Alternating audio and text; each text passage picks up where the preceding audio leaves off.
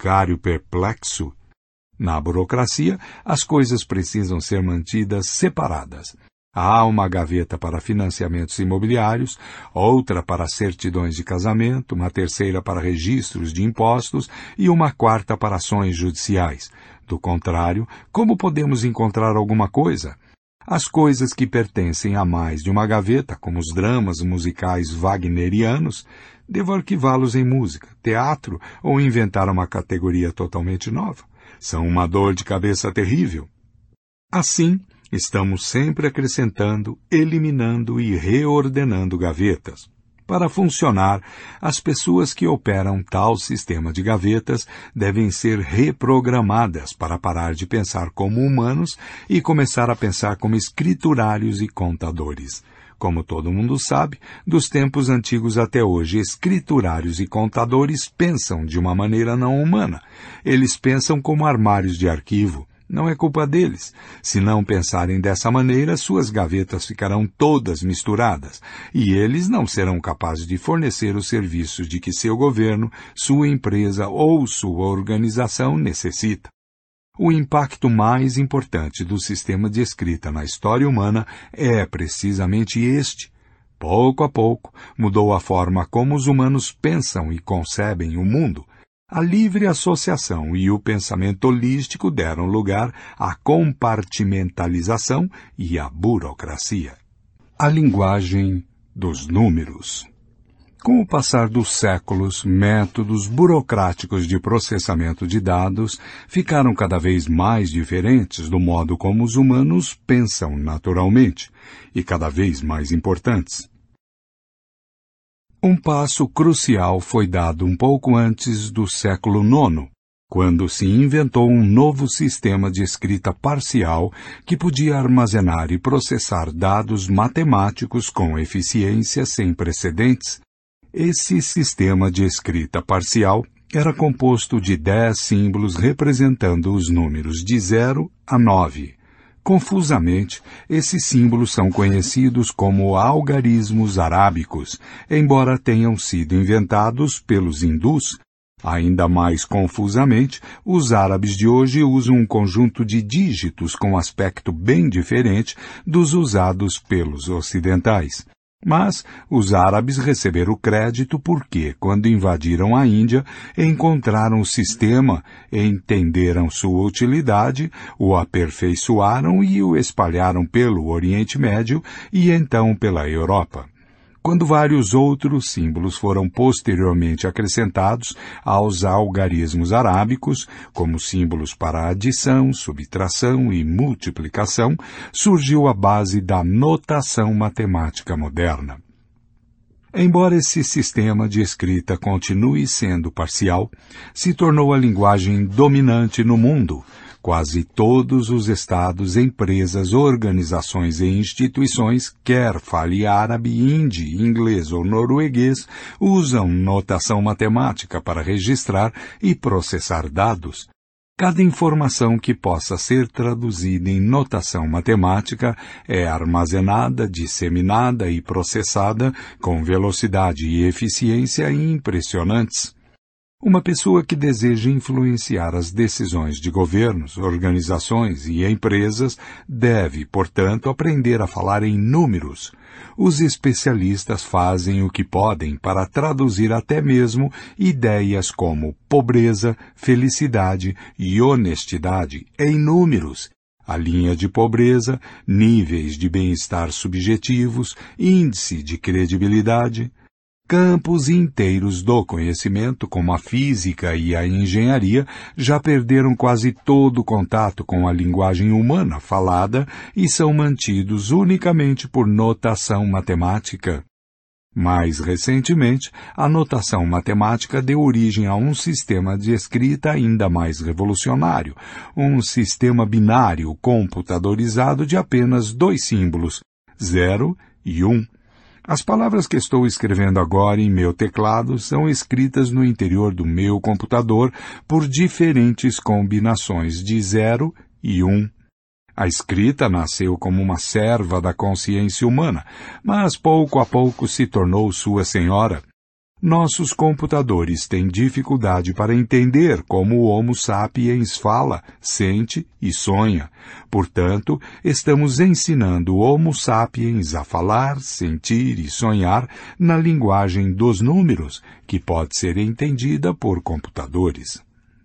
E esse não é o fim da história o campo da inteligência artificial está procurando criar um novo tipo de inteligência baseado unicamente no sistema binário de computadores.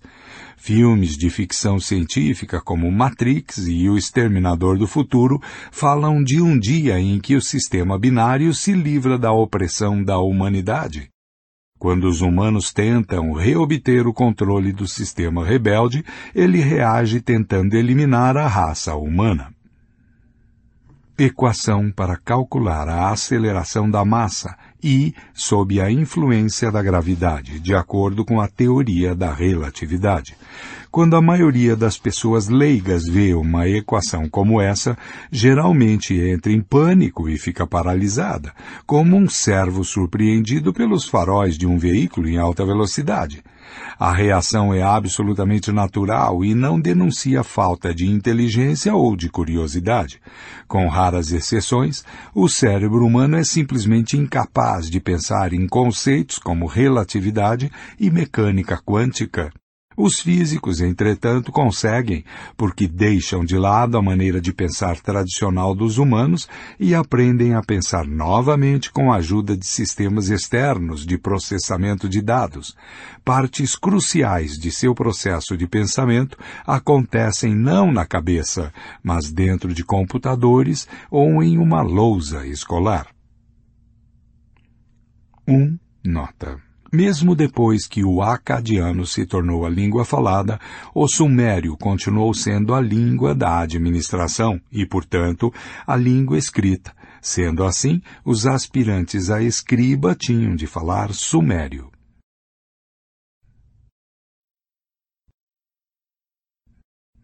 Pasta 8 8. Não existe justiça na história. Entender a história humana nos milênios que sucederam a Revolução Agrícola se resume a uma única questão. Como os humanos se organizavam em redes de cooperação em massa, uma vez que careciam de instintos biológicos para sustentar tais redes? A resposta sucinta é que os humanos criaram ordens imaginadas e desenvolveram sistemas de escrita.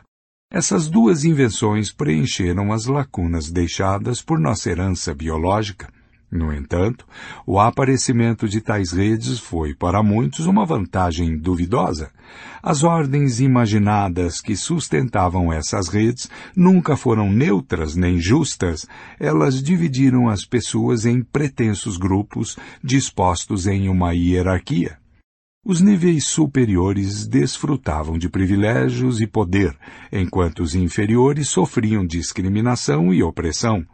O Código de Hammurabi, por exemplo, estabelecia uma ordem hierárquica formada por homens superiores, homens comuns e escravos.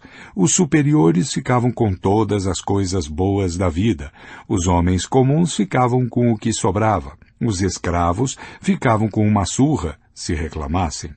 Apesar de sua proclamação da igualdade entre todos os homens, a ordem imaginada constituída pelos norte-americanos em 1776 também estabeleceu uma divisão Criou uma hierarquia entre homens que se beneficiavam dela e mulheres que ficaram desprovidas de autoridade.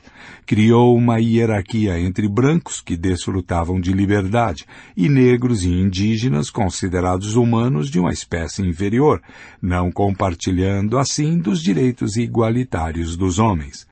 Muitos dos que assinaram a Declaração da Independência eram senhores de escravos. Eles não libertaram escravos depois que assinaram a Declaração, nem se consideraram hipócritas.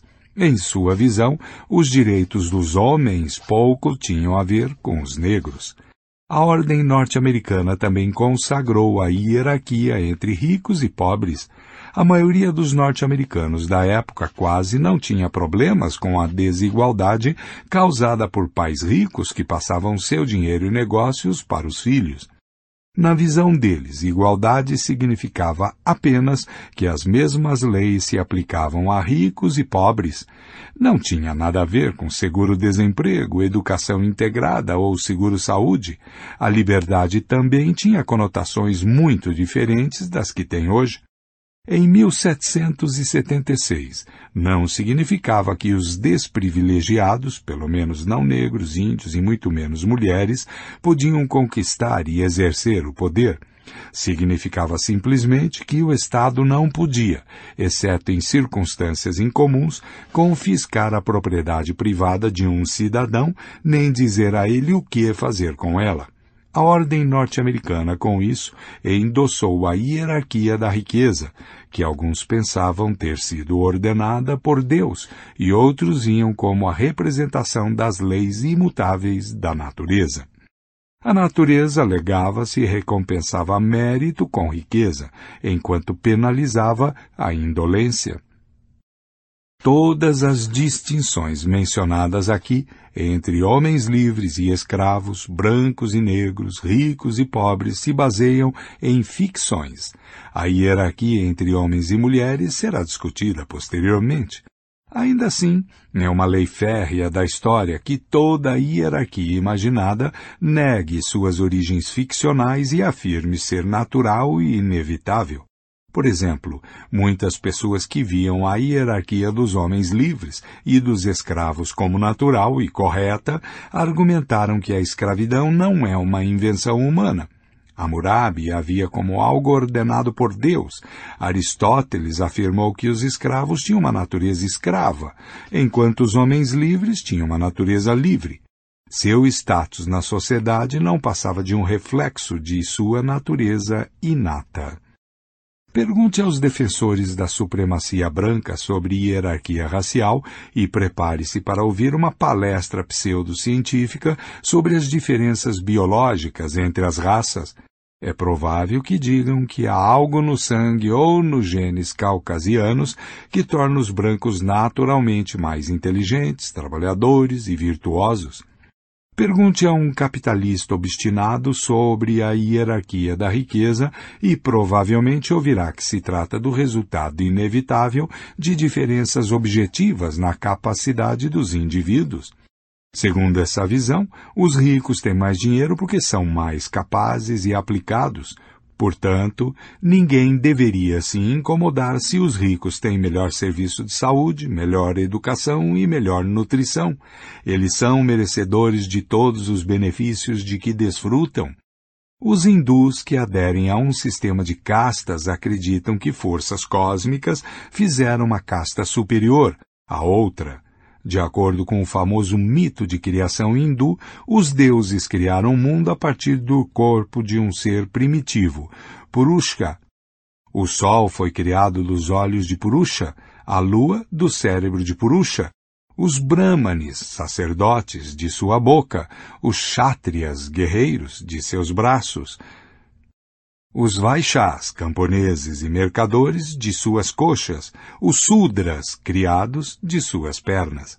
Aceite essa explicação e as diferenças sociopolíticas entre brahmanes e sudras passam a ser tão naturais e eternas quanto as diferenças entre o Sol e a Lua. 1. Um, nota. Os antigos chineses acreditavam que quando sua deusa Nukua criou os humanos a partir da terra, ela fez os aristocratas com uma bela argila amarela, enquanto os homens comuns foram moldados com barro marrom. 2. Nota. Ainda assim, até onde sabemos, essas hierarquias são produto da imaginação humana. Brahmanes e Sudras não foram realmente criados por deuses a partir de diferentes partes do corpo de um ser primitivo. Em vez disso, a distinção entre as duas castas foi criada por leis e normas inventadas por humanos no norte da Índia há cerca de três mil anos. Ao contrário do que dizia Aristóteles, não se conhece nenhuma diferença biológica entre escravos e homens livres. Leis e normas humanas transformaram algumas pessoas em escravos e outras em senhores. Entre negros e brancos existem algumas diferenças biológicas objetivas, como cor da pele e tipo de cabelo, mas não há nenhuma evidência de que essas diferenças se estendam à inteligência ou à moral. A maioria das pessoas afirma que sua hierarquia social é natural e justa, enquanto as de outras sociedades são baseadas em critérios falsos e ridículos. Os ocidentais modernos são ensinados a desprezar a ideia de hierarquia racial. Eles ficam chocados com as leis que proíbem os negros de viver em bairros de brancos, ou estudar em escolas de brancos, ou ser tratados em hospitais de brancos. Mas a hierarquia de ricos e pobres, que autoriza os ricos a viver em bairros distintos e mais luxuosos, estudar em escolas distintas e de mais prestígio e receber tratamento médico em instalações distintas e bem equipadas, parece perfeitamente sensata para muitos norte-americanos e europeus. Mas é um fato comprovado que a maior parte dos ricos são os ricos pelo simples motivo de terem nascido em uma família rica, enquanto a maior parte dos pobres continuarão pobres no decorrer da vida simplesmente por terem nascido em uma família pobre.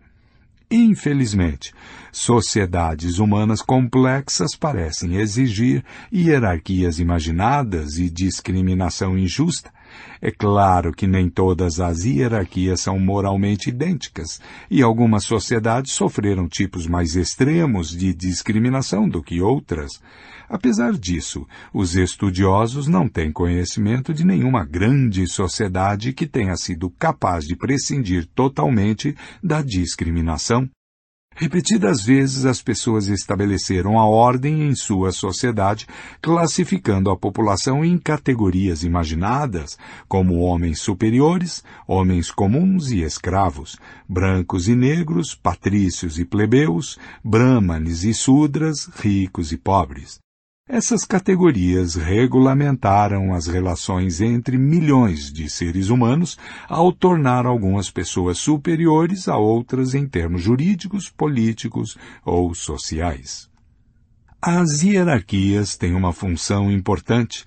Elas permitem que estranhos saibam como tratar uns aos outros sem desperdiçar o tempo e a energia necessários para se tornarem pessoalmente familiarizados.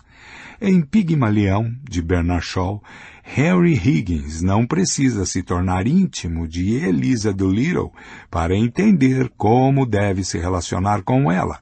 Só de ouvi-la falar, ele deduz que se trata de um membro de classe baixa com quem pode fazer o que quiser. Por exemplo, usá-la como títere em sua aposta de fazer uma vendedora de flores ambulante se passar por duquesa. Uma Elisa dos tempos modernos trabalhando em uma floricultura precisa saber quanto esforço dedicar à venda de rosas e gladiolos para as pessoas que entram na loja todos os dias. Não pode fazer uma indagação detalhada dos gostos e bolsos de cada indivíduo.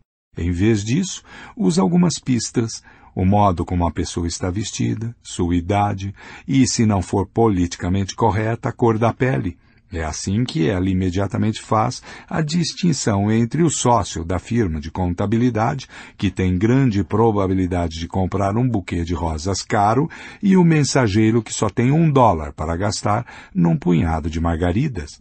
Obviamente, as diferenças nas habilidades naturais também desempenham seu papel na formação de distinções sociais, mas tais diversidades de aptidão e caráter costumam ser mediadas por hierarquias imaginadas.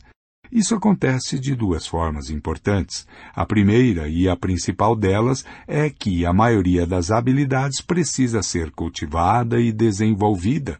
Mesmo que alguém nasça com um talento em particular, esse talento normalmente permanecerá latente se não for estimulado, lapidado e exercitado.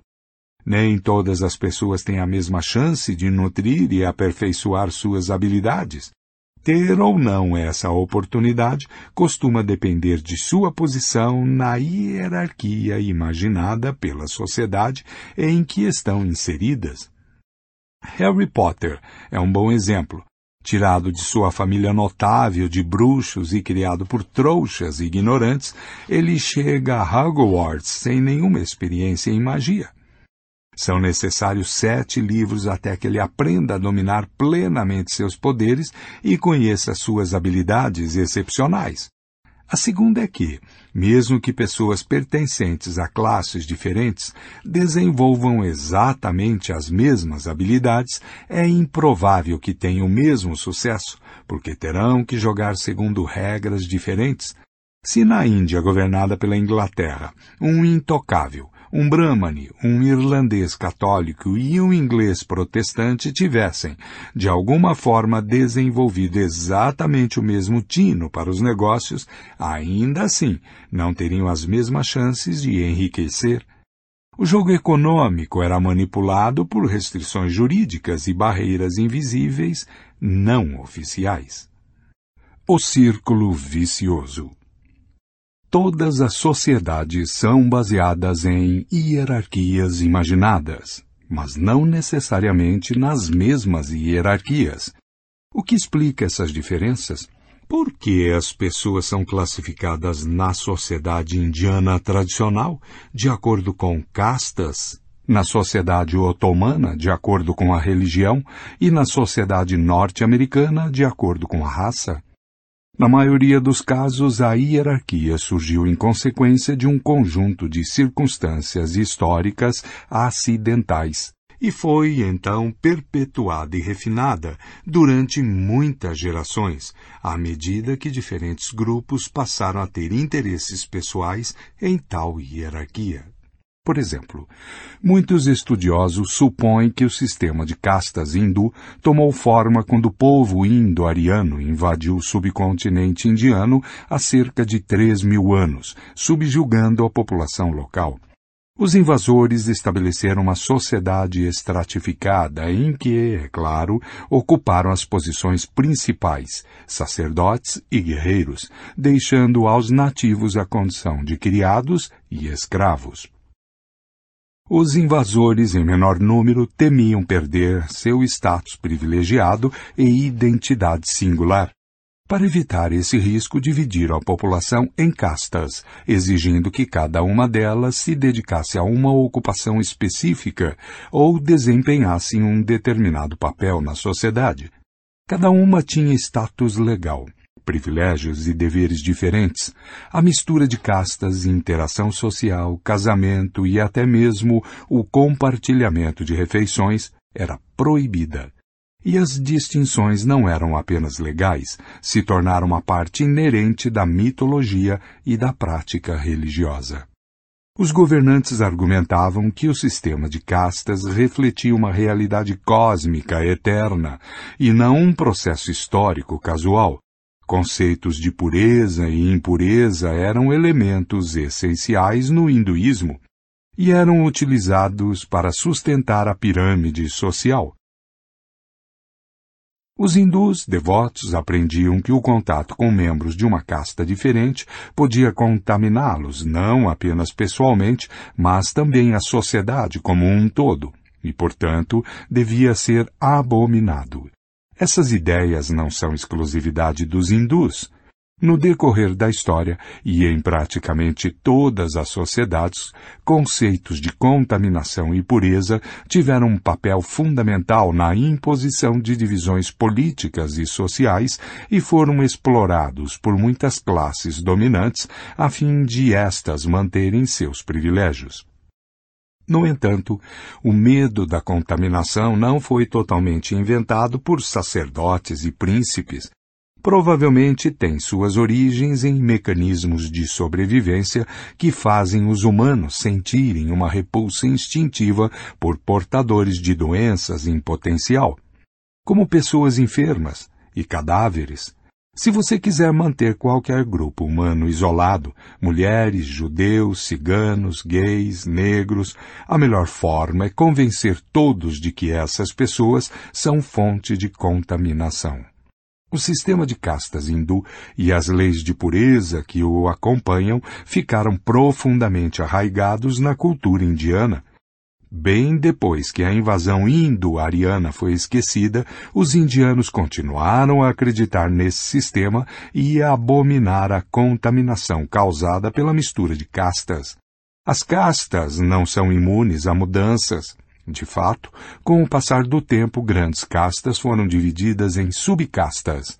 As quatro castas originais acabaram por se transformar em três mil agrupamentos diferentes chamados jati, literalmente, nascimento. Mas essa proliferação de castas não mudou o princípio básico do sistema, segundo o qual cada pessoa nasce em um determinado nível e qualquer transgressão de suas regras contamina a pessoa e a sociedade como um todo. A jati de uma pessoa determina sua profissão, o alimento que pode comer, seu local de residência e os possíveis parceiros para casamento. Normalmente, uma pessoa só pode se casar com alguém de sua casta e os filhos gerados herdam esse status.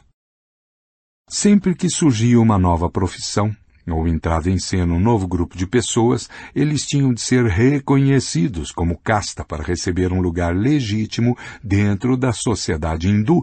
Grupos que não conseguiam obter reconhecimento como casta eram literalmente párias, nessa sociedade estratificada, não ocupavam sequer o patamar mais baixo. Eles ficaram conhecidos como intocáveis.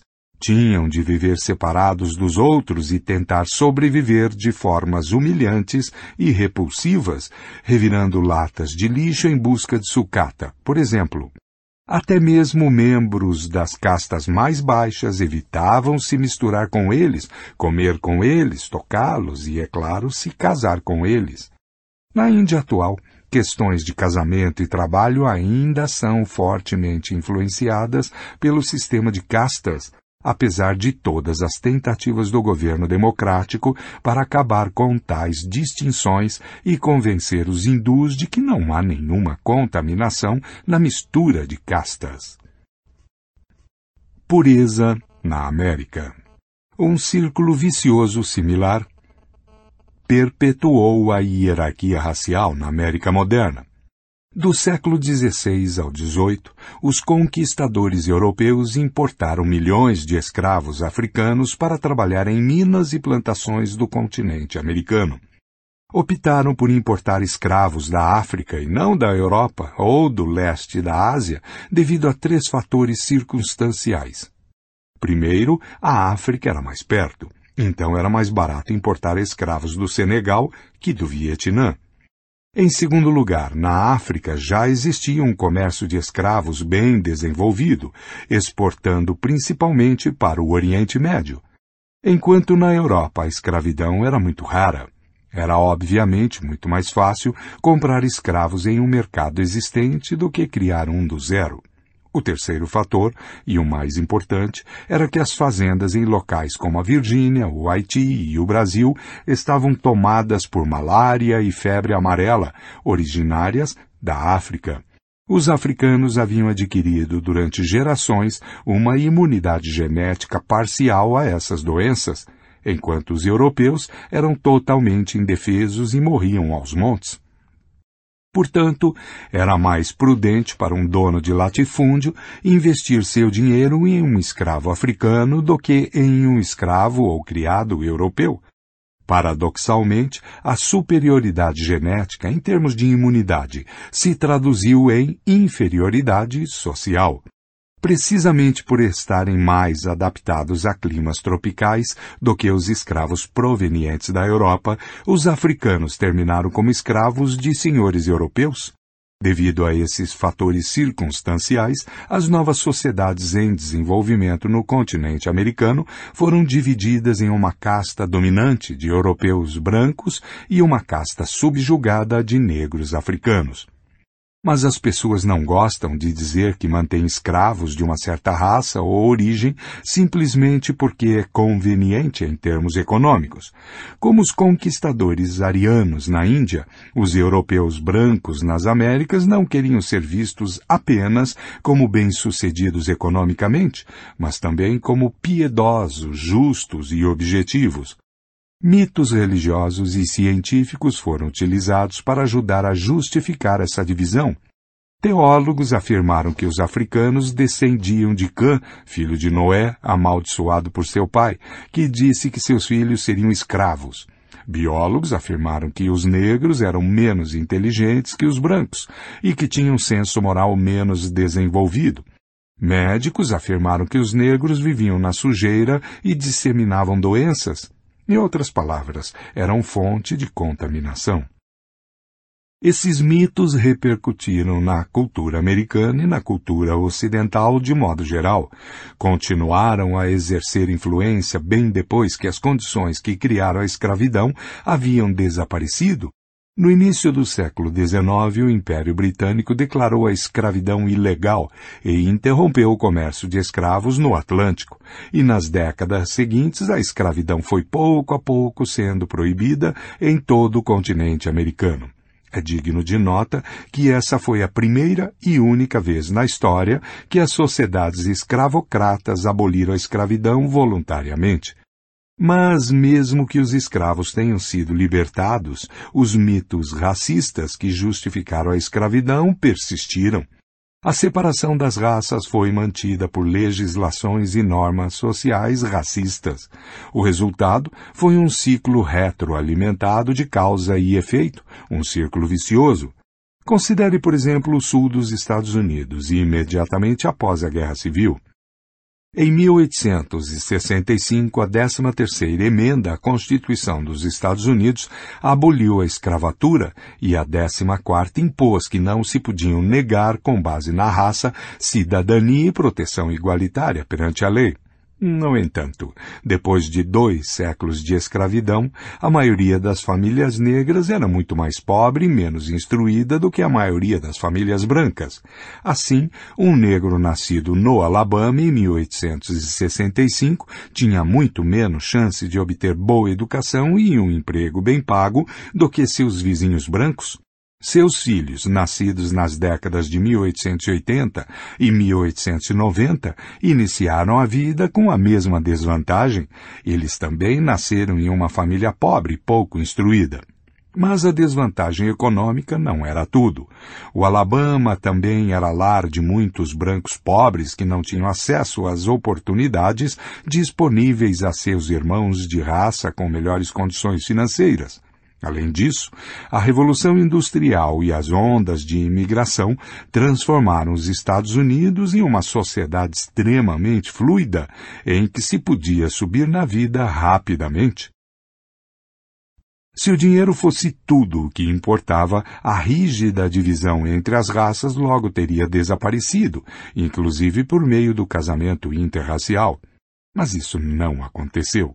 Em 1865, os brancos e também muitos negros assumiam como certo o fato de que os negros eram menos inteligentes, mais violentos e sexualmente libertinos, mais preguiçosos e menos preocupados com higiene pessoal do que os brancos. Eram, dessa forma, agentes de violência, roubos, estupros e doenças. Em outras palavras, contaminação. Se em 1895 um negro residente do Alabama miraculosamente conseguisse obter uma boa educação e se candidatasse a um emprego respeitável como caixa de banco, por exemplo, as chances de ser aceito seriam muito menores do que as de um candidato branco com as mesmas qualificações. O estigma que rotulava os negros como, por natureza, pouco confiáveis, preguiçosos e menos inteligentes conspiraria contra ele. Pode-se pensar que as pessoas pouco a pouco entenderiam que esses estigmas eram mitos e não fatos, e que com o tempo os negros seriam capazes de provar que são tão competentes, limpos e corretos quanto os brancos. Na verdade, aconteceu o oposto. Esses preconceitos ficaram cada vez mais arraigados conforme o tempo foi passando. Como todos os melhores empregos eram dos brancos, ficou mais fácil acreditar que os negros eram realmente inferiores. Veja, dizia o cidadão branco médio, os negros são livres há gerações e ainda assim quase não existem professores, advogados, médicos ou mesmo caixas de banco negros. Não é uma prova de que os negros são simplesmente menos inteligentes e trabalhadores? Nesse círculo vicioso, negros não eram contratados para empregos administrativos porque eram considerados pouco inteligentes, e a escassez de negros em empregos administrativos era prova de sua inferioridade. O círculo vicioso, uma situação histórica fortuita, se traduz em um rígido sistema social. O círculo vicioso não acaba aí. À medida que os estigmas contra os negros se fortaleceram, foram traduzidos em um sistema de leis e normas chamadas Leis Jim Crow, criado para proteger a ordem racial. Os negros eram proibidos de votar em eleições, estudar em escolas de brancos, comprar em lojas de brancos, comer em restaurantes de brancos, dormir em hotéis de brancos. A justificativa para tudo isso era que os negros eram sujos, indolentes e maldosos, de modo que os brancos tinham que se proteger deles. Os brancos não queriam dormir no mesmo hotel que os negros, ou comer no mesmo restaurante por medo de doenças. Eles não queriam que seus filhos estudassem na mesma escola que crianças negras, por medo de brutalidade e más influências. Não queriam que os negros votassem nas eleições, já que os negros eram ignorantes e imorais. Esses temores eram confirmados por estudos científicos que provavam, entre aspas, que os negros eram de fato menos instruídos, que várias doenças eram mais comuns entre eles e que seus índices de criminalidade eram ainda mais altos. Os estudos ignoravam o fato de que esses fatos, entre aspas, resultavam da discriminação contra os negros. Em meados do século XX, a segregação nos antigos estados confederados provavelmente era pior do que no fim do século XIX. Clennon King, um estudante negro que se candidatou à Universidade do Mississippi em 1958, foi forçado a ir para uma instituição psiquiátrica. O juiz responsável julgou que o negro só podia ser insano ao pensar que poderia ser admitido na Universidade do Mississippi.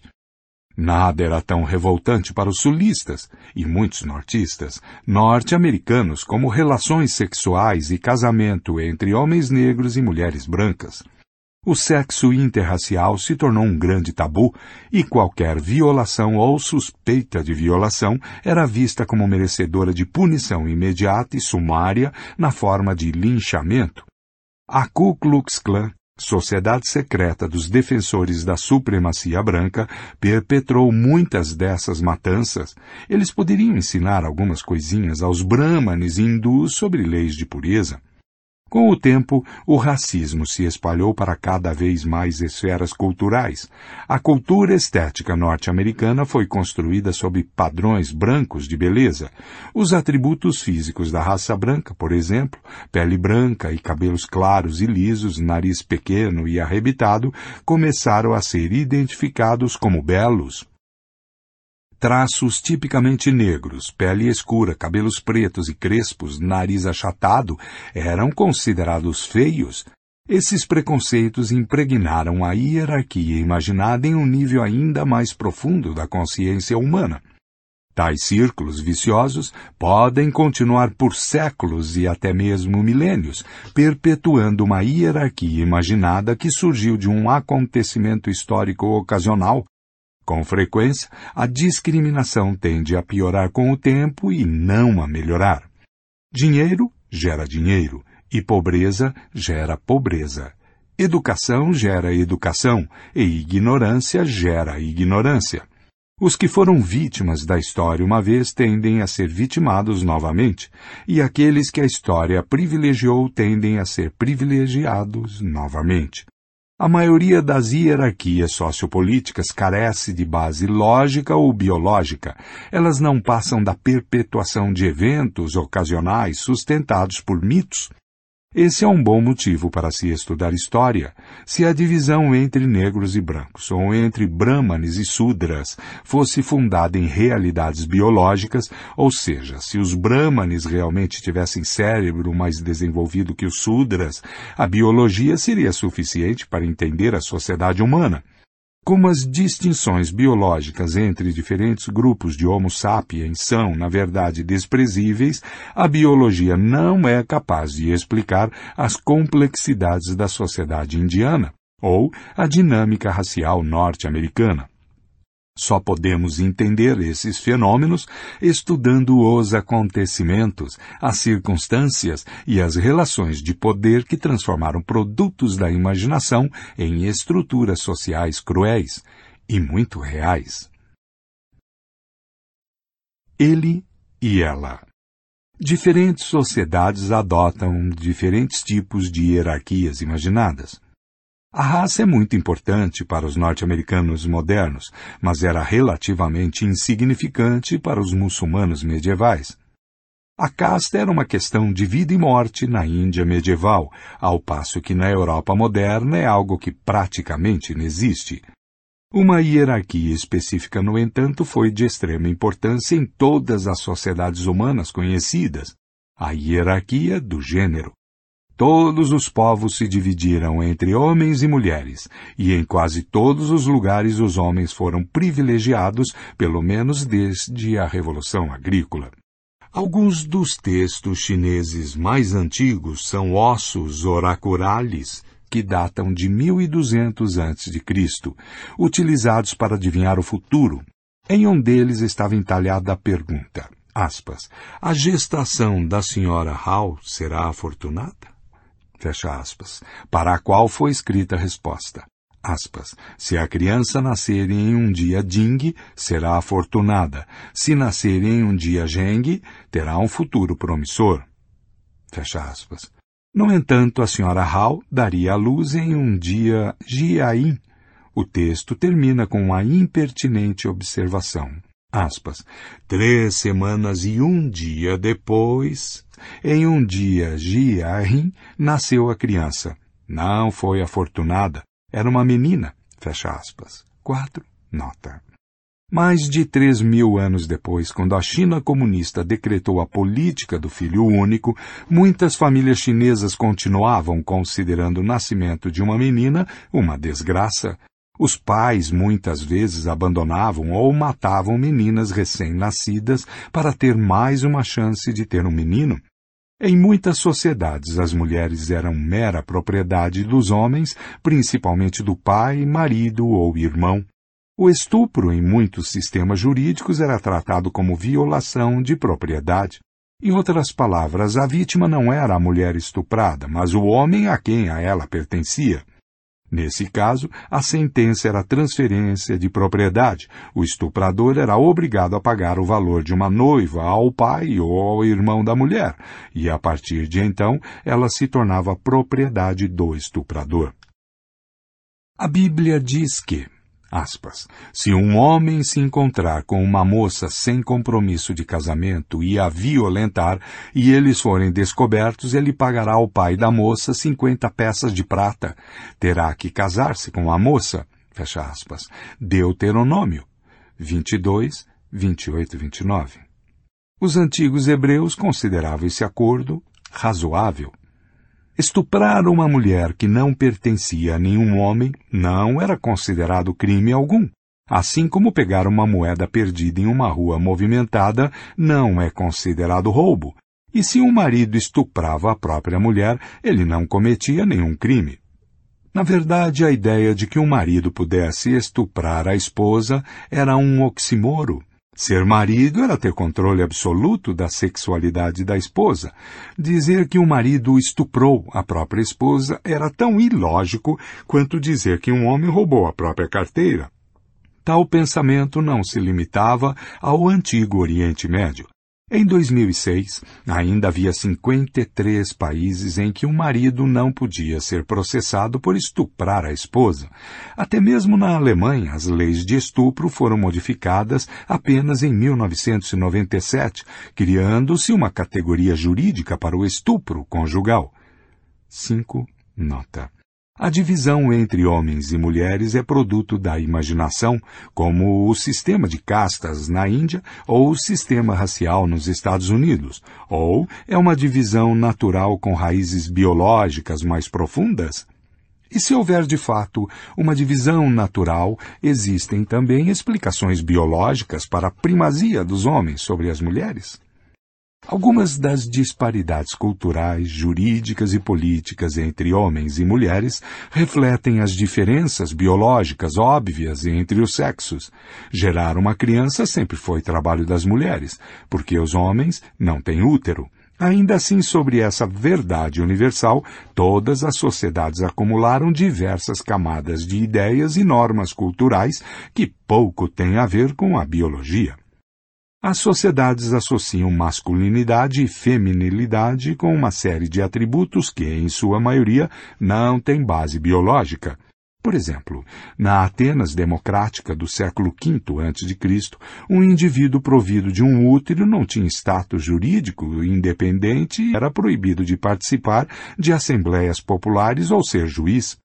Com poucas exceções, tal indivíduo não podia se beneficiar de uma boa educação, nem se envolver em negócios ou discursos filosóficos. Nenhum dos líderes políticos de Atenas, nenhum de seus grandes filósofos, oradores, artistas ou mercadores tinha útero. O fato de ter útero faz com que uma pessoa seja biologicamente inadequada para essas profissões? Os atenienses da antiguidade acreditavam que sim. Os atenienses dos dias de hoje discordam. Na Atenas atual, as mulheres votam, são eleitas para cargos públicos, fazem discursos, projetam de tudo, de joias a edifícios e softwares, e frequentam universidades. O útero não as impede de fazer nenhuma dessas coisas com o mesmo sucesso que os homens. É verdade que ainda são pouco representadas na política e nos negócios. Apenas cerca de 12% dos membros do parlamento grego são mulheres. Mas não existe nenhuma barreira jurídica à sua participação na política, e grande parte dos gregos dos dias de hoje considera perfeitamente normal que uma mulher ocupe um cargo público. Muitos gregos da atualidade também pensam que uma parte integral de ser homem é se sentir sexualmente atraído apenas por mulheres e ter relações sexuais exclusivamente com o sexo oposto. Eles não enxergam isso como um preconceito cultural, mas sim como uma realidade biológica. Relações entre duas pessoas do sexo oposto são algo natural, e entre duas pessoas do mesmo sexo, não. Na realidade, a mãe natureza não se importa se os homens se sentem sexualmente atraídos uns pelos outros. Apenas mães humanas inseridas em determinadas culturas fazem escândalo ao saber que seu filho tem o um caso com o vizinho. A explosão de raiva da mãe não tem base biológica. Um número significativo de culturas humanas vê as relações homossexuais como algo não apenas legítimo, como até mesmo socialmente construtivo, sendo a Grécia Antiga o exemplo mais notável. A Ilíada não menciona que Tétis tivesse qualquer objeção às relações entre seu filho Aquiles e Patroclo, a rainha Olímpia da Macedônia foi uma das mulheres mais temperamentais e poderosas da antiguidade, e até mesmo mandou matar seu próprio marido, o rei Filipe. Mas ela não teve um ataque quando seu filho Alexandre o Grande levou seu amante Hefestion para jantar em casa. Como podemos diferenciar aquilo que é biologicamente determinado daquilo que as pessoas apenas tentam justificar por meios de mitos biológicos? Um bom princípio básico é: a biologia permite, a cultura proíbe. A biologia está disposta a tolerar um leque muito amplo de possibilidades. É a cultura que obriga as pessoas a concretizar algumas possibilidades e proíbe outras. A biologia permite que as mulheres tenham filhos. Algumas culturas obrigam as mulheres a concretizar essa possibilidade. A biologia permite que homens pratiquem sexo uns com os outros. Algumas culturas os proíbem de concretizar essa possibilidade. A cultura tende a argumentar que proíbe apenas o que não é natural. Mas de uma perspectiva biológica não existe nada que não seja natural tudo que é possível é, por definição, também natural. Um comportamento verdadeiramente não natural, que vá contra as leis da natureza, simplesmente não teria como existir e, portanto, não necessitaria de proibição. Nenhuma cultura jamais se deu ao trabalho de proibir que os homens realizassem fotossíntese, que as mulheres corressem mais rápido do que a velocidade da luz, ou que elétrons com carga negativa atraíssem uns aos outros. Na verdade, nossos conceitos de natural e não natural não são tirados da biologia, mas da teologia cristã, o sentido teológico de natural é de acordo com as intenções de Deus que criou a natureza. Os teólogos cristãos afirmam que Deus criou o corpo humano com a intenção de que cada membro e órgão servisse a um propósito em particular. Se usamos nossos membros e órgãos para o propósito previsto por Deus, trata-se de uma atividade natural. Usá-los de maneira diferente da intenção de Deus não é natural. Mas a evolução não tem propósito. Os órgãos não evoluíram com um propósito, e o modo como são usados está em constante mudança.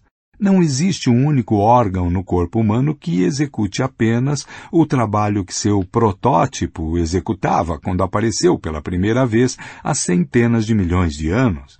Os órgãos evoluem para executar uma função específica, mas depois que existem, podem ser adaptados para outros usos também.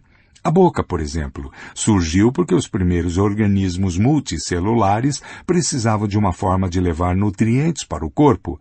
Ainda usamos a boca para isso, mas também a usamos para beijar, falar e, se formos o rambo, para puxar o pino de nossas granadas de mão. Algum desses usos não é natural simplesmente porque nossos ancestrais vermiformes não faziam essas coisas com a boca há 600 milhões de anos? Da mesma forma, as asas não apareceram de repente com toda a sua maravilhosa aerodinâmica. Elas se desenvolveram a partir de órgãos que serviam a outro propósito. De acordo com uma teoria, as asas dos insetos evoluíram há milhões de anos a partir de protuberâncias no corpo de insetos não voadores. Insetos com calombos tinham uma área de superfície maior do que aqueles sem calombos, e isso permitiu que absorvessem mais luz do Sol e assim ficassem mais aquecidos. Em um lento processo evolutivo, esses aquecedores solares ficaram maiores. A mesma estrutura que era boa para a máxima absorção da luz do Sol, muita área da superfície, pouco peso, também por coincidência dava aos insetos um certo impulso quando saltavam e pulavam. Aqueles com protuberâncias maiores podiam saltar e pular mais longe. Alguns insetos começaram a usá-las para planar, e daí bastou um pequeno passo para chegar às asas capazes de realmente propulsar o inseto no ar. Da próxima vez em que um mosquito zumbir em seu ouvido, acuse-o de comportamento não natural. Se ele fosse bem comportado e estivesse satisfeito com o que Deus lhe deu, usaria suas asas apenas como painéis solares. O mesmo conceito de multitarefa se aplica a nossos órgãos e comportamentos sexuais. O sexo evoluiu, a princípio, para procriação e rituais de galanteio, como uma forma de avaliar a adequação de um possível parceiro. Mas muitos animais atualmente fazem uso delas para uma série de propósitos sociais que pouco têm a ver com a criação de pequenas cópias de si mesmos. Os chimpanzés, por exemplo, utilizam sexo para firmar alianças políticas, criar intimidade e neutralizar tensões. Isso é antinatural? Sexo e gênero. Faz pouco sentido, então, afirmar que a função natural da mulher é dar à luz, ou que a homossexualidade não é natural. A maior parte das leis, normas, direitos e obrigações que definem masculinidade e feminilidade refletem mais a imaginação humana do que a realidade biológica. Biologicamente, os humanos estão divididos entre os sexos masculino e feminino. O Homo sapiens do sexo masculino tem um cromossomo X e um cromossomo Y. Um indivíduo do sexo feminino tem dois cromossomos X. Mas homem e mulher são categorias sociais, não biológicas. Embora na grande maioria dos casos, na maior parte das sociedades humanas, homens sejam do sexo masculino e mulheres sejam do sexo feminino, os termos sociais carregam muita bagagem que tem uma relação apenas tênue, se é que tem alguma, com os termos biológicos. Um homem não é um sapiens com características biológicas específicas, como cromossomos XY, testículos e muita testosterona. Em vez disso, ele se enquadra em um compartimento específico da ordem humana imaginada da qual faz parte. Os mitos de sua cultura lhe designam papéis, como participar da política, direitos, como votar, e deveres, como serviço militar, masculinos específicos. Da mesma forma, uma mulher não é um sapiens com dois cromossomos X, um útero e muito estrogênio. Em vez disso, é um membro do sexo feminino de uma ordem humana imaginada. Os mitos de sua sociedade lhe atribuem papéis, criar filhos, direitos, proteção contra violência e deveres, obediência ao marido, femininos específicos. Já que mitos e não a biologia definem os papéis, direitos e deveres de homens e mulheres, o significado de masculinidade e feminilidade varia imensamente de uma sociedade para outra. Para tornar as coisas menos confusas, os estudiosos costumam distinguir entre sexo, que é uma categoria biológica, e gênero, uma categoria cultural. O sexo se divide em masculino e feminino, e as características dessa divisão são objetivas e permaneceram constantes ao longo da história. O gênero se divide em homem e mulher, e algumas culturas reconhecem outras categorias. As chamadas características masculinas e femininas são intersubjetivas e passam por constantes mudanças. Por exemplo, Existem muitas diferenças no comportamento, nos desejos, na vestimenta e até mesmo na postura corporal esperados das mulheres da Atenas clássica e da Atenas moderna.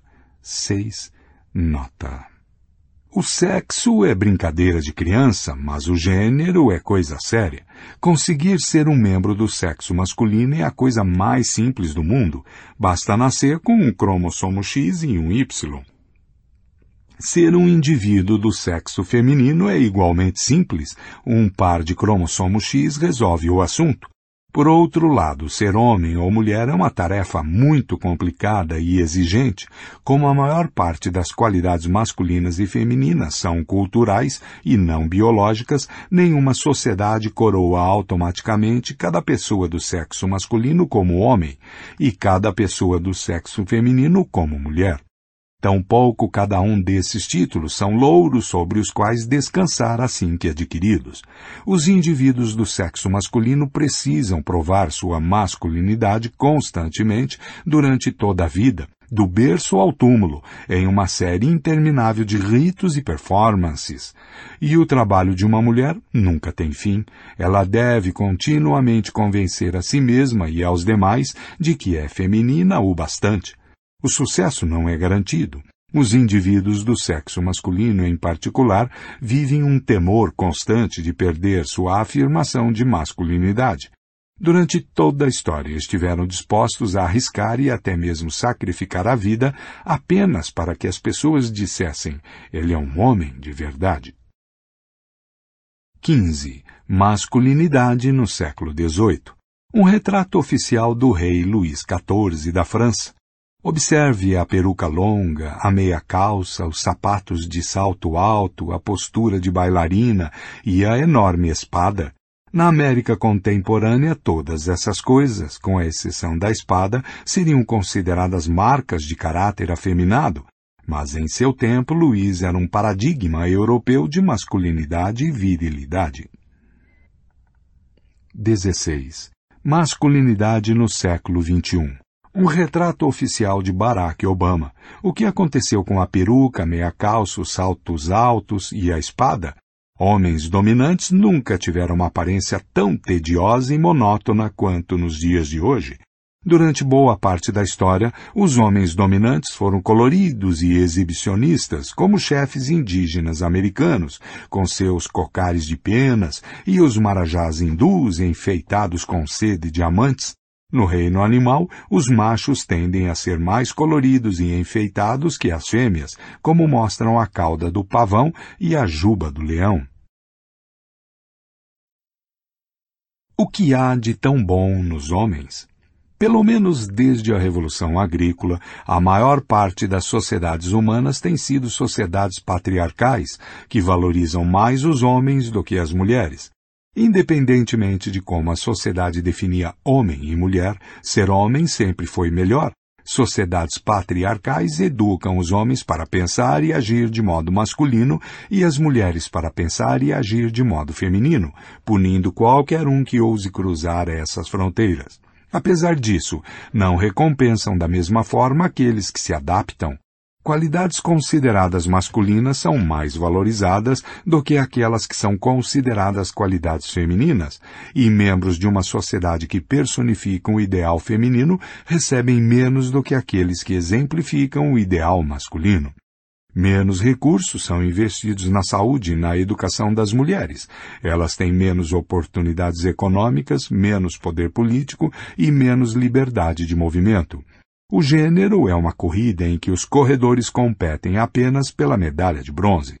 Certamente um punhado de mulheres chegou à posição alfa, como Cleópatra do Egito, a imperatriz Wu Zetian da China, mais ou menos no ano 700, e Elizabeth I, da Inglaterra, mas elas são as exceções que confirmam a regra. Durante o reinado de 45 anos de Elizabeth, todos os membros do parlamento eram homens, todos os oficiais da marinha e do exército real eram homens, todos os juízes e advogados eram homens, todos os bispos e arcebispos eram homens, todos os teólogos e sacerdotes eram homens, todos os médicos e cirurgiões eram homens, todos os estudantes e professores de todas as universidades e faculdades eram homens, todos os prefeitos e xerifes eram homens, e quase todos os escritores, arquitetos, poetas, filósofos, pintores, músicos e cientistas eram homens. O patriarcado tem sido a norma em quase todas as sociedades agrícolas e industriais. Resistiu teimosamente a levantes políticos, revoluções sociais e transformações econômicas. O Egito, por exemplo, foi conquistado inúmeras vezes no decorrer dos séculos. Assírios, persas, macedônios, romanos, árabes, mamelucos, turcos e britânicos o ocuparam. E sua sociedade sempre permaneceu patriarcal.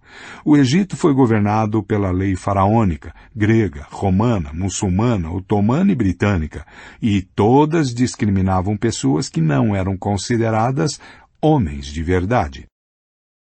Como o patriarcado é tão universal, não pode ser produto de algum círculo vicioso que teve início por um acontecimento ao acaso. É particularmente digno de nota que, mesmo antes de 1492, a maior parte das sociedades, tanto das Américas quanto da África e da Ásia, eram patriarcais, embora não tenham tido contato durante milhares de anos. Se o patriarcado na África e na Ásia resultou de algum acontecimento fortuito porque os astecas e incas eram patriarcais, é muito mais provável que, embora o conceito preciso de homem e mulher varie entre as culturas, exista alguma razão biológica universal para quase todas as culturas valorizarem a masculinidade em detrimento da feminilidade. Não sabemos qual é essa razão. Há muitas teorias, nenhuma delas convincente. O poder dos músculos. A teoria mais comum aponta para o fato de que os homens são mais fortes que as mulheres e utilizaram sua maior capacidade física para obrigá-las a se submeterem. Uma versão mais sutil dessa afirmação sustenta que sua força permite que eles monopolizem tarefas que demandam trabalho braçal, como arar e colher. Isso lhes dá o controle da produção de alimentos, o que, por sua vez, se traduz em influência política. Há dois problemas com essa ênfase no poder dos músculos. Primeiro, a declaração de que os homens são mais fortes que as mulheres é verdadeira apenas na média e apenas se considerando certos tipos de força. As mulheres geralmente são mais resistentes à fome, doenças e fadiga que os homens. Há também muitas mulheres capazes de correr mais rápido e levantar mais peso que muitos homens. Além disso, o maior problema dessa teoria é que as mulheres, ao longo da história, foram excluídas, sobretudo, de empregos que exigiam pouco esforço físico, como sacerdócio, lei e política, enquanto se dedicavam a trabalho braçal nos campos, no artesanato e nos cuidados com a casa. Se o poder social fosse dividido diretamente com base em vigor ou força física, as mulheres teriam se dado muito melhor. E o que é ainda mais importante, simplesmente não existe relação direta entre força física e poder social entre os humanos.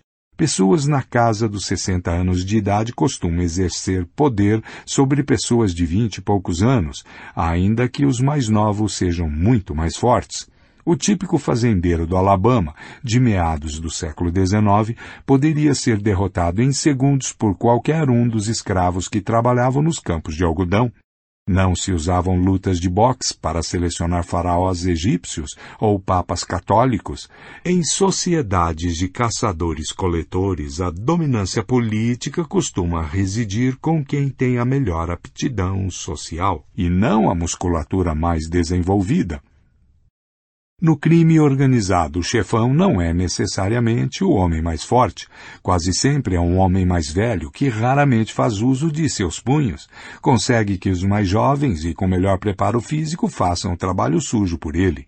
Um cara que pensa que a forma de dominar o grupo é acabar com o chefe provavelmente não vive o bastante para aprender com seu erro. Até mesmo entre os chimpanzés, o macho alfa conquista sua posição construindo uma coalizão estável com outros machos e fêmeas, e não por meio de violência sem discernimento.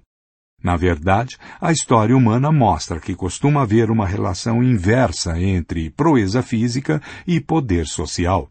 Na maioria das sociedades, são as classes mais baixas que fazem o trabalho braçal, isso possivelmente reflete a posição do Homo sapiens na cadeia alimentar.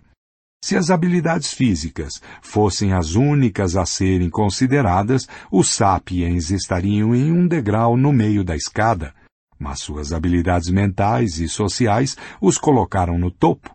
É, portanto, simplesmente natural que a cadeia de poder dentro da espécie também seja determinada mais por habilidades mentais e sociais do que pela força bruta.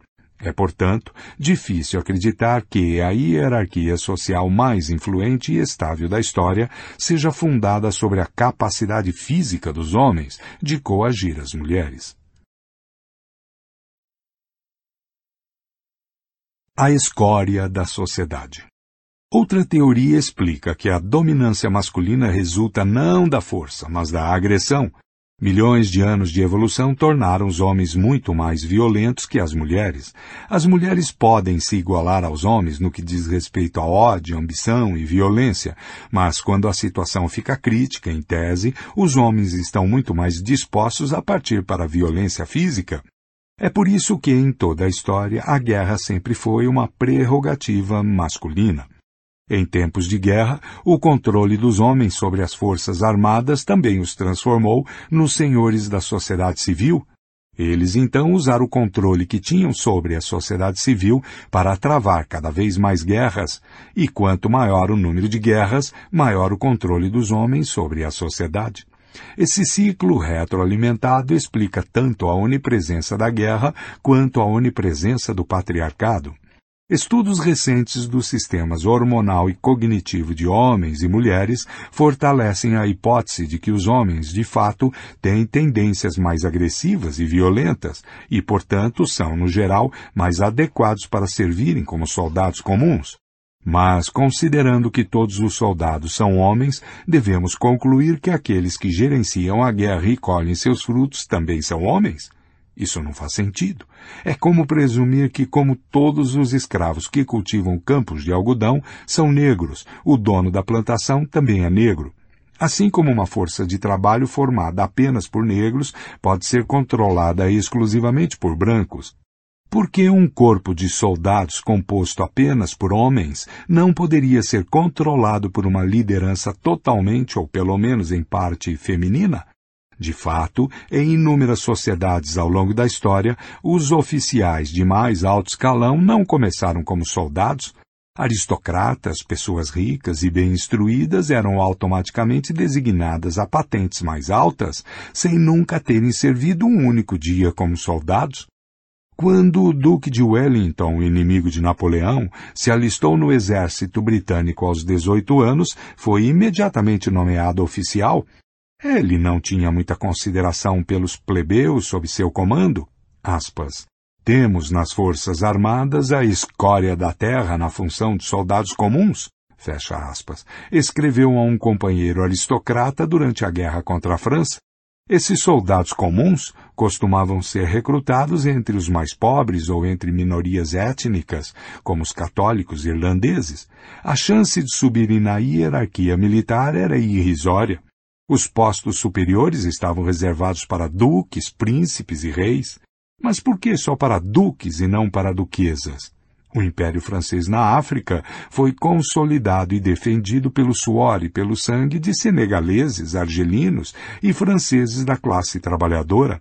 O percentual de franceses bem-nascidos nas linhas de combate era insignificante, Ainda assim, o percentual de franceses bem-nascidos dentro da pequena elite que conduziu o exército francês, comandou o império e colheu seus frutos era muito alto.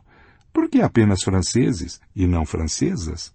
Na China havia uma longa tradição de subjugar o exército à burocracia civil, de modo que mandarins que nunca haviam empunhado uma espada muitas vezes comandavam as guerras, não se gasta um bom ferro para produzir pregos, dizia um ditado chinês popular, cujo significado era que as pessoas realmente talentosas faziam parte da burocracia civil e não do exército. Por que então todos esses mandarins eram homens? Não se pode argumentar racionalmente que fraqueza física ou baixos níveis de testosterona impediam as mulheres de se tornarem mandarinas, generais e políticas. Para gerenciar uma guerra, certamente é preciso vigor, mas não tanto força física ou agressividade. Guerras não são brigas de bar, são projetos muito complexos que exigem um grau extraordinário de organização, cooperação e capacidade de conciliação. A capacidade de manter a paz em casa, fazer aliados no exterior e entender o que passa pela cabeça das outras pessoas, particularmente seus inimigos, costuma ser a chave para a vitória. Por conseguinte, um homem bruto e agressivo muitas vezes é a pior escolha para coordenar uma guerra. Uma opção muito melhor é uma pessoa colaborativa que saiba como apaziguar, como manipular e como ver as coisas de diferentes perspectivas. É disso que são feitos os que constroem impérios. Augusto, militarmente incompetente, foi bem sucedido na consolidação de um regime imperial estável, conquistando algo que desconcertou Júlio César e Alexandre Magno, que eram generais muito melhores. Tanto seus contemporâneos quanto os historiadores modernos costumam atribuir essa façanha à sua virtude de clementia, moderação e clemência. As mulheres frequentemente são estereotipadas como melhores manipuladoras e apaziguadoras que os homens, e são famosas por sua capacidade superior de enxergar as coisas da perspectiva dos outros. Se há alguma verdade nesses estereótipos, então as mulheres teriam sido excelentes políticas e construtoras de impérios, deixando o trabalho sujo nos campos de batalha para os machos carregados de testosterona e desprovidos de sutileza. Apesar dos mitos populares, e isso raras vezes aconteceu no mundo real, não está nem um pouco claro qual seria o motivo.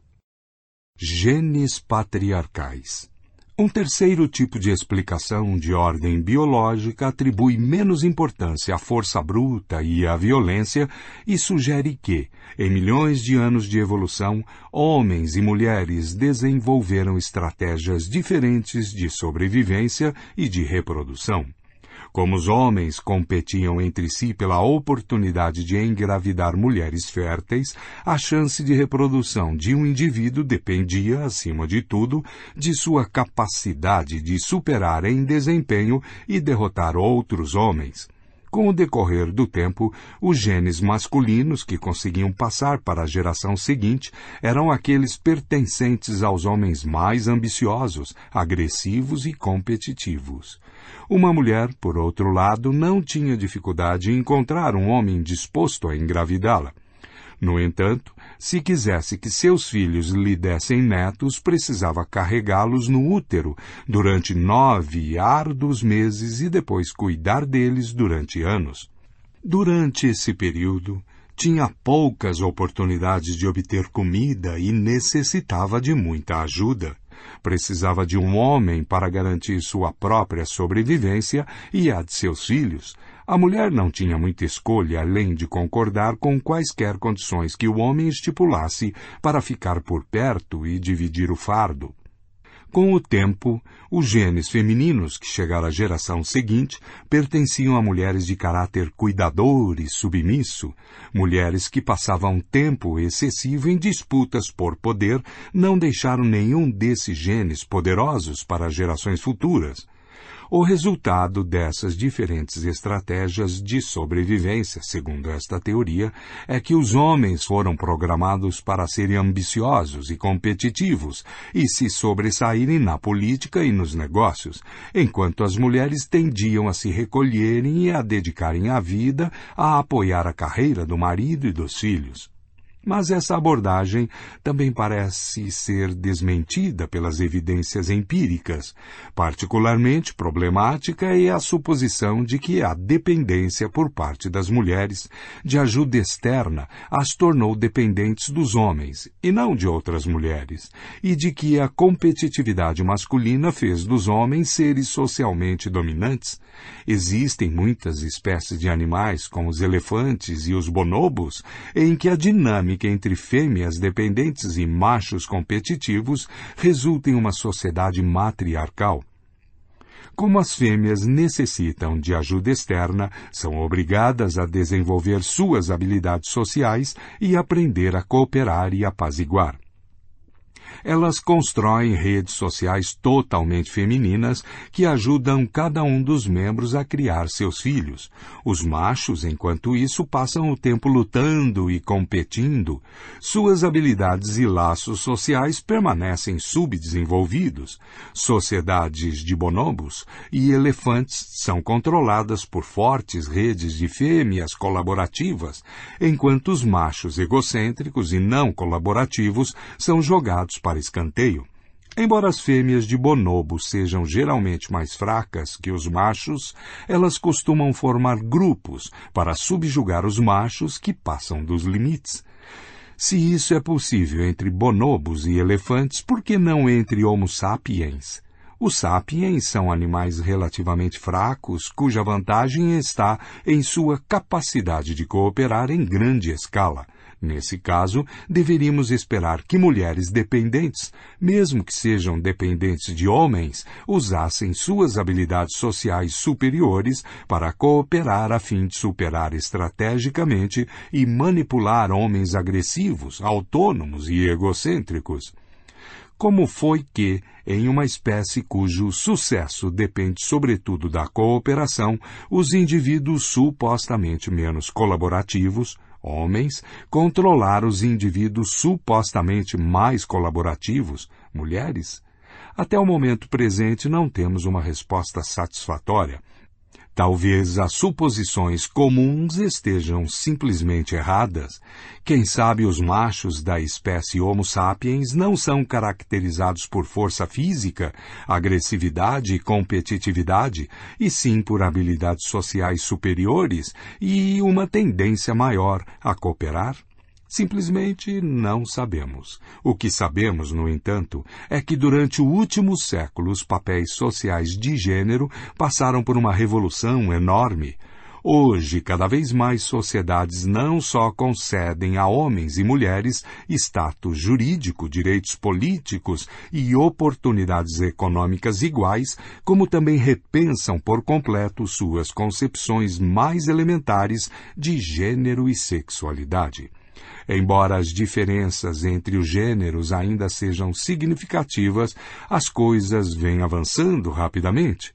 Em 1913, a ideia de conceder direito a voto às mulheres era vista nos Estados Unidos como ultrajante. A perspectiva de uma ministra ou juíza da Suprema Corte era simplesmente ridícula, e a homossexualidade era um tabu tão grande que não podia sequer ser discutida na sociedade educada.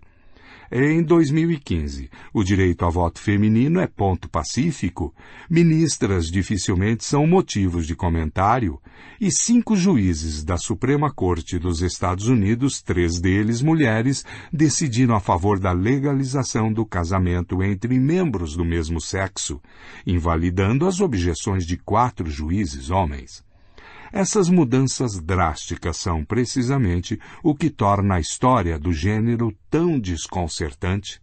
Se, como hoje se vem demonstrando de maneira tão clara, o sistema patriarcal se baseou em mitos infundados e não em fatos biológicos, o que explica a universalidade e a estabilidade desse sistema? Pasta 9 Parte 3 A unificação da humanidade. 17. Peregrinos circundando a Caaba, em Meca. 9. A seta da história. Depois da Revolução Agrícola, sociedades humanas ficaram ainda maiores e mais complexas, enquanto os constructos imaginados que sustentavam a ordem social também se tornaram mais elaborados. Mitos e ficções habituaram as pessoas, praticamente desde o momento do nascimento, a pensar de determinadas maneiras, a se comportar de acordo com certos padrões, a desejar certas coisas e a seguir certas regras. Dessa forma, criaram instintos artificiais que permitiram que milhões de estranhos cooperassem de maneira efetiva. Essa rede de instintos artificiais é chamada de cultura. Durante a primeira metade do século XX, os acadêmicos ensinaram que todas as culturas eram completas e harmoniosas, detentoras de uma essência imutável que as definia por toda a eternidade. Cada grupo humano tinha sua própria visão de mundo e sistema de organização social, jurídica e política que fluíam de maneira tão uniforme quanto os planetas girando em torno do Sol. De acordo com essa visão, as culturas relegadas a seus próprios recursos não mudavam. Simplesmente continuavam seguindo no mesmo ritmo e na mesma direção. Apenas uma força externa poderia mudá-las. Assim, antropólogos, historiadores e políticos falavam de cultura samoana ou de cultura tasmaniana, como se as mesmas crenças, normas e valores tivessem caracterizado os samoanos e tasmanianos desde o início dos tempos. Hoje, a maioria dos estudiosos de cultura concluiu que, na verdade, acontece o oposto. Cada cultura tem crenças, normas e valores característicos, mas estes estão em transformação constante. A cultura pode se transformar em resposta a mudanças em seu ambiente ou por meio da interação com culturas vizinhas mas também passa por transições decorrentes de sua própria dinâmica interna. Nem mesmo uma cultura completamente isolada, existindo em um ambiente ecologicamente estável, pode evitar mudanças. Diferentemente das leis da física, que estão livres de inconsistências, toda a ordem criada pelo homem é cheia de contradições internas. As culturas estão o tempo todo tentando conciliar essas contradições e esse processo alimenta a mudança. Por exemplo, na Europa medieval, a nobreza acreditava ao mesmo tempo no cristianismo e no código de cavalaria. Um nobre típico ia à igreja pela manhã e ouvia o sacerdote dissertar sobre a vida dos santos, Vaidade das vaidades, dizia o pregador. Tudo é vaidade, riquezas, luxúria e honra são tentações perigosas. É preciso superá-las e seguir os passos de Cristo, ser dócil como ele, evitar violência e extravagâncias e, se atacado, simplesmente oferecer a outra face. Voltando para casa, num humor tranquilo e reflexivo, o nobre vestia suas melhores sedas e ia a um banquete no castelo de seu soberano. Lá, o vinho fluía como água, o menestrel entoava canções sobre Lancelot e Guinevere, e os convidados compartilhavam piadas sujas e narrativas sangrentas de guerra. É preferível morrer, declaravam os barões, a levar uma vida de humilhação. Se alguém questionar sua honra, só o sangue poderá anular o insulto. E o que pode ser melhor do que ver nossos inimigos fugindo e ter suas belas filhas estremecendo a nossos pés? A contradição nunca foi totalmente resolvida, mas à medida que a nobreza, o clero e a plebe europeia tratavam de superá-la, sua cultura mudava. Uma tentativa de solucioná-la resultou nas cruzadas. Durante a cruzada, os cavaleiros podiam demonstrar de um só golpe suas proezas militares e sua devoção religiosa.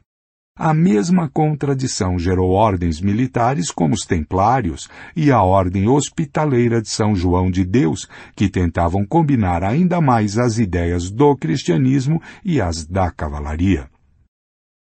Ela também foi responsável por grande parte da arte e da literatura medievais, como as histórias do Rei Arthur e o Santo Graal, o que era Camelot senão uma tentativa de provar que um bom cavaleiro podia e devia ser um bom cristão e que entre os bons cristãos estavam os melhores cavaleiros?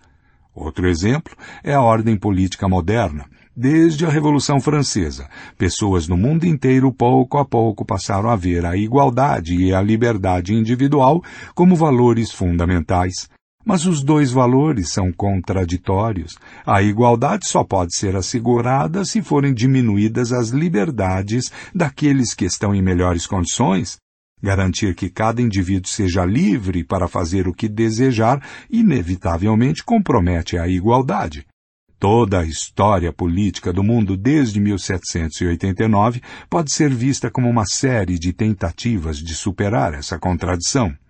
Qualquer um que tenha lido um romance de Charles Dickens sabe que os regimes liberais da Europa do século XIX davam prioridade à liberdade individual, mesmo que isso significasse jogar famílias insolventes na prisão e dar aos órfãos pouca escolha, além de se juntar a grupos de batedores de carteiras. Qualquer um que tenha lido um romance de Alexander Solzhenitsyn sabe que o ideal igualitário do comunismo produziu tiranias cruéis que tentaram controlar todos os aspectos da vida cotidiana. A política contemporânea dos Estados Unidos também gira em torno dessa contradição. Os democratas querem uma sociedade mais igualitária, mesmo que isso signifique aumentar os impostos para financiar programas para ajudar pobres, idosos e enfermos. Mas isso infringe a liberdade dos indivíduos de gastar seu dinheiro como desejarem. Por que o governo deve me obrigar a pagar por um seguro saúde se prefiro usar o dinheiro para mandar meus filhos para a faculdade? Os republicanos, por outro lado, querem ampliar a liberdade individual, mesmo que isso signifique que o abismo entre a renda dos ricos e a dos pobres aumentará ainda mais e que um grande número de cidadãos norte-americanos não terá condições de pagar pelo seguro-saúde. Assim como a cultura europeia medieval não conseguiu conciliar o código de cavalaria e o cristianismo, o mundo moderno não consegue conciliar liberdade e igualdade. Mas isso não é um defeito. Tais contradições são inerentes a toda a cultura humana. Na verdade, são aquilo que move a cultura, responsáveis pela criatividade e dinamismo da nossa espécie.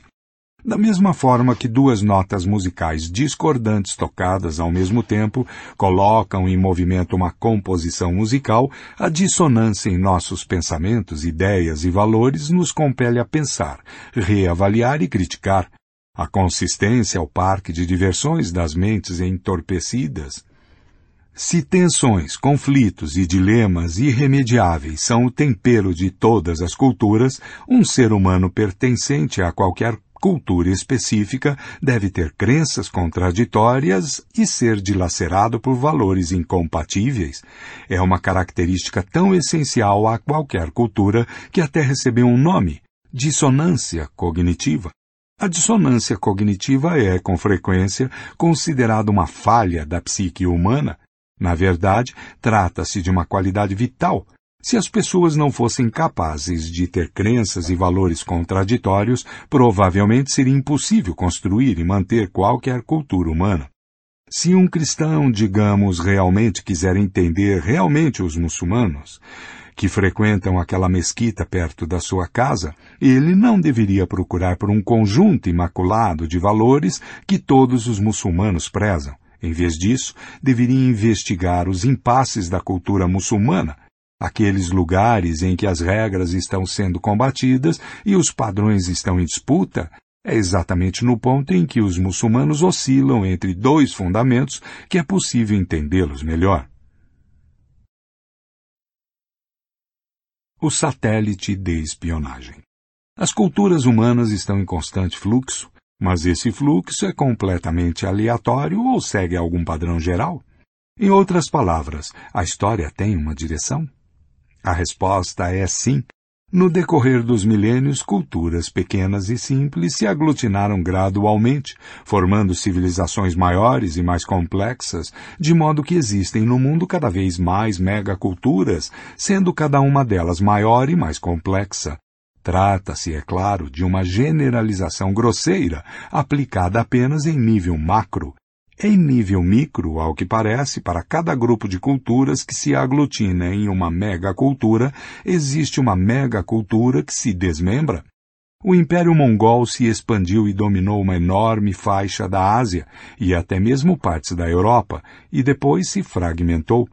O cristianismo converteu milhões de pessoas ao mesmo tempo que se ramificou em inúmeras seitas, a língua latina se espalhou pelo oeste e centro da Europa e então se dividiu em dialetos locais que acabaram se transformando em idiomas nacionais. Mas essas rupturas são inversões temporárias em uma tendência inexorável rumo à unidade. Entender a direção da história é, na verdade, uma questão de perspectiva privilegiada. Quando nos distanciamos e temos uma visão panorâmica da história, examinando desenvolvimentos em termos de décadas ou séculos, é difícil dizer se a história avança rumo à unidade ou à diversidade. No entanto, para entender processos de longo prazo, esse tipo de visão panorâmica é míope demais. Faríamos melhor em adotar, isso sim, a visão de um satélite de espionagem, que analisa milênios em vez de séculos. De um ponto de observação desses, fica nítido que a história está se movimentando incessantemente rumo à unidade. A ramificação do cristianismo e a queda do Império Mongol são apenas quebra-molas na autoestrada da história. A melhor forma de avaliar a direção geral da história é contar o número de mundos humanos distintos que coexistiram em um dado momento no planeta Terra. Hoje estamos acostumados a pensar no planeta inteiro como uma unidade, mas durante a maior parte da história, a Terra era uma galáxia inteira de mundos humanos isolados. Considere a Tasmânia, uma ilha de tamanho médio no sul da Austrália. Ela foi isolada do continente por volta de 10 mil antes de Cristo.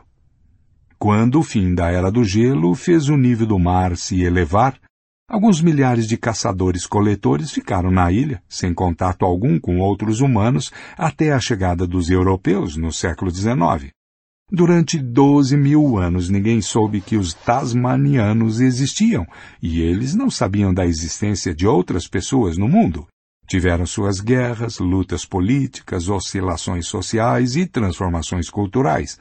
Ainda assim, para os imperadores da China ou os governantes da Mesopotâmia, a Tasmânia podia muito bem estar localizada em uma das luas de Júpiter.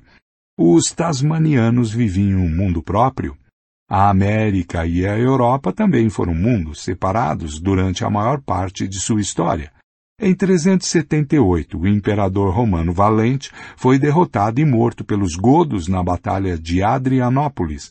No mesmo ano, o rei Shak-Tok Ishak de Tikal foi derrotado e morto pelo exército de Teotihuacan. Tikal era uma cidade-estado maia importante e Teotihuacan era a maior cidade da América, com quase 250 mil habitantes. Era a maior cidade da América, com quase 250 mil habitantes, da mesma ordem de magnitude de sua contemporânea Roma. Não houve absolutamente nenhuma ligação entre a queda de Roma e a ascensão de Teotihuacan. Roma podia muito bem se localizar em Marte e Teotihuacan em Vênus. Quantos mundos diferentes coexistiram na Terra? Por volta de 10 mil antes de Cristo, nosso planeta continha milhares deles.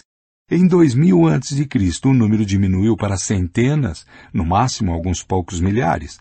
Em 1450, o número caiu ainda mais drasticamente. Na época, pouco antes da era das grandes navegações, a Terra ainda apresentava um número significativo de mundos diminutos, como a Tasmânia. Mas cerca de 90% dos humanos viviam em um único megamundo, o mundo da Afroásia, em sua maior parte a Ásia, a Europa e a África, incluindo grandes extensões da África subsaariana, já estavam conectadas por laços culturais, políticos e econômicos significativos. Grande parte dos 10% restantes da população mundial era dividida em quatro mundos de tamanho e complexidade consideráveis. 1. Um, o mundo mesoamericano que englobava quase toda a América Central e partes da América do Norte. 2. O mundo andino que abrangia a maior parte do oeste da América do Sul. 3. O mundo australiano que abarcava o continente da Austrália. 4. O mundo oceânico que compreendia a maioria das ilhas do sudoeste do Pacífico, do Havaí à Nova Zelândia.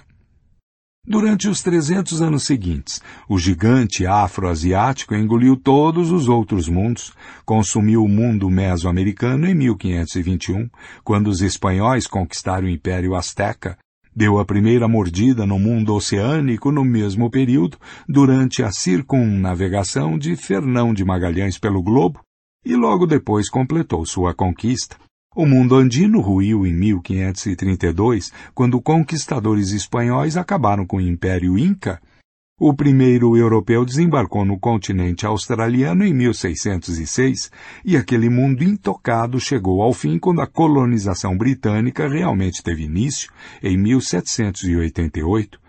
Quinze anos depois, os bretões fundaram a primeira colônia na Tasmânia, trazendo assim o último mundo humano autônomo para a esfera da influência afroasiática. O gigante afroasiático levou vários séculos para digerir tudo o que havia engolido, mas o processo era irreversível.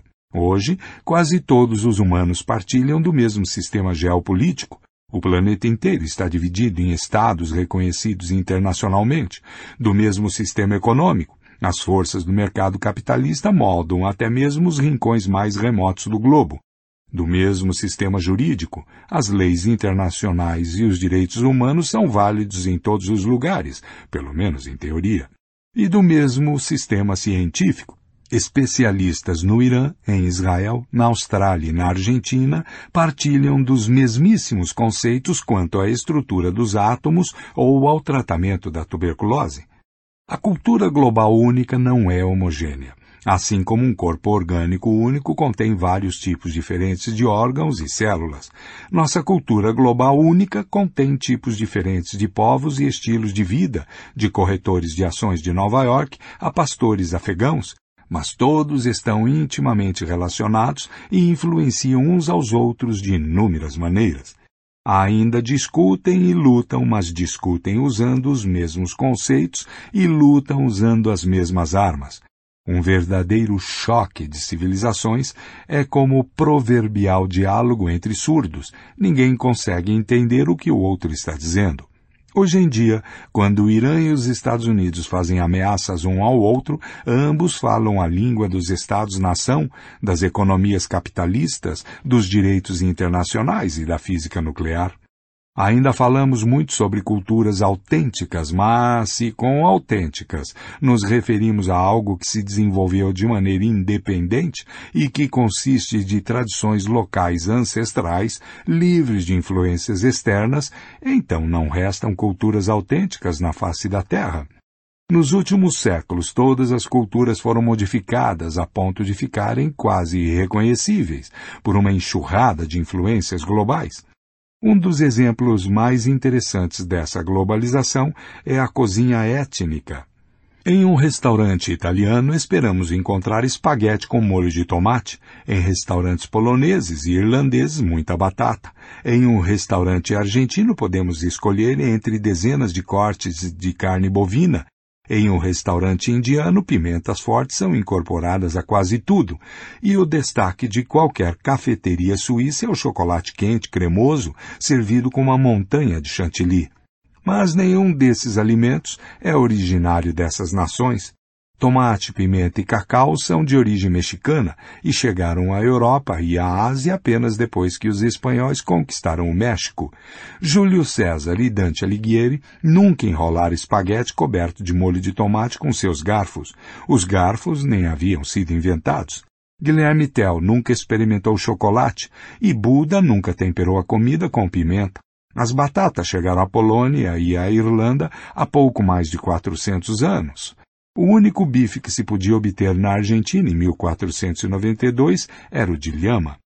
Os filmes de Hollywood perpetuaram uma imagem dos índios das planícies como cavaleiros valentes, atacando corajosamente as carroças dos pioneiros europeus para proteger os costumes de seus ancestrais. No entanto, esses cavaleiros nativos norte-americanos não foram defensores de uma cultura autêntica, ancestral, ao contrário, foram produto de uma grande revolução militar e política que varreu as planícies do oeste da América do Norte nos séculos XVII e XVIII, uma consequência da chegada dos cavalos europeus. Em 1492 não havia cavalos nos Estados Unidos. A cultura Sioux e Apache do século XIX tem muitas características interessantes, mas foi muito mais uma cultura moderna, resultado de forças globais do que autêntica. A visão global. De uma perspectiva prática, o estágio mais importante do processo de unificação global ocorreu nos últimos séculos, quando os impérios cresceram e o comércio se intensificou. Ligações cada vez mais próximas se formaram entre os povos da Afroásia, América, Austrália e Oceania. Assim, pimentas mexicanas foram parar na comida indiana e o gado espanhol começou a pastar na Argentina.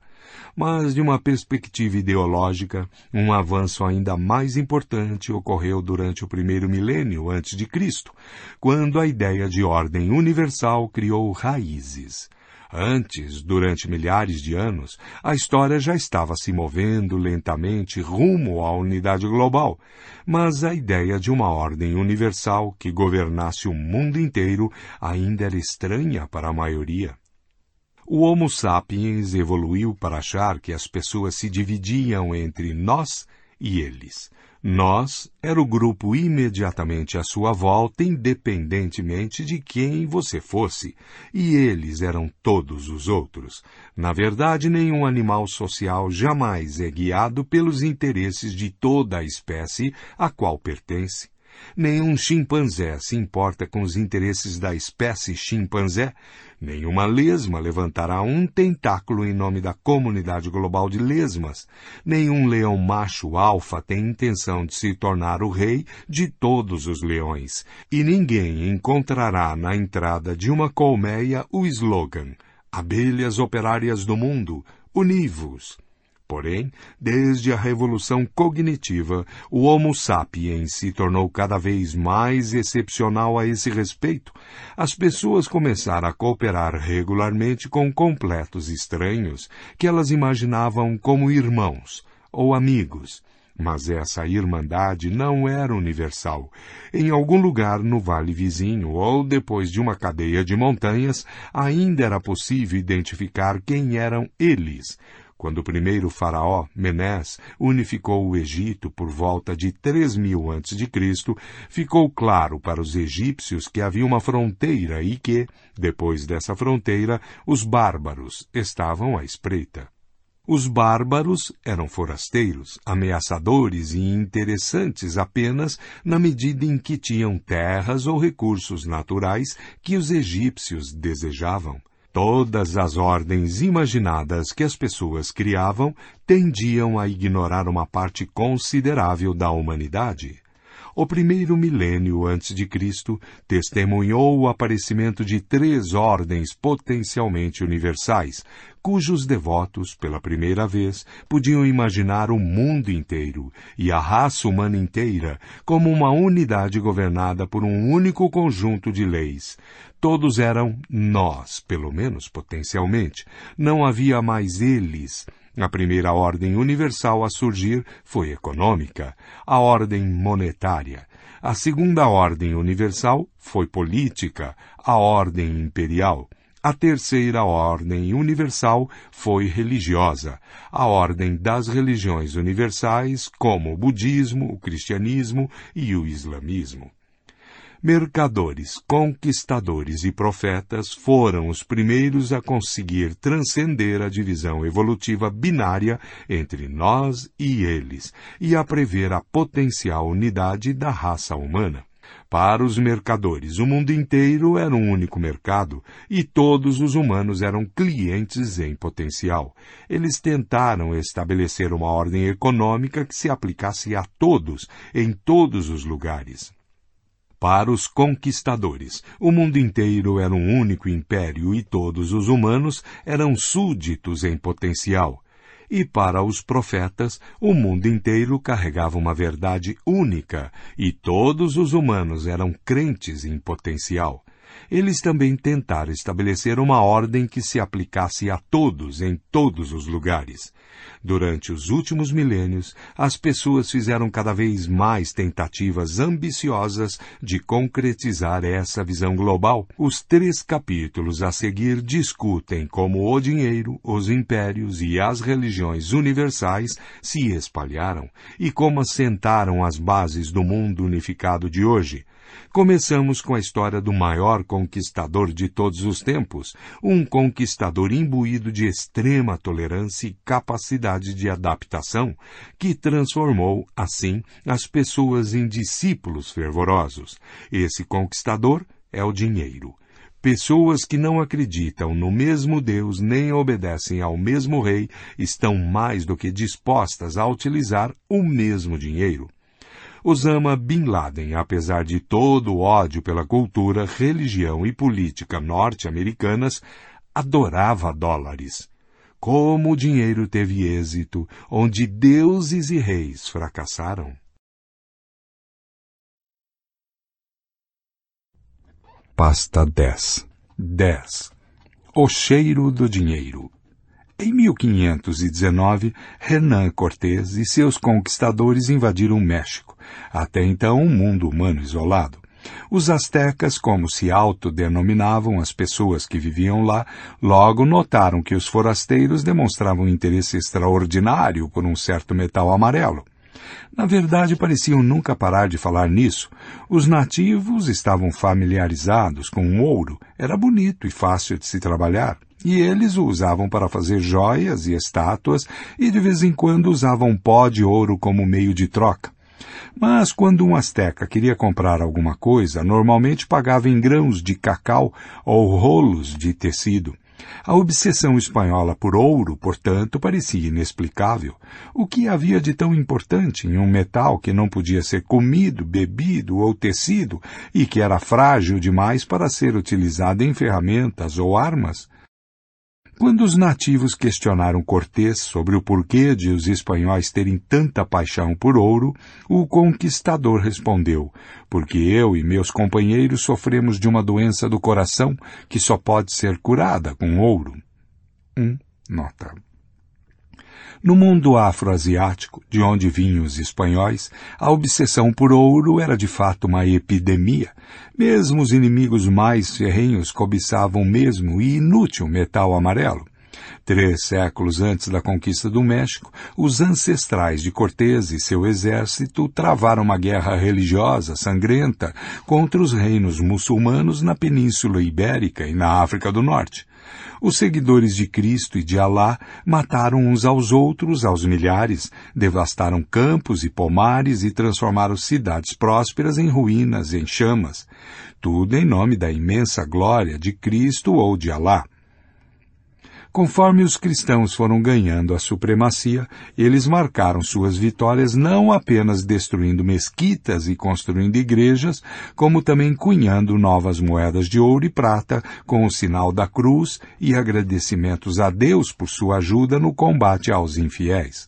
Mas, junto com a nova moeda, os vencedores cunharam outro tipo de moeda, chamada milares, que carregava uma mensagem um tanto quanto diferente. Essas moedas quadradas feitas pelos conquistadores cristãos eram adornadas com inscrições em árabe que declaravam não há outro Deus além de Alá e Maomé é o mensageiro de Alá.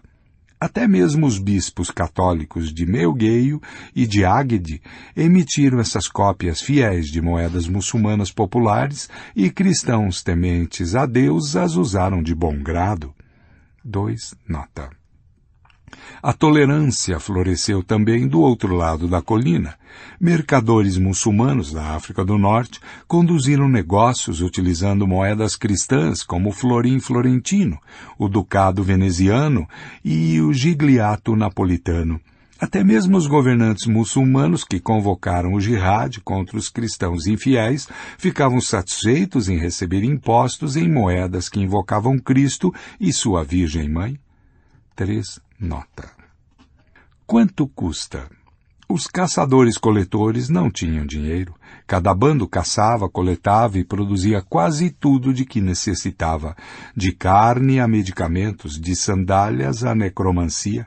Diferentes membros do bando podiam se especializar em diferentes tarefas, mas compartilhavam seus bens e serviços em uma economia de favores e obrigações. Um pedaço de carne fornecido de graça levava consigo a sua posição de reciprocidade, por exemplo, assistência medicinal gratuita. O bando era economicamente independente, apenas alguns itens raros que não podiam ser encontrados localmente, conchas, pigmentos, obsidianas e coisas do tipo, precisavam ser obtidos com estranhos. Isso podia ser feito por meio de escambo simples, nós trocamos belas conchas do mar por sílex de boa qualidade. Pouca coisa mudou depois do início da Revolução Agrícola. A maioria das pessoas continuou vivendo em comunidades pequenas e íntimas. De maneira similar a um bando de caçadores-coletores, cada aldeia tinha uma unidade econômica autossuficiente, mantida por obrigações e favores mútuos, além de um pouco de escambo com forasteiros. Um aldeão podia ser particularmente apto para fazer sapatos, outro para fornecer cuidados médicos, de modo que seus vizinhos sabiam a quem recorrer quando ficavam descalços ou doentes. Mas os povoados eram pequenos e suas economias eram limitadas, por isso não podia haver sapateiros e médicos em tempo integral a ascensão de cidades e reinos e o aprimoramento da infraestrutura de transporte proporcionaram novas oportunidades de especialização. Cidades densamente povoadas ofereciam empregos em tempo integral, não só para sapateiros e médicos profissionais, como também para carpinteiros, sacerdotes, soldados e advogados. Vilarejos que conquistaram uma reputação por produzir bom vinho, azeite ou cerâmica descobriram que valia a pena se especializarem quase que exclusivamente em um determinado produto e trocá-lo com outros povoados por todos os outros bens de que necessitavam. Isso fazia muito sentido. Climas e solos são diferentes. Então, por que beber um vinho medíocre produzido em seu quintal, quando é possível comprar uma variedade mais refinada de um local cujo solo e clima são muito mais adequados para a plantação de videiras? Se a argila de sua região resulta em recipientes mais resistentes e mais bonitos, é possível realizar uma troca. Além disso, com dedicação em tempo integral, comerciantes de vinho e oleiros, sem mencionar médicos e advogados, podem aperfeiçoar sua qualificação em benefício de todos. Mas a especialização criou um problema. Como gerenciar a troca de bens entre os especialistas? Uma economia baseada em favores e obrigações não funciona quando grandes números de estranhos tentam cooperar.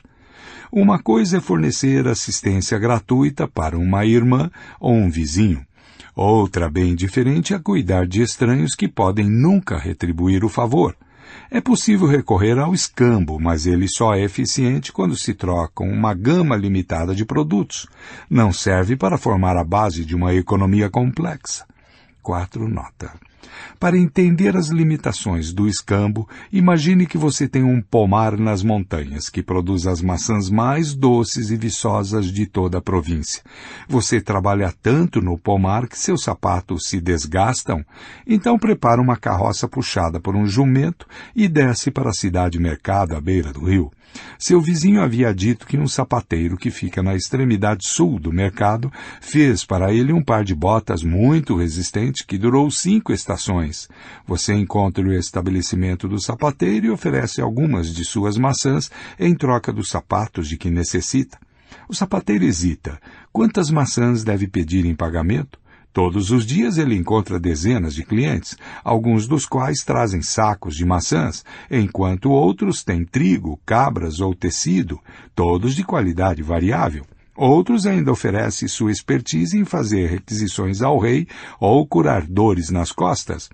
A última vez que o sapateiro trocou sapatos por maçãs foi há três meses, e na época pediu três sacos da fruta. Ou será que foram quatro? Mas pensando bem, aquelas eram maçãs ácidas do vale e não maçãs nobres das montanhas. Por outro lado, na ocasião anterior, as maçãs foram trocadas por sapatos femininos pequenos. Esse sujeito está pedindo botas de tamanho masculino. Além disso, nas últimas semanas, uma praga dizimou os rebanhos da cidade e o couro está ficando escasso os curtumeiros estão começando a exigir o dobro de sapatos finalizados em troca da mesma quantidade de couro, e isso não deveria ser levado em consideração? Em uma economia de troca, o sapateiro e o produtor de maçãs terão de reaprender todos os dias os preços relativos de dezenas de mercadorias. Se cem produtos diferentes são trocados no mercado, compradores e vendedores terão que saber 4,95 mil taxas de câmbio diferentes. E se mil produtos diferentes são trocados, compradores e vendedores terão que lidar com 499,5 mil taxas de câmbio diferentes. 5 nota. Como resolver isso? E fica ainda pior. Mesmo que se possa calcular quantas maçãs equivalem a um par de sapatos, o escambo nem sempre é possível. Afinal, em uma troca é necessário que ambos os lados queiram o que o outro tem a oferecer. O que acontece se o sapateiro não gosta de maçãs e se no momento em questão o que ele realmente quer é um divórcio? É verdade, o fazendeiro até poderia encontrar um advogado que goste de maçãs e fazer um acordo a três. Mas e se o advogado estiver cheio de maçãs e precisar mesmo de um corte de cabelo? Algumas sociedades tentaram resolver o problema estabelecendo um sistema central de escambo que coletava produtos de cultivadores e manufaturadores especializados e os distribuía àqueles que precisavam. O maior e mais famoso desses experimentos foi conduzido na União Soviética e foi um fracasso absoluto. Todo mundo trabalharia conforme suas necessidades. Se transformou na prática em todo mundo trabalharia o mínimo possível e receberia o máximo que conseguisse. Experimentos mais moderados e bem-sucedidos foram feitos em outras ocasiões, como por exemplo no Império Inca, no entanto, a maioria das sociedades encontrou uma forma mais fácil de conectar um grande número de especialistas: o dinheiro. Conchas e cigarros. O dinheiro foi criado muitas vezes em muitos lugares. Seu desenvolvimento não exigiu nenhum progresso tecnológico. Foi uma revolução puramente mental. Envolveu a criação de uma nova realidade intersubjetiva que existe apenas na imaginação coletiva das pessoas.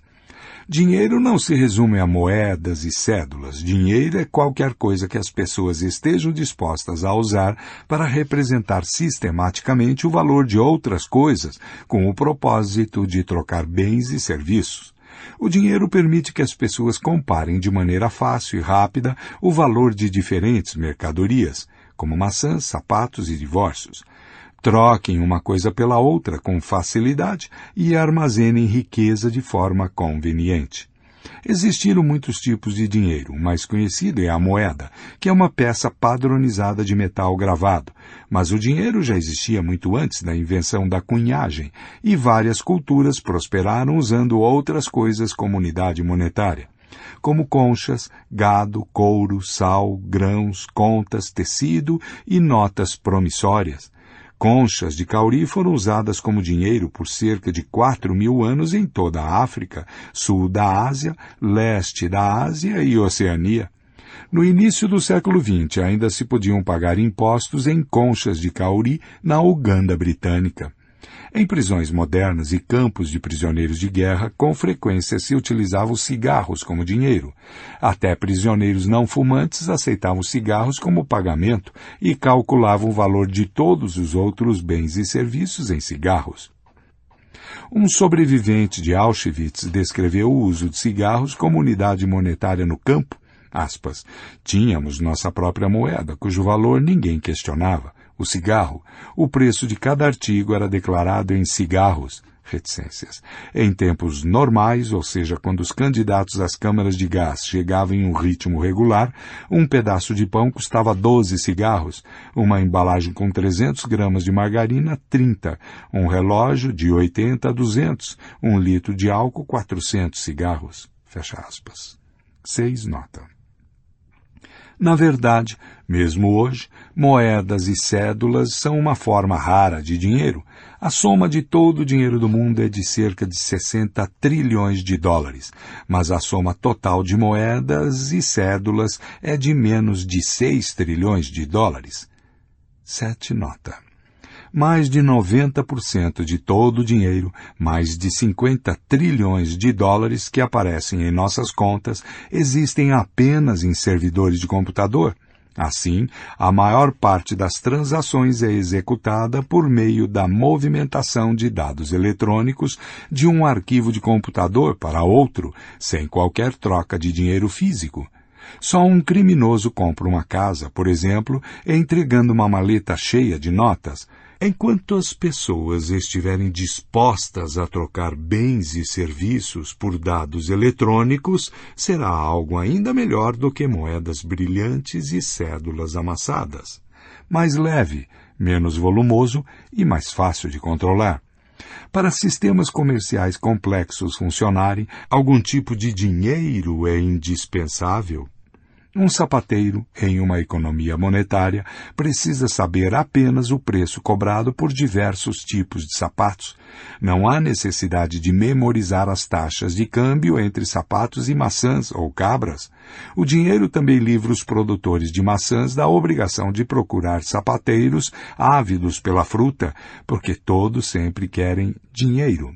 Essa talvez seja sua qualidade mais básica. Todos sempre querem dinheiro porque todos os outros também sempre querem dinheiro, o que significa que você pode trocá-lo por qualquer coisa que desejar ou precisar. O sapateiro sempre aceitará seu dinheiro de bom grado, porque o que quer que ele deseje realmente, maçãs, cabras ou um divórcio, poderá obter em troca de dinheiro. O dinheiro é, portanto, um meio universal de troca que permite que as pessoas convertam quase tudo em praticamente qualquer outra coisa. Força física é convertida em intelecto quando um soldado dispensado do exército financia sua faculdade com os benefícios militares recebidos. Terras são convertidas em lealdade quando um barão vende uma propriedade para sustentar seus empregados. Saúde é convertida em justiça quando um médico utiliza o dinheiro que cobra pelas consultas para contratar um advogado ou subornar um juiz. É possível até mesmo converter sexo em salvação, como faziam prostitutas do século XV ao dormir com homens por dinheiro, que por sua vez elas usavam para comprar indultos da Igreja Católica. Tipos ideais de dinheiro permitem que as pessoas não apenas transformem uma coisa em outra, como também acumulem riqueza. Muitas coisas de valor não podem ser guardadas, como tempo ou beleza. Algumas coisas podem ser armazenadas somente por um breve período, como morangos. Outras são mais duráveis, mas ocupam muito espaço e exigem cuidados e instalações custosas. Grãos, por exemplo, podem ser armazenados durante anos, mas para isso é preciso construir depósitos enormes e protegê-los de ratos, bolor, água, fogo e ladrões. O dinheiro, seja papel, bits de computador ou conchas de cauri, resolve o problema. Conchas de cauri não apodrecem, não são agradáveis ao paladar dos ratos, podem sobreviver a incêndios e são compactas o bastante para serem trancadas em um cofre. Para utilizar a riqueza não basta armazená-la, com frequência preciso transportá-la de um lugar para outro.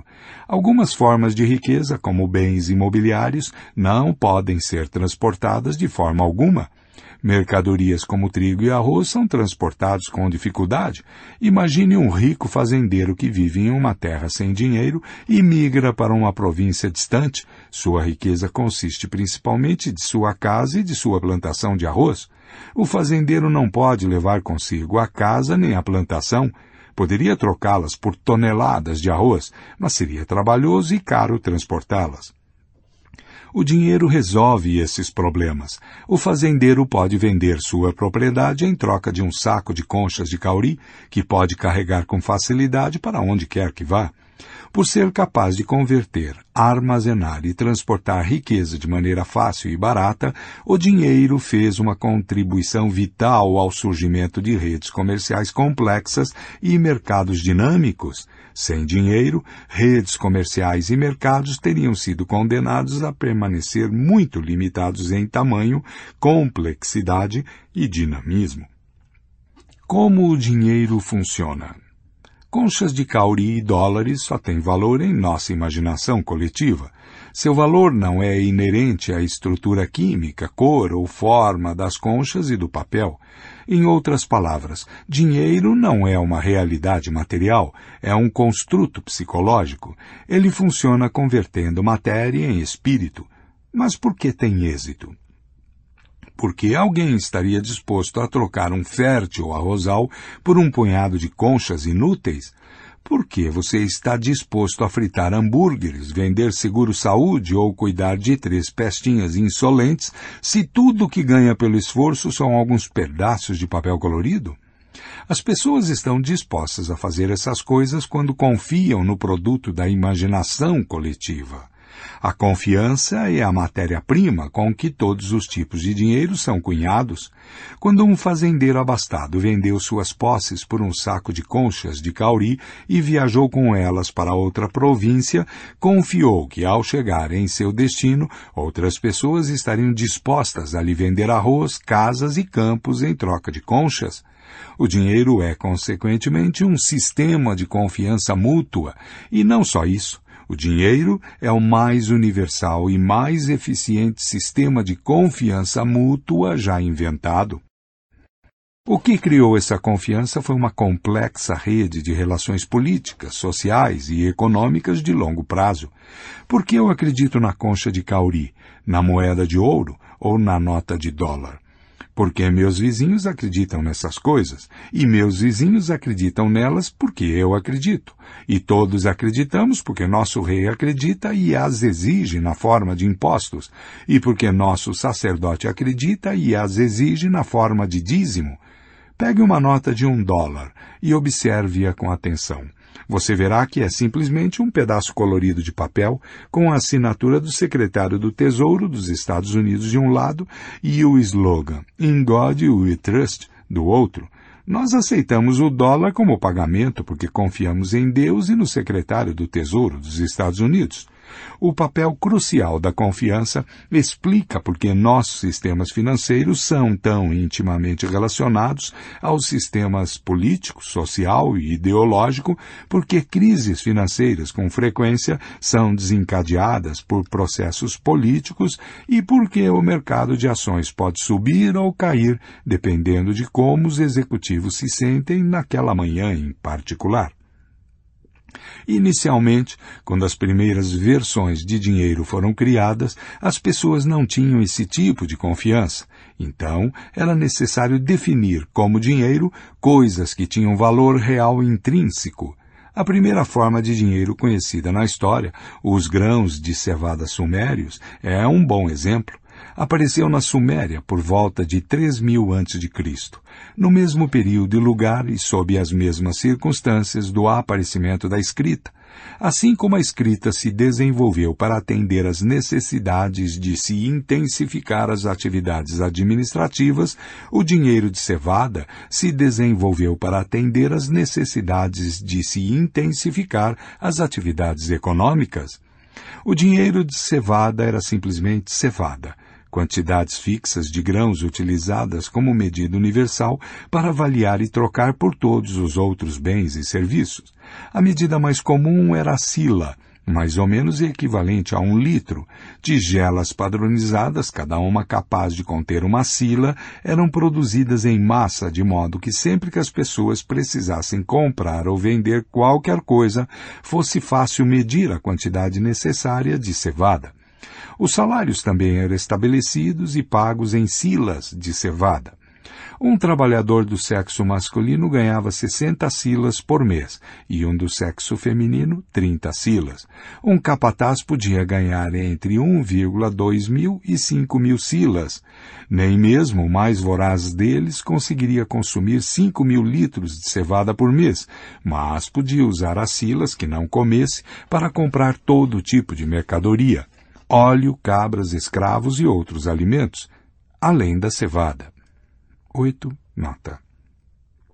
Embora a cevada tenha um valor intrínseco, não era fácil convencer as pessoas a usá-la como dinheiro, e não apenas como mais uma mercadoria.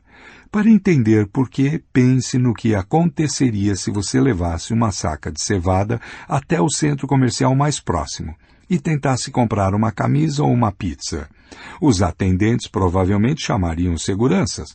Ainda assim, era mais fácil aprender a confiar na cevada como primeiro tipo de dinheiro, pois os grãos têm um valor biológico inerente.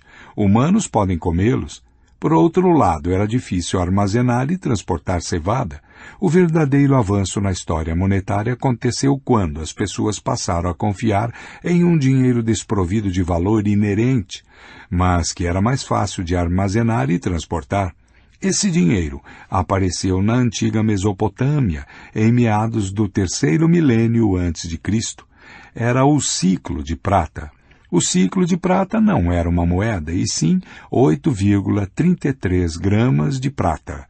Quando o Código de Hammurabi declarou que um homem que matasse uma escrava deveria pagar 20 ciclos ao dono dela, isso significava que ele teria de pagar 166 gramas de prata, não 20 moedas.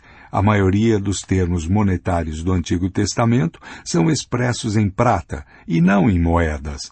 Os irmãos de José o venderam aos ismaelitas por 20 ciclos, ou 166 gramas de prata, o mesmo preço de uma escrava. Afinal, ele era jovem. Ao contrário da sila de cevada, o ciclo de prata não tinha valor inerente. Não é possível comer, beber ou se vestir com prata, e o metal era muito pouco resistente para a fabricação de ferramentas úteis. Lâminas de arado ou espadas de prata se amassariam rapidamente, como se fossem feitas de papel de alumínio. Quando utilizados para alguma coisa, prata e ouro são transformados em joias, coroas e outros símbolos de status, produtos de luxo que membros de uma cultura específica identificam com um status social elevado. Seu valor é puramente cultural. Pesos padronizados de metais preciosos acabaram dando origem às moedas. As primeiras moedas da história foram criadas por volta de 640 a.C. pelo rei Aliates da Lídia, no oeste da Anatólia. Essas moedas tinham um peso padronizado de ouro ou prata e eram gravadas com uma marca de identificação. A marca testava duas coisas. Primeiro, indicava quanto metal precioso havia na moeda. Segundo, identificava a autoridade que emitiu a moeda e que garantia seu conteúdo. Quase todas as moedas em uso hoje são descendentes das moedas lídias. As moedas apresentavam duas vantagens importantes em relação aos lingotes de metal sem marcas. Primeiro, estes últimos tinham de ser pesados em todas as transações. Segundo, pesar o lingote não é suficiente. Como o sapateiro sabe que o lingote de prata que paguei por minhas botas é realmente feito de prata pura e não de chumbo coberto por uma fina camada de prata? As moedas ajudam a resolver esses problemas. A marca gravada nelas atesta seu valor exato, de modo que o sapateiro não precisa ter uma balança ao lado da caixa registradora. E o que é mais importante, a marca na moeda é a assinatura de alguma autoridade política que garante seu valor. A forma e o tamanho da marca variaram muitíssimo ao longo da história, mas a mensagem era sempre a mesma. Eu, o grande rei fulano de tal, dou minha palavra de que esse disco de metal contém exatamente cinco gramas de ouro. Se alguém ousar falsificar essa moeda, significa que está falsificando minha própria assinatura, o que seria uma mancha em minha reputação. Punirei tal crime com extrema severidade. É por isso que falsificar dinheiro sempre foi considerado um crime muito mais sério do que outros tipos de fraude. Falsificação não é apenas fraude, é uma quebra de soberania, um ato de subversão contra o poder, os privilégios e a pessoa do rei. O termo jurídico é lese majesté, lesa majestade, e costuma ser punida com tortura e morte contanto que as pessoas confiassem no poder e na integridade do rei, confiavam em suas moedas. Completos estranhos podiam concordar facilmente quanto ao valor da moeda de denário romana, porque confiavam no poder e na integridade do imperador romano, cujo nome e imagem a adornavam. Por sua vez, o poder do imperador se apoiava no denário, Imagine como teria sido difícil manter o Império Romano sem moedas, se o imperador tivesse que recolher impostos e pagar salários com cevada e trigo. Seria impossível recolher impostos em cevada na Síria, transportar os fundos para o Tesouro Central em Roma e transportá-los novamente para a Britânia para pagar as legiões locais. Teria sido igualmente difícil manter o império se os habitantes de Roma acreditassem em moedas de ouro, mas gauleses, gregos, egípcios e sírios rejeitassem essa crença, depositando sua confiança em conchas de cauri, contas de marfim e rolos de tecido. O Evangelho do Ouro a confiança nas moedas de Roma era tão forte que, mesmo fora das fronteiras do império, as pessoas aceitavam de bom grado pagamento em denários. No século I, as moedas romanas eram um meio de troca aceito nos mercados da Índia, embora a legião romana mais próxima estivesse a milhares de quilômetros de distância. Os indianos tinham tanta confiança no denário e na imagem do imperador que, quando os governantes locais cunharam suas próprias moedas, imitaram o denário à risca, até mesmo o retrato do imperador. O nome denário se tornou uma denominação genérica para moedas. Califas muçulmanos adaptaram o nome ao árabe e criaram os dinares.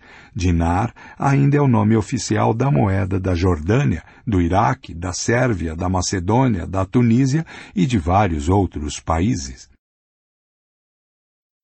Enquanto a cunhagem em estilo lídio se espalhava do Mediterrâneo para o Oceano Índico, a China desenvolvia um sistema monetário um pouco diferente, baseado em moedas de bronze, lingotes de prata e ouro não marcados mas os dois sistemas monetários tinham suficientes pontos em comum, em especial o fato de se basear em ouro e prata, para que se estabelecessem sólidas relações monetárias e comerciais entre a zona chinesa e Lídia.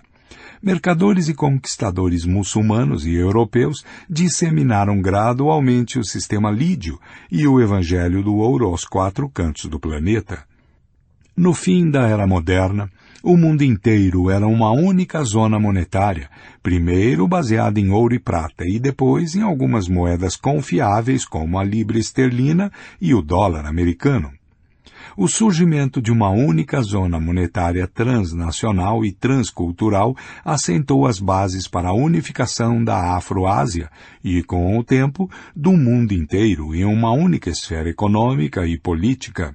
As pessoas continuaram a falar línguas mutuamente incompreensíveis, obedecer a governantes diferentes e adorar deuses distintos, mas todos acreditavam em ouro e prata e em moedas de ouro e de prata. Sem essa crença partilhada, as redes de comércio mundiais teriam sido praticamente impossíveis. O ouro e a prata que os conquistadores do século XVI encontraram na América permitiram que os mercadores europeus comprassem seda, porcelana e especiarias no leste da Ásia, movendo assim as rodas do crescimento econômico tanto na Europa quanto no leste da Ásia. A maior parte do ouro e da prata extraídos no México e nos Andes escapou por entre os dedos dos europeus e encontrou um bom lar nas bolsas dos produtores de seda e porcelana chineses. O que teria acontecido à economia global se os chineses não tivessem sofrido da mesma doença do coração que afligiu Cortés e seus companheiros e tivessem se recusado a aceitar pagamento em ouro e prata? Ainda assim, porque chineses, indianos, muçulmanos e espanhóis, que pertenciam a culturas muito diferentes, que não tinham quase nada em comum, partilham da crença no ouro? Por que não aconteceu de os espanhóis acreditarem em ouro, os muçulmanos em cevados, indianos em conchas de cauri e os chineses em rolos de seda? Os economistas têm uma resposta pronta. Assim que o comércio conecta duas áreas, as forças de oferta e procura tendem a equalizar os preços dos bens transportáveis. Para entender o porquê, considere um caso hipotético. Suponha que, quando teve início o comércio regular entre Índia e o Mediterrâneo, os indianos não tinham menor interesse em ouro, de modo que ele praticamente não tinha valor. Mas no Mediterrâneo, o ouro era um símbolo de status cobiçado e, por conseguinte, seu valor era alto. O que aconteceria depois? Mercadores que viajavam entre a Índia e o Mediterrâneo notariam a diferença no valor do ouro. Para lucrar, começariam a comprar ouro barato na Índia e vendê-lo por um valor bem mais alto no Mediterrâneo. Logo, a demanda por ouro na Índia dispararia, assim como seu valor. Ao mesmo tempo, o Mediterrâneo experimentaria um influxo de ouro, cujo valor consequentemente cairia. Em um curto período, o valor do ouro na Índia e no Mediterrâneo passaria a ser muito similar. O mero fato de o povo do Mediterrâneo acreditar no ouro faria com que os indianos começassem a acreditar nele também, mesmo que os indianos ainda não tivessem encontrado uma utilidade real para o ouro, o fato de o povo do Mediterrâneo o desejar seria o suficiente para fazer com que os indianos o valorizassem. Do mesmo modo, o fato de outra pessoa acreditar em conchas de cauri, dólares ou dados eletrônicos é suficiente para fortalecer nossa própria crença neles, mesmo que essa pessoa seja odiada, desprezada ou ridicularizada por nós, cristãos e muçulmanos, incapazes de concordar em termos de crença religiosa, concordam quando se trata de uma crença monetária, porque enquanto a religião nos pede para acreditar em algo, o dinheiro nos pede para acreditar que outras pessoas acreditam em algo. Durante milhares de anos, filósofos, pensadores e profetas demonizaram dinheiro e o consideraram a raiz de todos os males. Seja como for, o dinheiro é também o apogeu da tolerância humana. O dinheiro é mais tolerante que linguagem, leis estaduais, códigos culturais, crenças religiosas e hábitos sociais. O dinheiro é o único sistema de crenças criado pelos humanos que pode transpor praticamente qualquer abismo cultural e que não discrimina com base em religião, gênero, raça, idade ou orientação sexual Graças ao dinheiro, até mesmo pessoas que não se conhecem e não confiam umas nas outras são capazes de cooperar de maneira efetiva. O preço do dinheiro. O dinheiro é baseado em dois princípios universais. A. Convertibilidade universal. Com o dinheiro como alquimista é possível transformar terras em lealdade, justiça em saúde e violência em conhecimento. B. Confiança universal. Com o dinheiro como intermediário, quaisquer duas pessoas podem cooperar em qualquer projeto. Esses princípios permitiram que milhões de estranhos cooperassem no comércio e na indústria de maneira eficaz. Mas tais princípios aparentemente benignos têm um lado obscuro.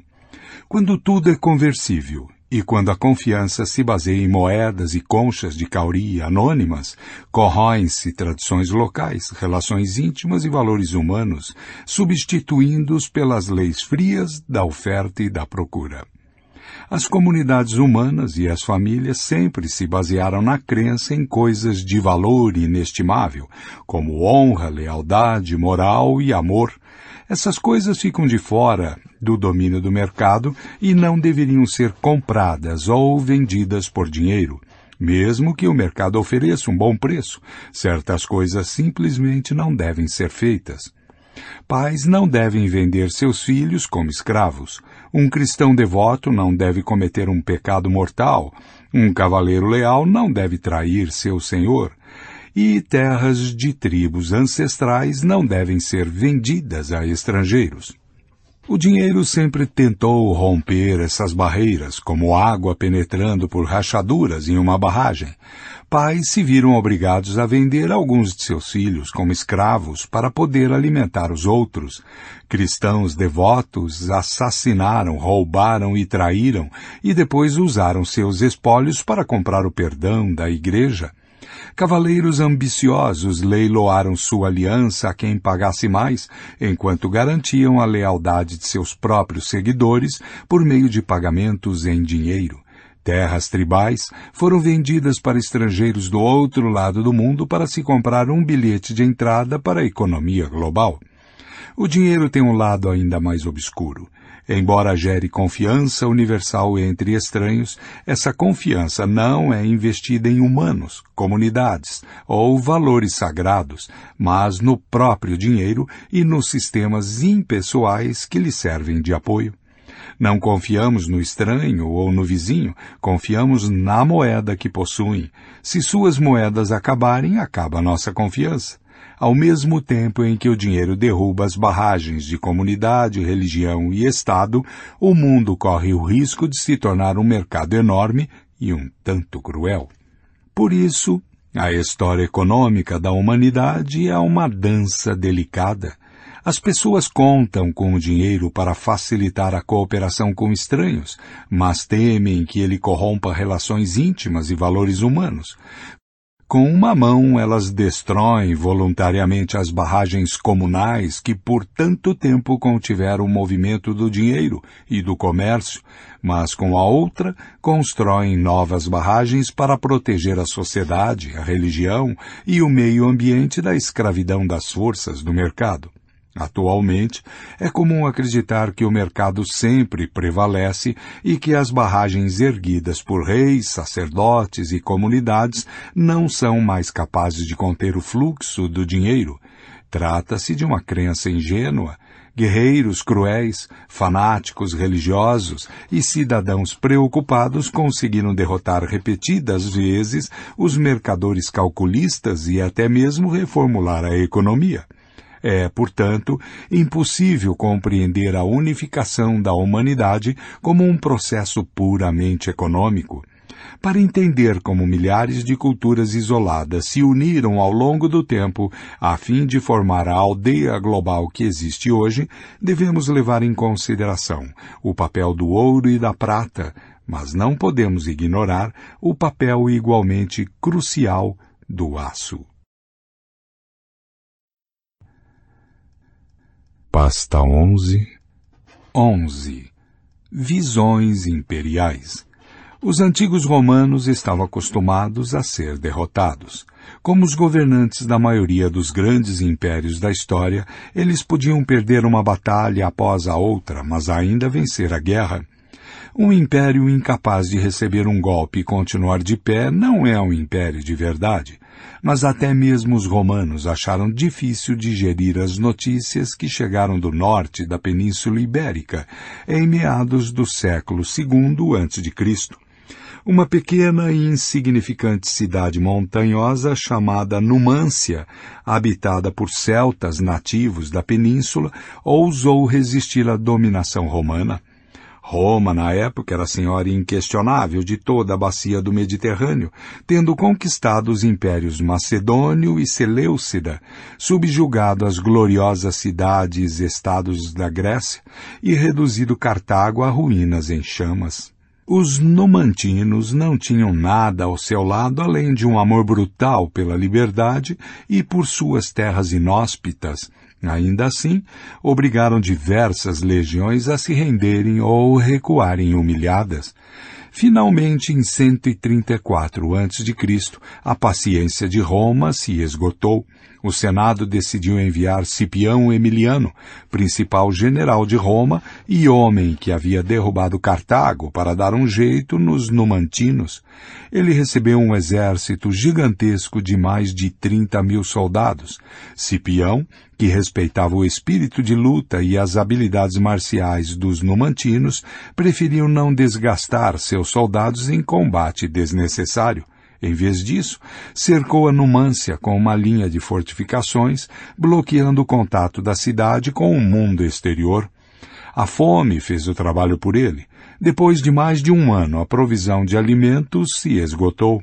Quando os numantinos se deram conta de que não havia mais esperança, incendiaram a própria cidade. Segundo relatos romanos, a maioria se matou para não se tornar escrava de Roma. Mais tarde, a Numância se tornou um símbolo da independência e coragem espanholas. Miguel de Cervantes, autor de Dom Quixote, escreveu uma tragédia chamada O Cerco de Numância, que termina com a destruição da cidade, mas também com uma visão da futura grandiosidade da Espanha. Poetas compuseram panegíricos de seus bravos defensores e pintores retrataram o cerco majestosamente em suas telas.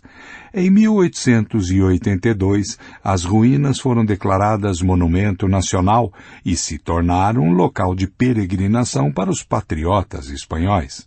Nas décadas de 1950 e 1960, as histórias em quadrinhos mais populares na Espanha não eram as do Super-Homem ou do Homem-Aranha, e sim as aventuras de El Rabato, um antigo herói ibérico fictício que combatia os opressores romanos. Os antigos nomantinos são, até hoje, paradigmas espanhóis do heroísmo e do patriotismo, retratados como modelos para os jovens do país. Ainda assim, os patriotas exaltam os numantinos em espanhol, língua romântica que nasceu do latim de Cipião. Os numantinos falavam uma língua celta que hoje está morta e perdida. Cervantes escreveu o Circo de Numância em alfabeto latino e a peça segue modelos artísticos greco-romanos. Numância não tinha teatros. Os patriotas espanhóis que admiram o heroísmo numantino tendem a ser também leais seguidores da Igreja Católica Romana. Não ignore essa última palavra. Uma igreja cujo líder ainda fica em Roma e que se dirige a Deus preferivelmente em latim. Da mesma forma, o direito moderno espanhol deriva da lei romana, a política espanhola se baseia na romana, e a cozinha e a arquitetura espanholas devem muito mais a legados romanos do que celtas ou ibéricos. Não restou nada da Numância, além de ruínas. Até mesmo sua história só chegou até nós graças aos escritos de historiadores romanos. Foi feita sob medida para o gosto do público romano, que adorava contos de bárbaros amantes da liberdade. A vitória de Roma sobre a Numância foi tão completa que os vitoriosos se apropriaram até da memória dos derrotados. Não é o nosso tipo de história. Gostamos de ver os menos favorecidos vencerem, mas não há justiça na história.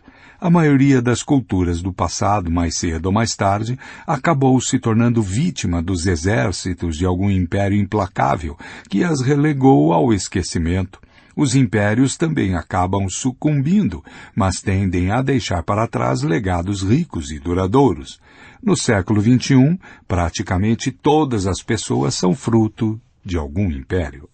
O que é um império? Um império é uma ordem política com duas características importantes. Em primeiro lugar, para se qualificar para essa designação, é preciso dominar um número significativo de povos distintos, cada um com seu próprio território e identidade cultural. Quantos povos exatamente? Dois ou três não são suficientes. Vinte ou trinta é bastante. O limiar do império fica em algum ponto intermediário. Em segundo lugar, impérios são caracterizados por fronteiras flexíveis e um apetite potencialmente ilimitado. Eles podem engolir e digerir cada vez mais nações e territórios sem alterar sua estrutura ou identidade básicas. O Estado britânico atual tem fronteiras bastante claras que não podem ser ultrapassadas sem alterar a estrutura e a identidade fundamentais do Estado. Um século atrás, praticamente qualquer lugar da Terra poderia se tornar parte do Império Britânico. Diversidade cultural e flexibilidade territorial dão aos impérios não só seu caráter singular, como também seu papel central na história. Foi graças a essas duas características que os impérios conseguiram unir politicamente diversos grupos étnicos e zonas ecológicas e, desse modo, fundir segmentos cada vez maiores da espécie humana e do planeta Terra. Deve-se enfatizar que um império é definido unicamente por sua diversidade e fronteiras flexíveis, e não por suas origens, forma de governo, extensão territorial ou tamanho de sua população. O império não precisa emergir de conquistas militares. O Império Ateniense começou como uma liga voluntária, e o Império de Habsburgo nasceu de um matrimônio pavimentado por uma série de alianças sagazes por meio de casamentos. O império também não precisa ser governado por um imperador autocrático. O Império Britânico, o maior da história, foi conduzido por uma democracia entre outros impérios democráticos, ou pelo menos republicanos, estiveram incluídos os modernos impérios holandês, francês, belga e norte-americano, assim como os impérios pré-modernos de Novgorod, Roma, Cartago e Atenas. O tamanho também não tem tanta importância. Impérios podem ser pequenos. O Império Ateniense, em seu apogeu, era muito menor em tamanho e população do que a Grécia de hoje. O Império Azteca era menor do que o México atual. No entanto, ambos eram impérios, enquanto a Grécia e o México modernos não são, porque os primeiros subjugaram gradualmente dezenas e até centenas de unidades políticas diferentes, e os últimos não. Atenas dominou mais de cem cidades-estado antes independentes, e o Império Azteca, se pudermos confiar nos registros de impostos cobrados, governou 371 tribos e povos diferentes. Como foi possível espremer tamanha mistura humana no território de um modesto Estado moderno? Foi possível porque, no passado, havia muito mais povos distintos no mundo, cada um deles com uma população menor e ocupando menos território do que um povo típico dos dias de hoje. As terras entre o Mediterrâneo e o Rio Jordão, que hoje lutam para satisfazer as ambições de apenas dois povos, acomodaram facilmente nos tempos bíblicos dezenas de nações, tribos, pequenos reinos e cidades-estado. Os impérios foram uma das principais razões para a drástica redução da diversidade humana. O rolo compressor imperial pouco a pouco destruiu as características singulares de inúmeros povos, como os numantinos, forjando a partir deles grupos novos e muito maiores. Impérios do mal? Nos dias de hoje, imperialista só fica atrás de fascista no léxico de palavrões políticos. A crítica contemporânea aos impérios normalmente assume duas formas: Primeiro, os impérios não funcionam. No fim das contas, não é possível governar de maneira eficaz um grande número de povos conquistados. Segundo, mesmo que seja possível, não deve ser feito porque os impérios são máquinas do mal, destruidoras e exploradoras. Todo povo tem direito à soberania e nunca deveria ser submetido ao jugo de outro. De uma perspectiva histórica, o primeiro enunciado não faz um mínimo sentido e o segundo é extremamente problemático. A verdade é que o império foi a forma mais comum de organização política do mundo nos últimos 2.500 anos. A maioria dos humanos, durante esses dois milênios e meio, viveu em impérios. O império também é uma forma muito estável de governo.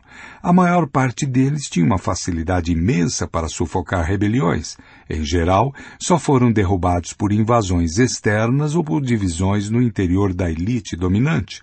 Por outro lado, não existe um bom histórico de povos conquistados que tenham conseguido se libertar de seus soberanos imperiais. A maioria desses povos permaneceu subjugada por centenas de anos. Quase sempre foram lentamente digeridos pelo Império Conquistador até que suas culturas singulares desapareceram. Por exemplo, quando o Império Romano do Ocidente finalmente sucumbiu às tribos germânicas invasoras em 476, os nomantinos, arvernos, euvécios, samnitas, lusitanos, umbrianos, etruscos e centenas de outros povos esquecidos que os romanos haviam conquistado séculos antes não emergiram da carcaça estripada do império como Jonas da barriga do grande peixe não restou nenhum deles. Os descendentes biológicos dos povos que haviam se identificado como membros dessas nações, que falavam sua língua, cultuavam seus deuses e disseminavam seus mitos e lendas, agora pensavam, falavam e cultuavam como os romanos. Em muitos casos, a destruição de um império não significava a independência dos povos dominados. Em vez disso, um novo império ocupava o vácuo criado quando o antigo ruía ou se rendia. Em nenhum outro lugar isso foi tão evidente quanto no Oriente Médio. A atual constelação política na região, um equilíbrio de poder entre muitas entidades políticas independentes com fronteiras mais ou menos estáveis, praticamente não tem paralelos nos últimos milênios.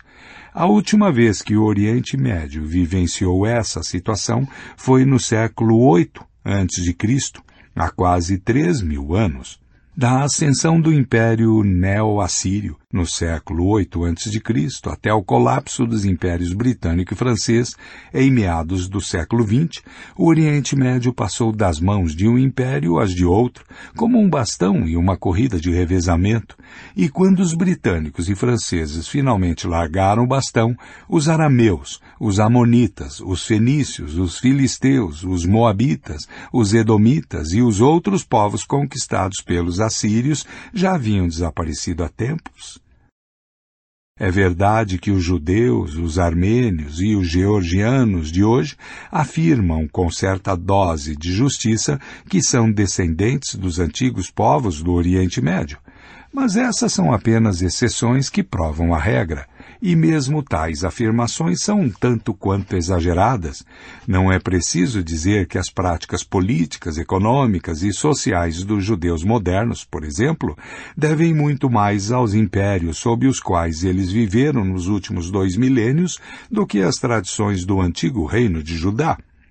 Se o rei Davi aparecesse em uma sinagoga ultra-ortodoxa nos dias de hoje, ficaria perplexo ao encontrar pessoas vestindo roupas do leste europeu, falando em dialeto germânico, Yiddish, e tendo discussões infinitas sobre o significado de um texto babilônico, o Talmud, não havia sinagogas, volumes do Talmud, nem rolos da Torá na antiga Judá, Construir e manter um império normalmente exigia o massacre cruel de grandes populações e a opressão brutal de todos os que sobravam.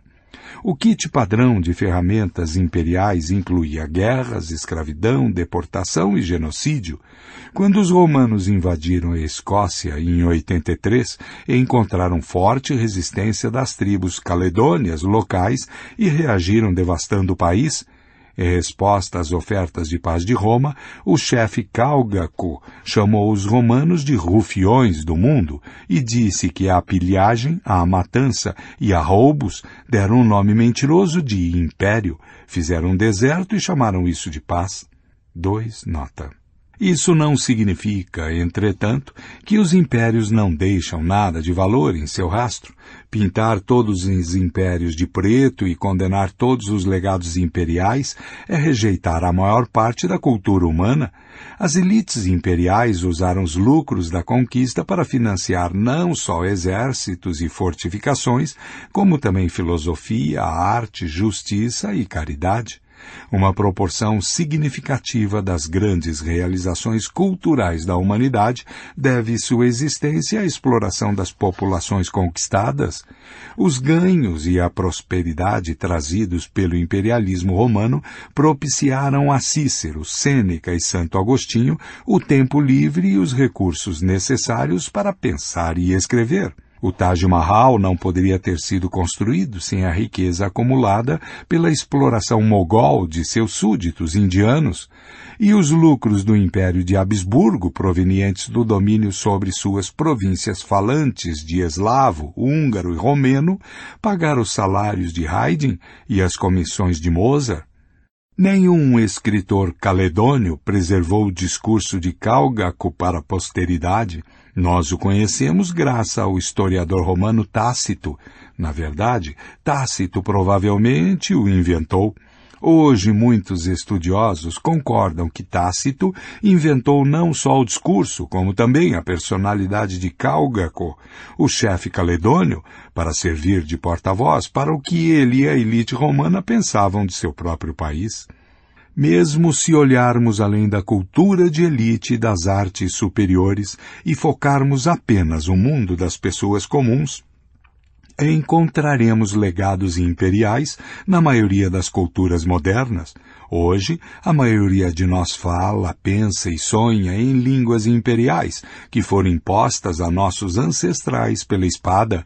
A maior parte dos habitantes do leste asiático fala e sonha na língua do Império Han, Independentemente de suas origens, quase todos os habitantes dos dois continentes americanos, da península de Barrow, no Alasca, ao Estreito de Magalhães, se comunicam em uma das quatro línguas imperiais, espanhol, português, francês ou inglês, os egípcios da atualidade falam árabe, concebem a si mesmos como árabes e se identificam totalmente com o Império Árabe que conquistou o Egito no século VII e reprimiu com punho de ferro as repetidas revoltas que irromperam contra seu domínio. Cerca de 10 milhões de Zulus na África do Sul remetem à era de glória do século XIX, embora a maior parte deles descenda de tribos que lutaram contra o Império Zulu e tenha sido incorporada a ele por meio de campanhas militares sangrentas. É para o seu próprio bem. O primeiro império sobre o qual temos informações definitivas foi o Império Acádio de Sargão, o Grande, aproximadamente 2250 a.C., Sargão começou sua carreira como rei de Kish, uma pequena cidade-estado na Mesopotâmia. Em poucas décadas, ele conseguiu conquistar não só todas as outras cidades-estado mesopotâmicas, como também grandes territórios fora do centro da Mesopotâmia. Sargão se gabava de ter conquistado o mundo inteiro.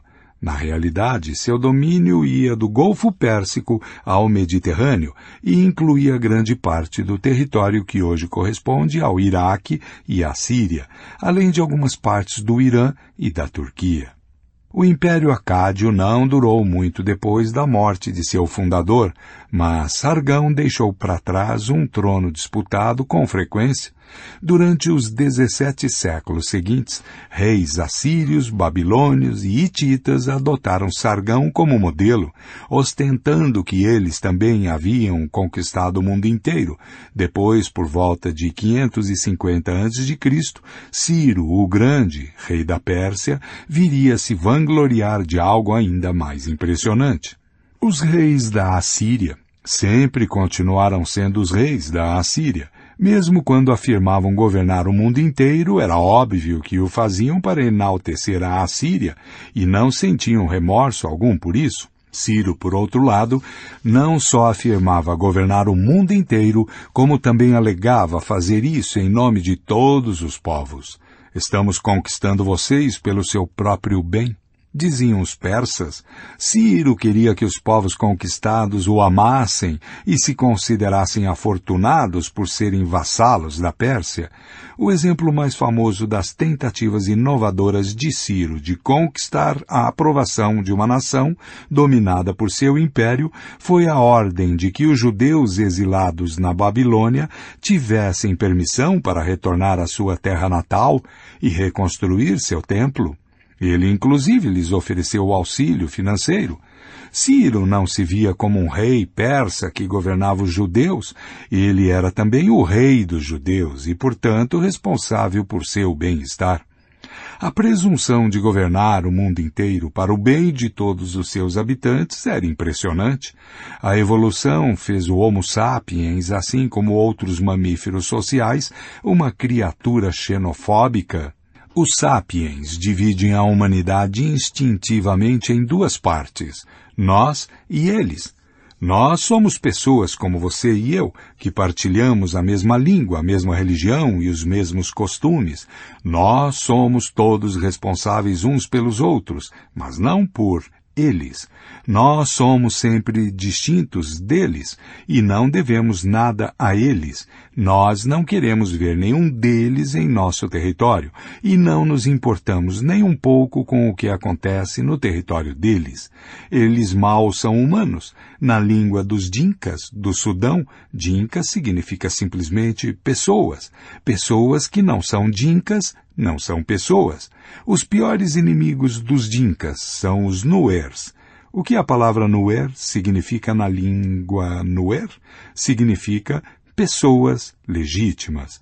A milhares de quilômetros do deserto do Sudão, nas terras geladas do Alasca e no nordeste da Sibéria, vivem os Yupikis. O que Yupik significa na língua deles? Significa pessoas reais. 3. Nota.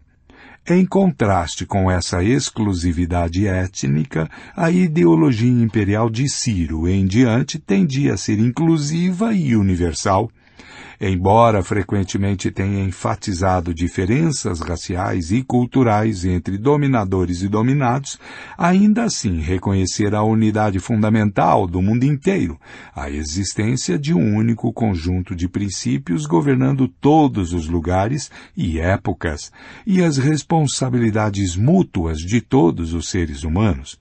A humanidade é vista como uma grande família. Os privilégios dos pais andam de mãos dadas com a responsabilidade pelo bem-estar dos filhos. Essa nova visão imperial passou de Ciro e dos persas para Alexandre Magno e dele para reis helenísticos, imperadores romanos, califas muçulmanos, dinastas indianos e mais tarde até mesmo primeiros ministros soviéticos e presidentes norte-americanos. Essa visão imperial benevolente justificou a existência de impérios e refutou não só as tentativas de revolta dos povos dominados, como também as tentativas dos povos independentes de resistir à expansão imperial. Visões imperiais similares se desenvolveram independentemente do modelo persa em outras partes do mundo, em particular na América Central, na região andina e na China. Segundo uma tradicional teoria política chinesa, o céu, Tian, é a fonte de toda a autoridade legítima na Terra. O céu escolhe a pessoa, ou família, mais merecedora e lhe concede o mandato do céu. Essa pessoa, ou família, então, governa tudo sob o céu, Tianxia, em benefício de todos os seus habitantes. Assim, uma autoridade legítima é, por definição, universal. Se um governante não tem o mandato do céu, então lhe falta legitimidade para governar até mesmo uma única cidade. Se um governante tem um mandato, ele é obrigado a disseminar justiça e harmonia pelo mundo todo o mandato do céu não podia ser concedido a vários candidatos ao mesmo tempo, e, por conseguinte, não se podia legitimar a existência de mais de um Estado independente. O primeiro imperador da China unificada, Qin Shi Huang, Di, se vangloriava de que em todas as seis direções do universo tudo pertence ao imperador. Reticências. Onde quer que exista uma pegada humana, há alguém que se tornou súdito do imperador. Reticências. Sua bondade chega até mesmo aos bois e cavalos. Não há ninguém que não se beneficie dela. Todos os homens estão em segurança sob o teto dele. 4. Nota.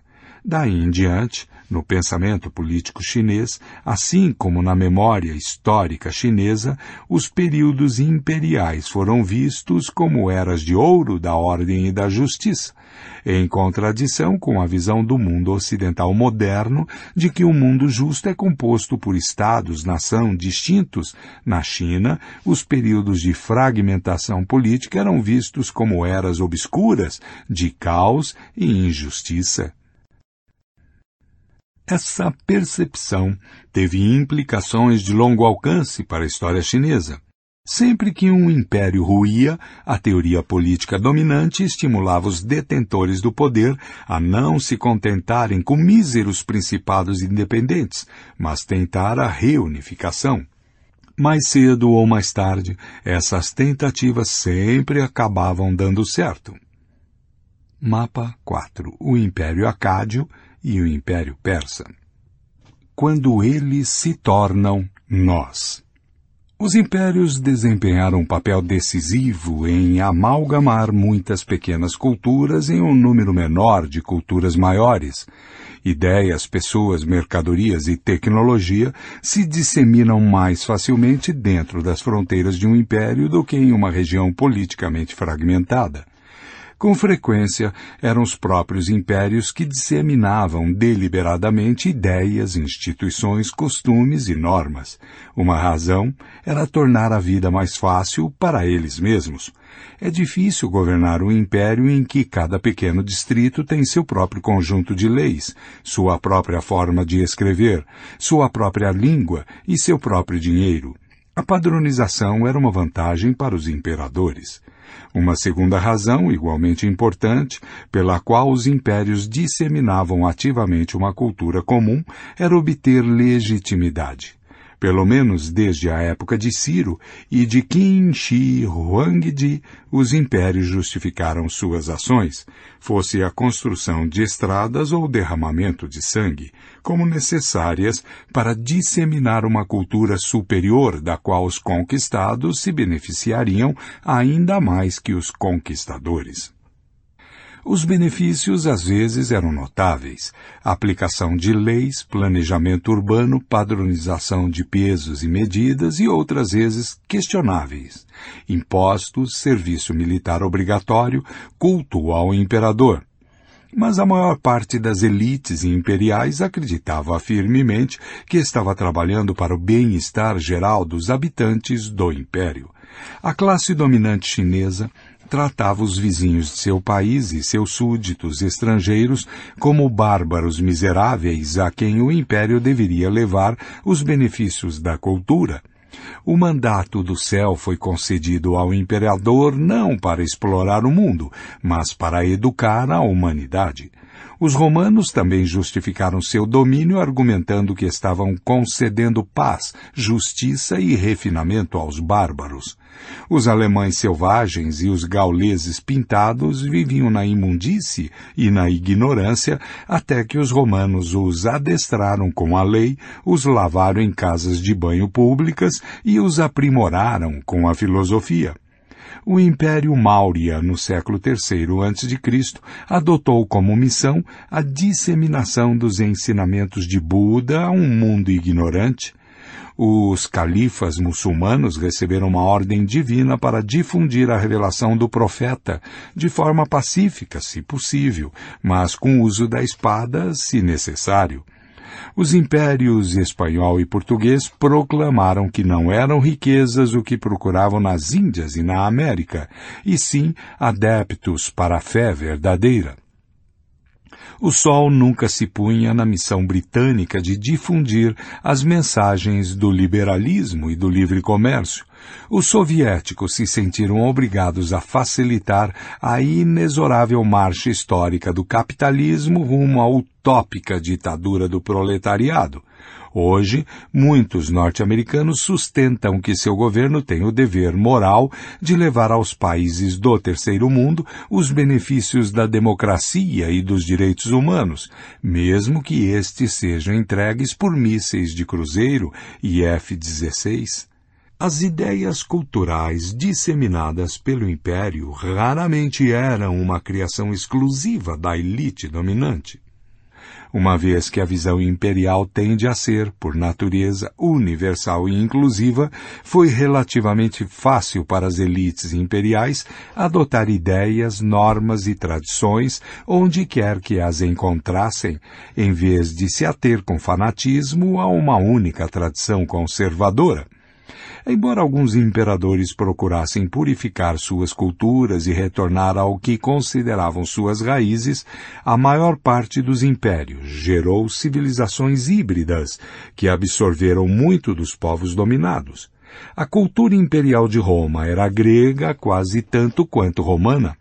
A cultura imperial abássida era parte persa, parte grega e parte árabe. A cultura imperial mongol era uma imitação da chinesa. No Império dos Estados Unidos, um presidente norte-americano com sangue queniano pode comer pizza italiana enquanto assiste a seu filme preferido, Lawrence da Arábia, um épico britânico sobre a rebelião árabe contra os turcos. Não que esse caldeirão cultural tenha tornado o processo de assimilação mais fácil para os conquistados. A civilização imperial pode muito bem ter absorvido inúmeras contribuições de diversos povos conquistados, mas o resultado híbrido ainda era estranho à grande maioria. O processo de assimilação era, com frequência, doloroso e traumático. Não é fácil abrir mão da tradição local e familiar, assim como é difícil e estressante entender e adotar uma nova cultura. Pior ainda, mesmo quando os povos dominados adotavam a cultura imperial com sucesso, podia levar décadas, se não séculos, até que a elite os aceitasse como parte de nós. As gerações que viviam entre a conquista e a aceitação eram deixadas ao relento. Já haviam perdido sua querida cultura local, mas não tinham permissão para participar em condição de igualdade no mundo imperial. Pelo contrário, a cultura adotada continuava a vê-las como bárbaros. Imagine um ibérico de boa ascendência vivendo um século antes da queda da Numância. Ele fala seu dialeto celta nativo com seus pais, mas aprendeu um latim impecável com um sotaque muito leve, porque é necessário para conduzir seus negócios e lidar com as autoridades. Alimenta a predileção de sua esposa por bugigangas enfeitadas, mas fica um pouco constrangido porque ela, como outras mulheres locais, guarda esse resquício do gosto celta. Ele preferiria que ela adotasse a simplicidade das joias usadas pela esposa do governante romano. Ele mesmo usa túnicas romanas e, graças ao sucesso como comerciante de gado, devido em grande parte à sua experiência com o complicado direito romano, conseguiu construir um casarão em estilo romano.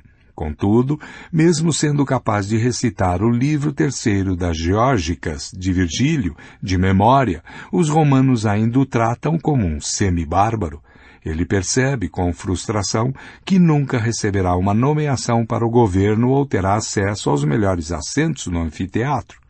No fim do século XIX, muitos indianos bem instruídos aprenderam a mesma lição com os mestres britânicos. Uma história famosa é a de um indiano ambicioso que dominou as complexidades da língua inglesa, fez aulas de dança ocidental e até se acostumou a comer com garfo e faca. Equipado com seus novos modos, viajou à Inglaterra, estudou direito na University College de London e se tornou advogado. Mesmo assim, esse jovem homem das leis, aprumado em seu terno e gravata, foi jogado para fora de um trem na colônia britânica da África do Sul, por insistir em viajar na primeira classe em vez de se acomodar na terceira, onde homens de cor, como ele, deviam viajar. Seu nome era Mohandas Karamchand Gandhi. Em alguns casos, o processo de aculturação e assimilação acabou rompendo as barreiras entre os recém-chegados e a antiga elite. Os conquistados já não viam o império como um sistema estrangeiro de ocupação e os conquistadores passaram a enxergar seus conquistados como iguais. Dominantes e dominados passaram a ver eles como nós. Todos os súditos de Roma, depois de séculos de dominação imperial, acabaram recebendo a cidadania romana. Não romanos ascenderam e passaram a ocupar os cargos mais altos entre os oficiais das legiões romanas e foram nomeados ao Senado. Em 48, o imperador Cláudio admitiu no Senado vários gauleses notáveis, cujos costumes, cultura e laços de matrimônio se misturaram com os nossos, conforme observou em um discurso. Senadores arrogantes protestaram contra a inclusão desses ex-inimigos no cerne do sistema político romano. Cláudio os recordou de uma verdade inconveniente. A maioria das famílias senatoriais descendia de tribos italianas que um dia lutaram contra Roma e mais tarde obtiveram cidadania romana. Na verdade, conforme recordou o imperador, sua própria família era de ascendência sabina. 5. Nota. Durante o século II, Roma foi governada por uma linhagem de imperadores nascidos na Península Ibérica, em cujas veias provavelmente corriam pelo menos algumas gotas de sangue ibérico. Os reinados de Trajano, Adriano, Antonino Pio e Marco Aurélio geralmente são considerados a era de ouro do Império. Depois disso, todas as barreiras étnicas foram derrubadas. O imperador Lúcio VII Severo, 193 a 211, descendia de uma família púnica da Líbia. Heliogábalo, 218-222, era sírio. O imperador Filipe, 244-249, era conhecido informalmente como Filipe, o árabe. Os novos cidadãos do império adotaram a cultura imperial romana com tanto entusiasmo que durante séculos e até milênios depois que o império ruiu, continuaram a falar a língua do império, a acreditar no Deus cristão que o império havia adotado de uma de suas províncias levantinas e viver segundo as leis do império. Um processo similar ocorreu no Império Árabe, quando foi estabelecido em meados do século VII, era baseado em uma nítida divisão entre a elite dominante árabe muçulmana e os subjugados egípcios, sírios, iranianos e berberes, que não eram nem árabes nem muçulmanos. Muitos dos súditos do império adotaram gradualmente a fé muçulmana, a língua árabe e uma cultura imperial híbrida. A antiga elite árabe via esses arrivistas com profunda hostilidade, temendo perder seu status e identidade singulares. Os convertidos frustrados clamavam por uma parte equivalente no império e no mundo islâmico. Com o tempo conseguiram, Egípcios, sírios e mesopotâmios começaram a ser cada vez mais vistos como árabes. Os árabes, por sua vez, fossem os árabes autênticos da Arábia ou os recém-cunhados do Egito e da Síria, passaram a ser cada vez mais dominados por muçulmanos não árabes, em particular iranianos, turcos e berberes. O grande sucesso do projeto imperial árabe foi que a cultura imperial que criou foi adotada entusiasticamente por inúmeros povos não árabes, que continuaram a preservá-la, desenvolvê-la e disseminá-la. mesmo depois que o império original ruiu e os árabes, como grupo étnico, perderam seu domínio. Na China, o sucesso do projeto imperial foi ainda mais absoluto. Por mais de dois mil anos, uma série de grupos étnicos e culturais, primeiramente considerados bárbaros, foram integrados com sucesso à cultura imperial chinesa e se tornaram chineses Han, assim denominados devido ao Império Han, que governou a China de 206 a.C. a 220. A maior conquista do Império Chinês é continuar firme e forte, apesar de ser difícil enxergá-lo como império, exceto em áreas remotas como Tibete e Xinjiang. Mais de 90% da população da China se considera Han e é reconhecida como tal podemos entender o processo de descolonização das últimas décadas de forma similar. Durante a Era Moderna, os europeus conquistaram grande parte do globo com o pretexto de disseminar uma cultura ocidental superior. Foram tão bem-sucedidos que, pouco a pouco, bilhões de pessoas começaram a adotar partes significativas dessa cultura. Indianos, africanos, árabes, chineses e maoris aprenderam francês, inglês e espanhol, começaram a acreditar em direitos humanos e no princípio da autodeterminação e adotaram ideologias ocidentais como liberalismo, capitalismo, comunismo, feminismo e nacionalismo. Durante o século XX, grupos locais que haviam adotado valores ocidentais reivindicaram igualdade em relação a seus conquistadores europeus, em nome desses mesmos valores. Muitas lutas anticolonialistas foram travadas sob as bandeiras da autodeterminação, do socialismo e dos direitos humanos, todas legados ocidentais assim como os egípcios, os iranianos e os turcos adotaram e adaptaram a cultura imperial que herdaram dos conquistadores árabes originais. Também os indianos, africanos e chineses da atualidade aceitaram grande parte da cultura imperial de seus antigos soberanos ocidentais, ao mesmo tempo que procuraram moldá-la de acordo com suas necessidades e tradições. O ciclo imperial. Etapa. Um pequeno grupo estabelece um grande império. Em Roma, os romanos estabelecem o Império Romano. Islã, os árabes estabelecem o Califado Árabe. Imperialismo europeu. Os europeus estabelecem os impérios europeus. Etapa. Uma cultura imperial é forjada. Em Roma, cultura greco-romana. Islã, cultura árabe muçulmana. Imperialismo europeu, cultura ocidental. Etapa. A cultura imperial é adotada pelos povos dominados. Roma. Os povos dominados adotam o latim, o direito romano, as ideias políticas romanas, etc. Islã. Os povos dominados adotam a língua árabe, o islamismo, etc. Imperialismo europeu. Os povos dominados adotam o inglês, o francês, o socialismo, o nacionalismo, os direitos humanos, etc. Etapa. Os povos dominados exigem status de igualdade em nome dos valores imperiais em comum. Roma. Ilírios, gauleses e púnicos exigem status de igualdade com relação aos romanos em nome dos valores romanos em comum. Islã, egípcios, iranianos e berberes exigem status de igualdade com relação aos árabes em nome dos valores muçulmanos em comum. Imperialismo europeu. Indianos, chineses e africanos exigem status de igualdade com relação aos europeus em nome de valores ocidentais em comum, como nacionalismo, socialismo e direitos humanos. Etapa. Os fundadores do império perdem a supremacia. Roma. Os romanos deixam de existir como um grupo étnico único.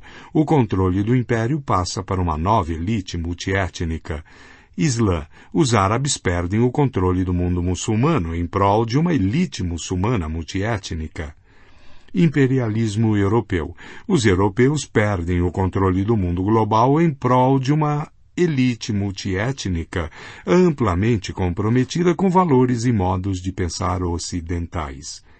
Etapa: a cultura imperial continua a florescer e a se desenvolver.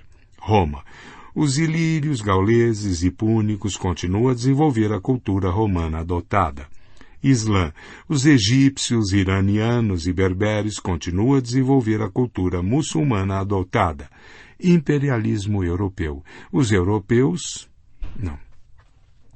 Imperialismo europeu. Os indianos, chineses e africanos continuam a desenvolver a cultura ocidental adotada mocinhos e bandidos na história. É tentador dividir a história entre mocinhos e bandidos, colocando todos os impérios do lado dos bandidos. Afinal, quase todos esses impérios foram edificados sobre sangue e mantiveram seu poder por meio de opressão e guerra. Mas grande parte das culturas de hoje se baseia em legados imperiais. Se os impérios são, por definição, ruins, o que isso diz sobre nós? Existem escolas de pensamento e movimentos políticos que procuram expurgar a cultura humana do imperialismo, deixando o que afirmam ser uma civilização pura e autêntica, não contaminada pelo pecado. Essas ideologias são, na melhor das hipóteses, ingênuas, na pior, servem como uma camuflagem hipócrita para o nacionalismo bruto e para a intolerância. Talvez seja possível argumentar que algumas das inúmeras culturas que surgiram no início da história registrada fossem puras, intocadas pelo pecado e não adulteradas por outras sociedades. Mas nenhuma cultura, desde aquele início, pôde fazer essa afirmação pelo menos nenhuma cultura que ainda existe sobre a face da Terra. Todas as culturas humanas são, em parte, legado de impérios e civilizações imperiais, e nenhuma cirurgia acadêmica ou política pode remover esse legado sem matar o paciente. Pense, por exemplo, na relação de amor e ódio entre a República Independente da Índia atual e a Índia Britânica, a conquista e ocupação da Índia pelos britânicos custou a vida de milhões de indianos e foi responsável pela humilhação e exploração contínua de outras centenas de milhões. Ainda assim, muitos indianos adotaram com entusiasmo dos convertidos ideias ocidentais, como autodeterminação e direitos humanos, e ficaram consternados quando os britânicos se recusaram a colocar em prática seus próprios valores declarados e conceder aos indianos nativos direitos iguais como súditos britânicos ou independência. No entanto, o Estado indiano moderno é filho do Império Britânico. Os britânicos mataram, feriram e perseguiram os habitantes do subcontinente, mas também uniram um mosaico desconcertante de reinos, principados e tribos em guerra, criando uma consciência nacional partilhada e um país que funcionava mais ou menos como uma unidade política. Eles assentaram as bases do sistema jurídico indiano, criaram sua estrutura administrativa e construíram a rede de ferrovias que foi fundamental para a integração econômica a Índia independente adotou a democracia ocidental em sua encarnação britânica como forma de governo. O inglês ainda é a língua franca do subcontinente, uma língua neutra que falantes nativos de Hindi, Tamil e Malayala podem usar para se comunicar. Os indianos são apaixonados por cricket e chai, chá, e tanto o jogo quanto a bebida são legados britânicos. O cultivo comercial de chá não existia na Índia até meados do século XIX, quando foi introduzido pela Companhia Britânica das Índias Orientais. Foram os snobs saíbes britânicos que disseminaram o costume de tomar chá por todo o subcontinente. Quantos indianos, hoje em dia, gostariam que houvesse uma votação para destituí-los da democracia, da língua inglesa, da rede de ferrovias, do sistema jurídico, do cricket e do chá, utilizando o argumento de serem legados imperiais? Mesmo que isso acontecesse, o próprio fato de fazerem uma votação para decidir a questão não demonstraria sua dívida para com os ex-soberanos? 18. A estação de trem Chhatrapati Shivaji, em Mumbai, originalmente chamava-se Estação Victoria, em Bobaim, os britânicos a construíram em estilo neogótico popular na Grã-Bretanha no fim do século XIX. Um governo nacionalista hindu mudou tanto o nome da estação quanto o da cidade, mas não demonstrou nenhum desejo de demolir uma construção tão magnífica, mesmo tendo sido construída por opressores estrangeiros. Mesmo se fôssemos condenar completamente o legado de um império brutal na esperança de reconstruir e salvaguardar as culturas autênticas que o precederam, com toda probabilidade o que estaríamos defendendo não seria nada além do legado de um império mais antigo e não menos brutal. Aqueles que se ressentem da mutilação da cultura indiana pela Índia britânica santificam inadvertidamente os legados do Império Mogol e do Sultanato de Delhi, e quem quer que tente resgatar a cultura indiana autêntica das influências estrangeiras desses impérios muçulmanos está santificando os legados do Império Gupta, do Império Kushana e do Império Maurya se um nacionalista extremo hindu fosse destruir todas as construções deixadas pelos conquistadores britânicos, como a principal estação de trem de Mumbai, o que faria com as estruturas deixadas pelos conquistadores muçulmanos, como o Taj Mahal? Ninguém sabe ao certo como resolver a questão espinhosa da herança cultural. Qualquer que seja o caminho escolhido, o primeiro passo é reconhecer a complexidade do dilema e aceitar que a divisão simplista entre mocinhos e bandidos não leva a lugar nenhum. A menos, é claro, que estejamos dispostos a admitir que costumamos seguir o exemplo dos bandidos. 19. O Taj Mahal exemplo de cultura indiana autêntica ou criação estrangeira do imperialismo muçulmano? O novo império global. Desde mais ou menos 200 a.C., a maioria dos humanos viveu em impérios. Parece provável que no futuro também a maioria dos humanos viva em um mas dessa vez o império será verdadeiramente global. A visão imperial de um único domínio sobre o mundo inteiro pode ser iminente. À medida que avançamos no século XXI, o nacionalismo perde terreno rapidamente.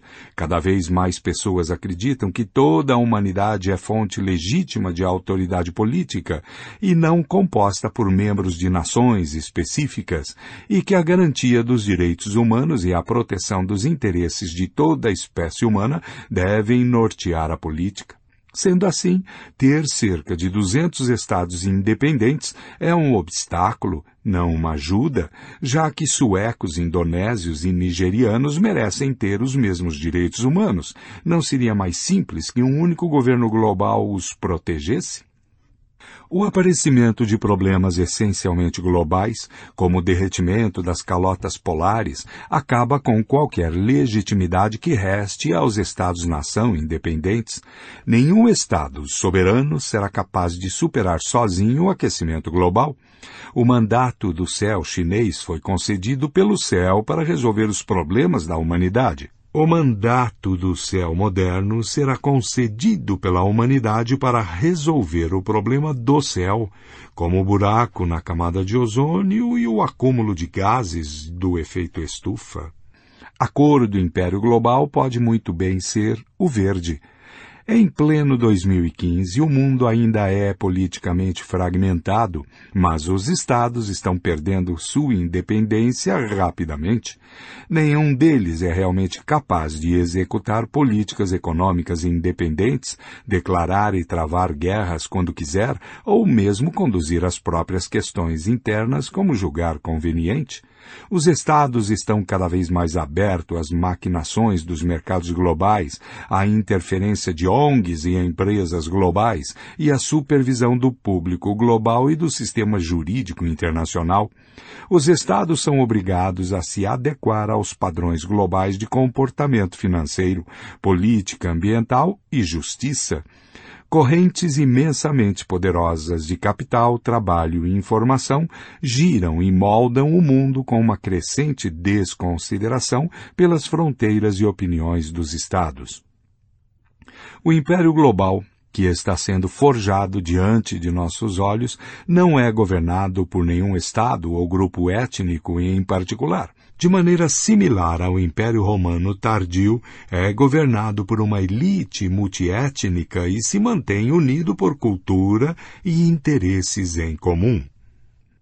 Em todo o mundo, cada vez mais empresários, engenheiros, especialistas, acadêmicos, advogados e gerentes são chamados para fazer parte do império. Eles devem ponderar se responderão ao chamado imperial ou se permanecerão fiéis ao seu Estado e a seu povo.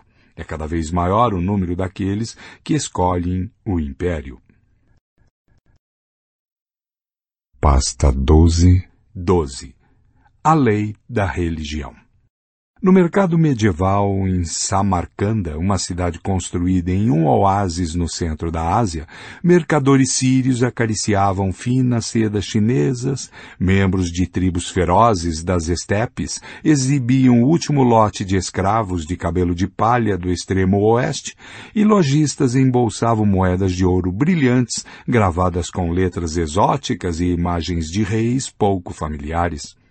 Ali, na época, uma das principais encruzilhadas entre Ocidente e Oriente, Norte e Sul, a unificação da humanidade era um fato cotidiano. O mesmo processo pôde ser observado quando o exército de Kublai Khan se reuniu para invadir o Japão em 1281. Cavaleiros mongóis, usando peles de animais, lutavam lado a lado com soldados de infantaria chineses, que usavam chapéus de bambu, auxiliares coreanos, bêbados, brigavam com marinheiros tatuados do mar do sul da China. Engenheiros da Ásia Central ouviam boquiabertos as histórias fantásticas das aventuras europeias e todos obedeciam ao comando de um único imperador. Enquanto isso, em volta da Caaba sagrada em Meca, a unificação humana acontecia por outros meios. Se você fosse um peregrino em Meca, circundando o santuário mais sagrado do Islã no ano 1300, possivelmente se veria na companhia de um grupo da Mesopotâmia, com suas túnicas flutuando ao vento, os olhos brilhando em êxtase e a boca repetindo, um após outro, os noventa e nove nomes de Deus Logo à frente, você poderia ver um patriarca turco castigado pelo clima das estepes asiáticas, andando pesadamente com um cajado e acariciando a barba de modo pensativo. De um lado, com joias de ouro reluzindo sobre a pele cor de azeviche, poderia ver um grupo de muçulmanos do reino africano de Mali. O aroma de cravo, cúrcuma, cardamomo e sal marinho teria sinalizado a presença de irmãos da Índia, ou talvez das misteriosas ilhas de especiarias mais ao leste. Hoje, a religião é muitas vezes considerada uma fonte de discriminação, desavença e desunião. Mas, na verdade, a religião foi o terceiro maior unificador da humanidade, junto com o dinheiro e os impérios, uma vez que todas as hierarquias e ordens sociais são imaginadas, elas são todas frágeis, e quanto maior a sociedade, mais frágil ela é. O papel histórico crucial da religião foi dar legitimidade sobre-humana a essas estruturas frágeis. As religiões afirmam que nossas leis não são o resultado de capricho humano, e sim determinadas por uma autoridade suprema e absoluta. Isso ajuda a tornar inquestionáveis, pelo menos, algumas leis fundamentais, garantindo, desse modo, a estabilidade social. A religião pode ser definida, portanto, como um sistema de normas e valores humanos que se baseia na crença em uma ordem sobre-humana. E isso envolve dois critérios distintos. Primeiro, a religião postula a existência de uma ordem sobre-humana que não é produto de caprichos ou acordos humanos. O futebol profissional não é uma religião porque apesar de suas muitas leis, cerimônias e com frequência rituais estranhos, todos sabemos que os próprios seres humanos inventaram o futebol e a FIFA pode a qualquer momento aumentar o tamanho da goleira ou anular a regra do impedimento.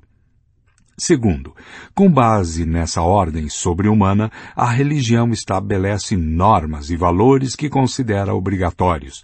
Hoje, muitos ocidentais acreditam em fantasmas, fadas e reencarnação, mas essas crenças não dão origem a padrões morais e de comportamento.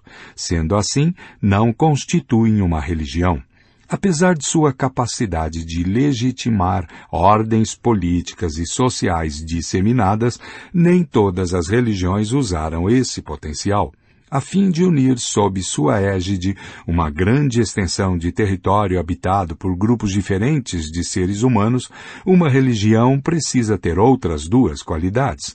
Em primeiro lugar, precisa sustentar uma ordem sobre-humana abrangente, que seja verdadeira sempre e em toda parte. Em segundo lugar, precisa insistir em difundir essa crença para todos. Dito de outro modo, precisa ser universal e missionária. As religiões mais conhecidas da história, como o islamismo e o budismo, são universais e missionárias. Em consequência, as pessoas tendem a acreditar que todas as religiões são como elas. Na verdade, a maioria das religiões antigas eram locais e exclusivas. Seus seguidores acreditavam em espíritos e deidades locais e não tinham interesse algum em converter toda a raça humana. Até onde sabemos, as religiões universais e missionárias só começaram a aparecer no primeiro milênio antes de Cristo. Seu surgimento foi uma das revoluções mais importantes da história e fez uma contribuição vital à unificação da humanidade, assim como o surgimento de impérios universais e do dinheiro universal. Silenciando os inocentes. Quando o animismo era o sistema de crença dominante, as normas e os valores humanos tinham de levar em consideração a perspectiva e os interesses de uma infinidade de outros seres, tais como animais, plantas, fadas e fantasmas. Por exemplo, um bando de caçadores-coletores no Vale do Ganges pode ter estabelecido uma lei proibindo as pessoas de cortarem uma figueira particularmente grande para evitar que o espírito da figueira ficasse furioso e se vingasse. Outro bando de caçadores-coletores vivendo no Vale do Indo pode ter proibido as pessoas de caçar raposas de cauda branca, porque uma raposa de cauda branca certa vez revelou a uma velha sábia onde o bando poderia encontrar obsidiana preciosa. Tais religiões tendiam a ter uma perspectiva muito local e a enfatizar as características singulares de lugares, climas e fenômenos específicos. A maioria dos caçadores-coletores passava a vida inteira em uma área de não mais de mil quilômetros quadrados. Para sobreviver, os habitantes de um determinado vale precisavam entender a ordem sobre-humana que regulava esse vale e adequar seu comportamento a tal ordem. Não fazia sentido tentar convencer os habitantes de um vale distante a seguir as mesmas regras. As pessoas do Indo não se preocupavam em enviar missionários ao Ganges para convencer os locais a não caçarem raposas de cauda branca. A revolução agrícola parece ter sido acompanhada de uma revolução religiosa. Os caçadores-coletores caçavam animais selvagens e coletavam plantas silvestres que podiam ser vistos como iguais em status ao Homo sapiens. O fato de que os homens caçavam ovelhas não tornava as ovelhas inferiores aos homens, assim como o fato de que os tigres caçavam homens não tornava os homens inferiores aos tigres. Os seres se comunicavam diretamente uns com os outros e negociavam as regras que governavam o habitat por eles partilhado. Já os agricultores possuíam e manipulavam plantas e animais, e dificilmente se rebaixavam ao negociar suas posses. Portanto, o primeiro efeito religioso da Revolução Agrícola foi transformar as plantas e os animais de membros iguais de uma mesa redonda espiritual em propriedade. Isso, no entanto, criou um grande problema. Os agricultores podem ter desejado controle absoluto de suas ovelhas, mas sabiam perfeitamente bem que seu controle era limitado. Eles podiam trancar as ovelhas em currais, castrar os carneiros e criar ovelhas seletivamente, mas não tinham como garantir que as ovelhas conceberiam e dariam à luz cordeiros saudáveis, tampouco tinham como evitar a erupção de epidemias mortais. Como então proteger a fecundidade dos bandos? Uma teoria bastante aceita sobre a origem dos deuses afirma que estes ganharam importância porque ofereciam uma solução para tal problema. Deuses como a deusa da fertilidade, o deus do céu e o deus da medicina se tornaram protagonistas quando plantas e animais perderam sua capacidade de falar, e a principal função dos deuses era fazer a mediação entre os humanos e as plantas e os animais calados. Grande parte da mitologia antiga é, na verdade, um contrato em que os humanos prometem a devoção eterna aos deuses em troca do domínio de plantas e animais. Os primeiros capítulos do livro do Gênesis são um exemplo excelente. Durante milhares de anos após a Revolução Agrícola, a liturgia religiosa consistiu principalmente em humanos sacrificando cordeiros e ofertando-os como pão e vinho aos poderes divinos que, por sua vez, prometiam colheitas abundantes e rebanhos fecundos.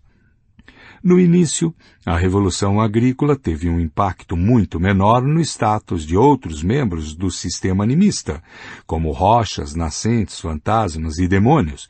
No entanto, pouco a pouco, estes também perderam status em favor dos novos deuses. Enquanto as pessoas passavam a vida toda em territórios limitados, de algumas centenas de quilômetros quadrados, a maior parte de suas necessidades podia ser atendida por espíritos locais, mas quando os reinos e as redes de comércio se expandiram, as pessoas precisaram contatar entidades cujo poder e autoridade abarcassem um reino inteiro ou uma região comercial inteira. A tentativa de satisfazer essas necessidades levou ao surgimento de religiões politeístas. Do grego, poli é igual muitos e theos é igual a deuses. Essas religiões entendiam que o mundo era controlado por um grupo de deuses poderosos, como a deusa da fertilidade, o deus da chuva, o deus da guerra. Os humanos podiam rogar a esses deuses e os deuses podiam, se recebessem devoções e sacrifícios, dignar-se a trazer chuva, vitória e saúde. O animismo não desapareceu totalmente com o advento do politeísmo. Demônios, fadas, fantasmas, rochas sagradas, nascentes sagradas e árvores sagradas continuaram sendo parte integral de quase todas as religiões politeístas. Esses espíritos eram muito menos importantes que os grandes deuses, mas eram bons o bastante para satisfazer as necessidades mundanas de muitas pessoas comuns. Enquanto o rei, em sua capital, sacrificava dezenas de carneiros gordos para o grande deus da guerra, rezando para que ele lhe concedesse a vitória sobre os bárbaros, o camponês em sua cabana acendia uma vela para a fada da figueira, rezando para que ela o ajudasse a curar seu filho doente. Mas o maior impacto da ascensão dos grandes deuses não foi sobre ovelhas ou demônios, e sim sobre o status do Homo sapiens. Os animistas acreditavam que os humanos fossem apenas uma das muitas criaturas que habitam o mundo. Os politeístas, por outro lado, cada vez mais viam o mundo como um reflexo da relação entre deuses e humanos. Nossas preces, nossos sacrifícios, nossos pecados e nossas boas ações determinavam o destino de todo o ecossistema. Uma inundação terrível poderia exterminar bilhões de formigas, gafanhotos, tartarugas, antílopes, girafas e elefantes, só porque alguns poucos sapiens estúpidos exasperaram os deuses. O politeísmo, portanto, exaltava não só o status dos deuses, como também o da humanidade. Os membros menos afortunados do velho sistema animista perderam sua estatura e se tornaram figurantes ou objetos de cenas silenciosos no grande drama da relação do homem com os deuses. Os benefícios da idolatria. Dois mil anos de lavagem cerebral monoteísta fizeram com que a maioria dos ocidentais veja o politeísmo como uma idolatria ignorante e infantil. Esse é um estereótipo injusto. Para entender a lógica inerente ao politeísmo, é necessário compreender a ideia central por trás da crença em muitos deuses. O politeísmo não necessariamente contesta a existência de um único poder ou lei que governa o universo inteiro. Na verdade, a maioria das religiões politeístas e mesmo animistas reconhecia tal poder supremo por trás dos diferentes deuses, demônios e rochas sagradas. No politeísmo grego clássico, Zeus, Hera, Apolo e seus colegas estavam sujeitos a um poder onipotente que abarcava tudo, o destino, Moira, Ananke, os deuses nórdicos também eram servos do destino que os condenou a perecer no cataclismo de Ragnarok, o crepúsculo dos deuses. Na religião politeísta dos Iorubás, da África Ocidental, todos os deuses nasciam do Deus Supremo, Olodumare, e continuavam sujeitados a ele. No politeísmo hindu, um único princípio, Atman, controla os vários deuses e espíritos, a humanidade o mundo físico e biológico. Atman é a essência ou alma eterna de todo o universo, bem como de cada indivíduo e de cada fenômeno. A ideia fundamental do politeísmo que o distingue do monoteísmo é que o poder supremo que governa o mundo é destituído de interesses e inclinações e, portanto, não está preocupado com os anseios, os cuidados e os desejos mundanos dos humanos. Não faz sentido pedir a esse poder a vitória na guerra, a saúde ou a chuva, porque de sua perspectiva universal não faz diferença se um reino específico ganha ou perde, se uma cidade específica prospera ou definha, se uma pessoa específica se recupera ou morre. Os gregos não desperdiçavam sacrifícios com o destino e os hindus não construíam templos para Atman. O único motivo para abordar o poder supremo do universo seria para renunciar a todos os desejos e abraçar o mal junto com o bem, abraçar até mesmo a derrota, a pobreza, a doença e a morte. Desse modo, alguns hindus, conhecidos como sadhus ou sannyasis, dedicam a vida a se unir com Atman, atingindo assim a iluminação. Eles se esforçam para ver o mundo do ponto de vista desse princípio fundamental, para perceber que, de sua perspectiva eterna, todos os desejos e temores mundanos são fenômenos efêmeros e sem sentido. A maioria dos hindus, no entanto, não são sadhus. Eles estão imersos no lamaçal das preocupações mundanas, onde Atman não é de grande ajuda. Para obter auxílio em tais questões, os hindus se dirigem aos deuses com poderes parciais, precisamente porque seus poderes são parciais em vez de universais. Deuses como Ganesha, Lakshmi, Sarasvati têm interesses e inclinações. Os humanos podem, portanto, negociar com esses poderes parciais e contar com sua ajuda a fim de vencer guerras e se recuperar de enfermidades. Há necessariamente muitos desses poderes menores, já que, quando começamos a dividir o poder universal de um princípio supremo, inevitavelmente acabamos chegando a mais de uma deidade. Daí a pluralidade de deuses. A ideia do politeísmo leva a uma tolerância religiosa muito maior.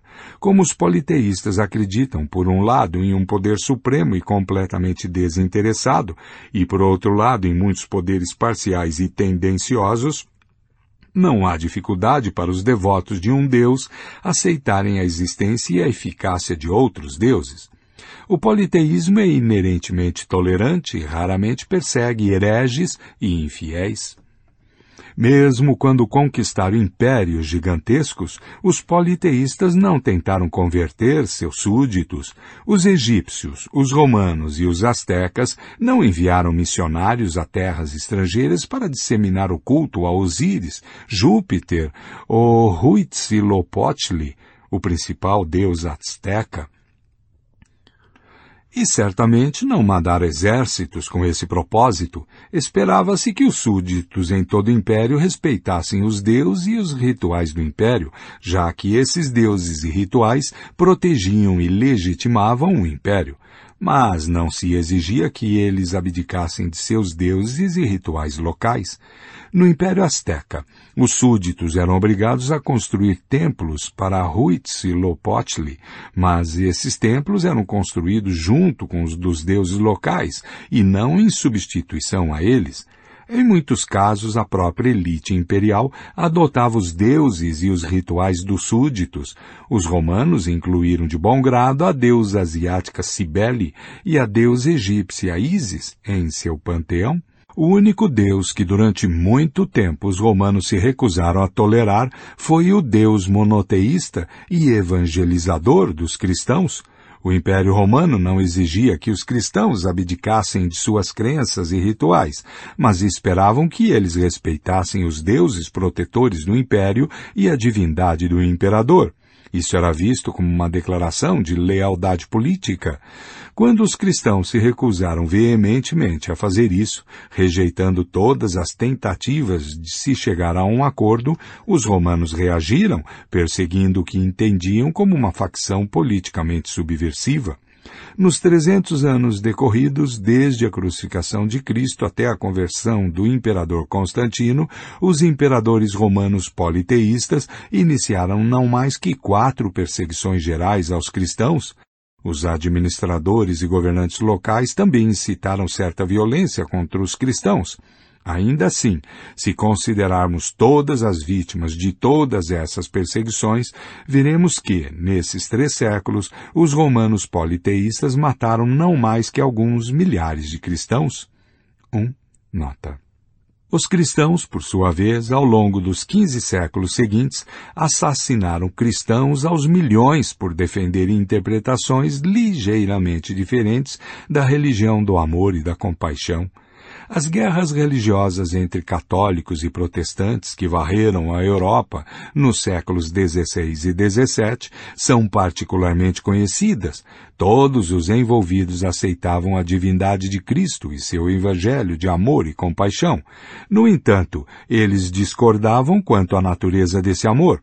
Os protestantes acreditavam que o amor divino é tão grande que Deus encarnou e se permitiu ser torturado e crucificado, redimindo desse modo o pecado original e abrindo as portas do céu a todos aqueles que professassem a fé nele. Os católicos defendiam que a fé, embora essencial, não era suficiente. Para entrar no céu, os crentes tinham de participar de rituais na igreja e fazer boas ações. Os protestantes se recusavam a aceitar isso, argumentando que essa compensação diminuía a grandeza e o amor de Deus. Quem quer que pense que a entrada no céu depende de suas boas ações, magnifica sua própria importância e insinua que o sofrimento de Cristo na cruz e o amor de Deus pela humanidade não são suficientes. Essas disputas teológicas ficaram tão violentas que durante os séculos XVI e XVII, católicos e protestantes mataram uns aos outros a centenas de milhares. Em 23 de agosto de 1572, católicos franceses que enfatizavam a importância de boas ações atacaram comunidades de protestantes franceses que salientavam o amor de Deus pela humanidade. Nesse ataque, o dia do massacre de São Bartolomeu, entre 5 mil e 10 mil protestantes foram assassinados em menos de 24 horas. Quando o Papa em Roma ficou sabendo do ocorrido na França, foi tomado de tanta alegria que organizou preces festivas para celebrar a ocasião e encarregou Giorgio Vasari de decorar um dos aposentos do Vaticano com um afresco do massacre. O aposento atualmente está inacessível aos visitantes. 2 nota mais cristãos foram mortos por outros cristãos naquelas 24 horas do que pelo Império Romano politeísta durante toda a sua existência. Deus é um só. Com o tempo, alguns seguidores de divindades politeístas apegaram-se tanto a seu Deus que acabaram por se afastar da ideia politeísta básica. Eles começaram a acreditar que seu Deus era o único Deus e que ele era, na verdade, o poder supremo do universo. Porém, ao mesmo tempo, continuaram a vê-lo como tendo interesses e inclinações e acreditaram que poderiam chegar a acordos com ele. Assim nasceram as religiões monoteístas, cujos seguidores rogam ao poder supremo do universo auxílio para se recuperar de uma doença, ganhar na loteria e vencer uma guerra. A primeira religião monoteísta de que temos notícia apareceu no Egito por volta de 1350 a.C., quando o faraó Akhenaton declarou que uma das deidades menores do panteão egípcio, o deus Aton, era na verdade o poder supremo governando o universo. Akhenaton institucionalizou o culto a Aton, como religião do Estado e tentou controlar o culto a todos os outros deuses. Sua revolução religiosa, no entanto, não teve êxito. Após sua morte, o culto a Atom foi abandonado em favor do antigo panteão. Aqui e ali, o politeísmo continuou a dar origem a outras religiões monoteístas, mas elas permaneceram marginais, sobretudo porque foram incapazes de condensar sua própria mensagem universal. O judaísmo, por exemplo, afirmava que o poder supremo do universo tem interesses e inclinações, mas seu principal interesse é na minúscula nação judaica e na obscura terra de Israel. O judaísmo tinha pouco a oferecer a outras nações e durante a maior parte de sua existência não foi uma religião missionária. Esse estágio pode ser chamado de estágio do monoteísmo local. O grande avanço veio com o cristianismo. Essa fé começou como uma seita judaica esotérica que procurava convencer os judeus de que Jesus de Nazaré era seu tão esperado Messias, no entanto, um dos primeiros líderes da seita, Paulo de Tarso, ponderou que se o poder supremo do universo tem interesses e inclinações, e se ele se deu ao trabalho de encarnar e morrer na cruz para a salvação da humanidade, então isso é algo que deve ser comunicado a todos, e não só aos judeus. Portanto, era necessário difundir a boa palavra, o Evangelho, sobre Jesus para o mundo inteiro. Os argumentos de Paulo caíram em solo fértil. Em toda parte, os cristãos começaram a organizar atividades missionárias dirigidas a todos os humanos. Em uma das guinadas mais estranhas da história, essa seita judaica esotérica controlou o poderoso Império Romano. O sucesso dos cristãos serviu de modelo para outra religião monoteísta que apareceu na Península Arábica no século XVII, o islamismo. Como o cristianismo, o islamismo também começou como uma pequena seita em um canto remoto do mundo, mas em uma surpresa histórica ainda mais estranha e mais rápida, conseguiu escapar dos desertos da Arábia e conquistar um império imenso que ia do Oceano Atlântico à Índia. Daí em diante, a ideia monoteísta exerceu um papel central na história mundial. Os monoteístas são, no geral, muito mais fanáticos e missionários que os politeístas, uma religião que reconhece a legitimidade de outras crenças implica ou que seu Deus não é o Deus supremo do universo, ou que ela recebeu de Deus apenas parte da verdade universal. Como os monoteístas costumam acreditar que são detentores de toda a mensagem de um único Deus, são compelidos a descrer de todas as outras religiões, nos últimos dois milênios, os monoteístas tentaram, repetidas vezes, se fortalecer exterminando de maneira violenta toda a concorrência. Funcionou. No começo do século I, quase não havia monoteístas no mundo por volta do ano 500. Um dos maiores impérios do mundo, o Império Romano, era um regime cristão e os missionários estavam ocupados difundindo o cristianismo para outras partes da Europa, da Ásia e da África. No fim do primeiro milênio da era cristã, a maioria das pessoas na Europa, no oeste da Ásia e na África do Norte eram monoteístas, e impérios do Oceano Atlântico ao Himalaia afirmavam ser ordenados pelo único grande Deus. No início do século XVI, o monoteísmo dominou a maior parte da Afroásia, com exceção do leste da Ásia e de partes no sul da África, e começou a estender seus tentáculos para a África do Sul, a América e a Oceania. Hoje, a maioria das pessoas fora do leste da Ásia segue alguma religião monoteísta e a ordem política global foi erguida sobre bases monoteístas. Mas assim como o animismo continuou a sobreviver no interior do politeísmo, o politeísmo também continuou a sobreviver no interior do monoteísmo. Em teoria, quando uma pessoa acredita que o poder supremo do universo tem interesses e inclinações, qual o sentido de cultuar poderes parciais? Quem ia querer conversar com um burocrata inferior quando o gabinete do presidente está à disposição? A teologia monoteísta tende a negar a existência de todos os deuses, exceto Deus Supremo, e a condenar ao fogo do inferno qualquer um que ouse cultuá-los. Mas sempre houve um cisma entre as teorias teológicas e as realidades históricas. A maioria das pessoas considerou difícil assimilar totalmente a ideia monoteísta. Elas continuaram a dividir o mundo em nós e eles, e a ver o poder supremo do universo como estranho e distante demais para suas necessidades mundanas. As religiões monoteístas expulsaram os deuses pela porta da frente com muito barulho, para em seguida aceitá-los de volta pela janela lateral. O cristianismo, por exemplo, desenvolveu seu próprio panteão de santos, cujos cultos pouco diferiam dos cultos aos deuses politeístas. Assim como Deus Júpiter defendia Roma e Huitzilopochtli protegia o Império Azteca, todo o reino cristão tinha seu próprio santo patrono, que o ajudava a superar dificuldades e vencer guerras.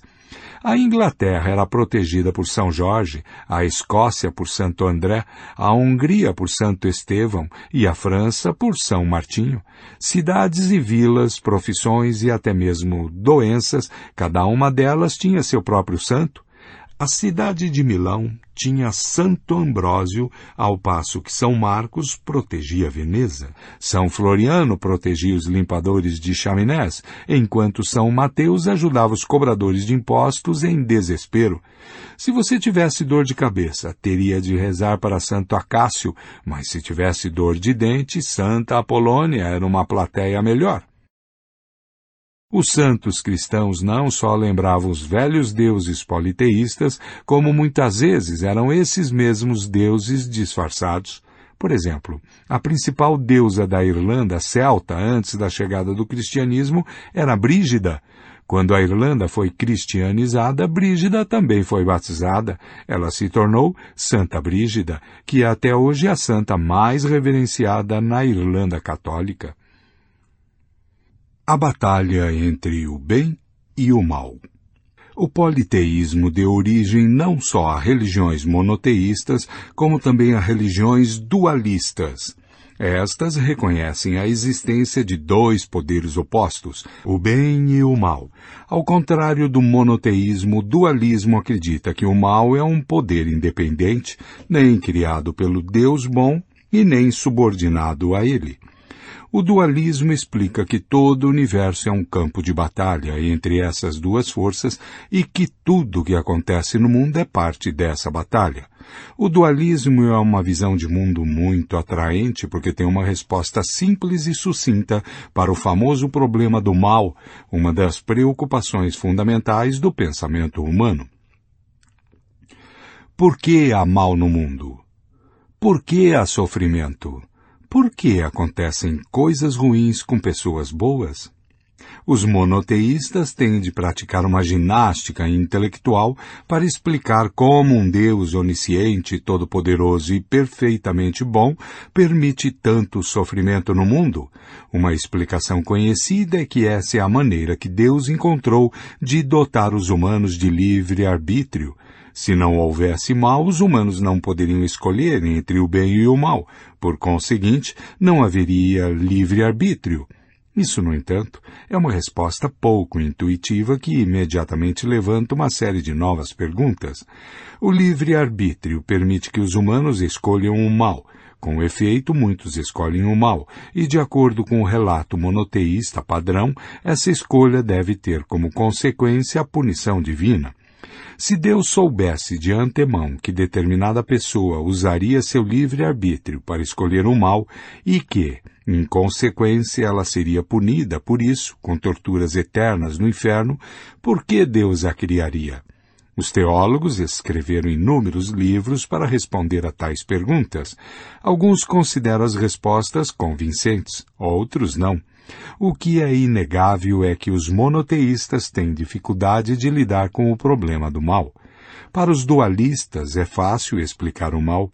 Coisas ruins acontecem até mesmo para pessoas boas, porque o mundo não é governado tão somente por um Deus bom. Há um poder maligno independente à solta no mundo. O poder maligno faz coisas ruins. O dualismo tem suas próprias desvantagens. Embora ofereça uma solução para o problema do mal, é incomodada pelo problema da ordem. Se o mundo foi criado por um só Deus, fica claro por que razão trata-se de um lugar tão ordeiro, onde tudo segue as mesmas leis. Mas se o bem e o mal lutam pelo controle do mundo, quem faz com que se cumpram as leis que governam essa guerra cósmica?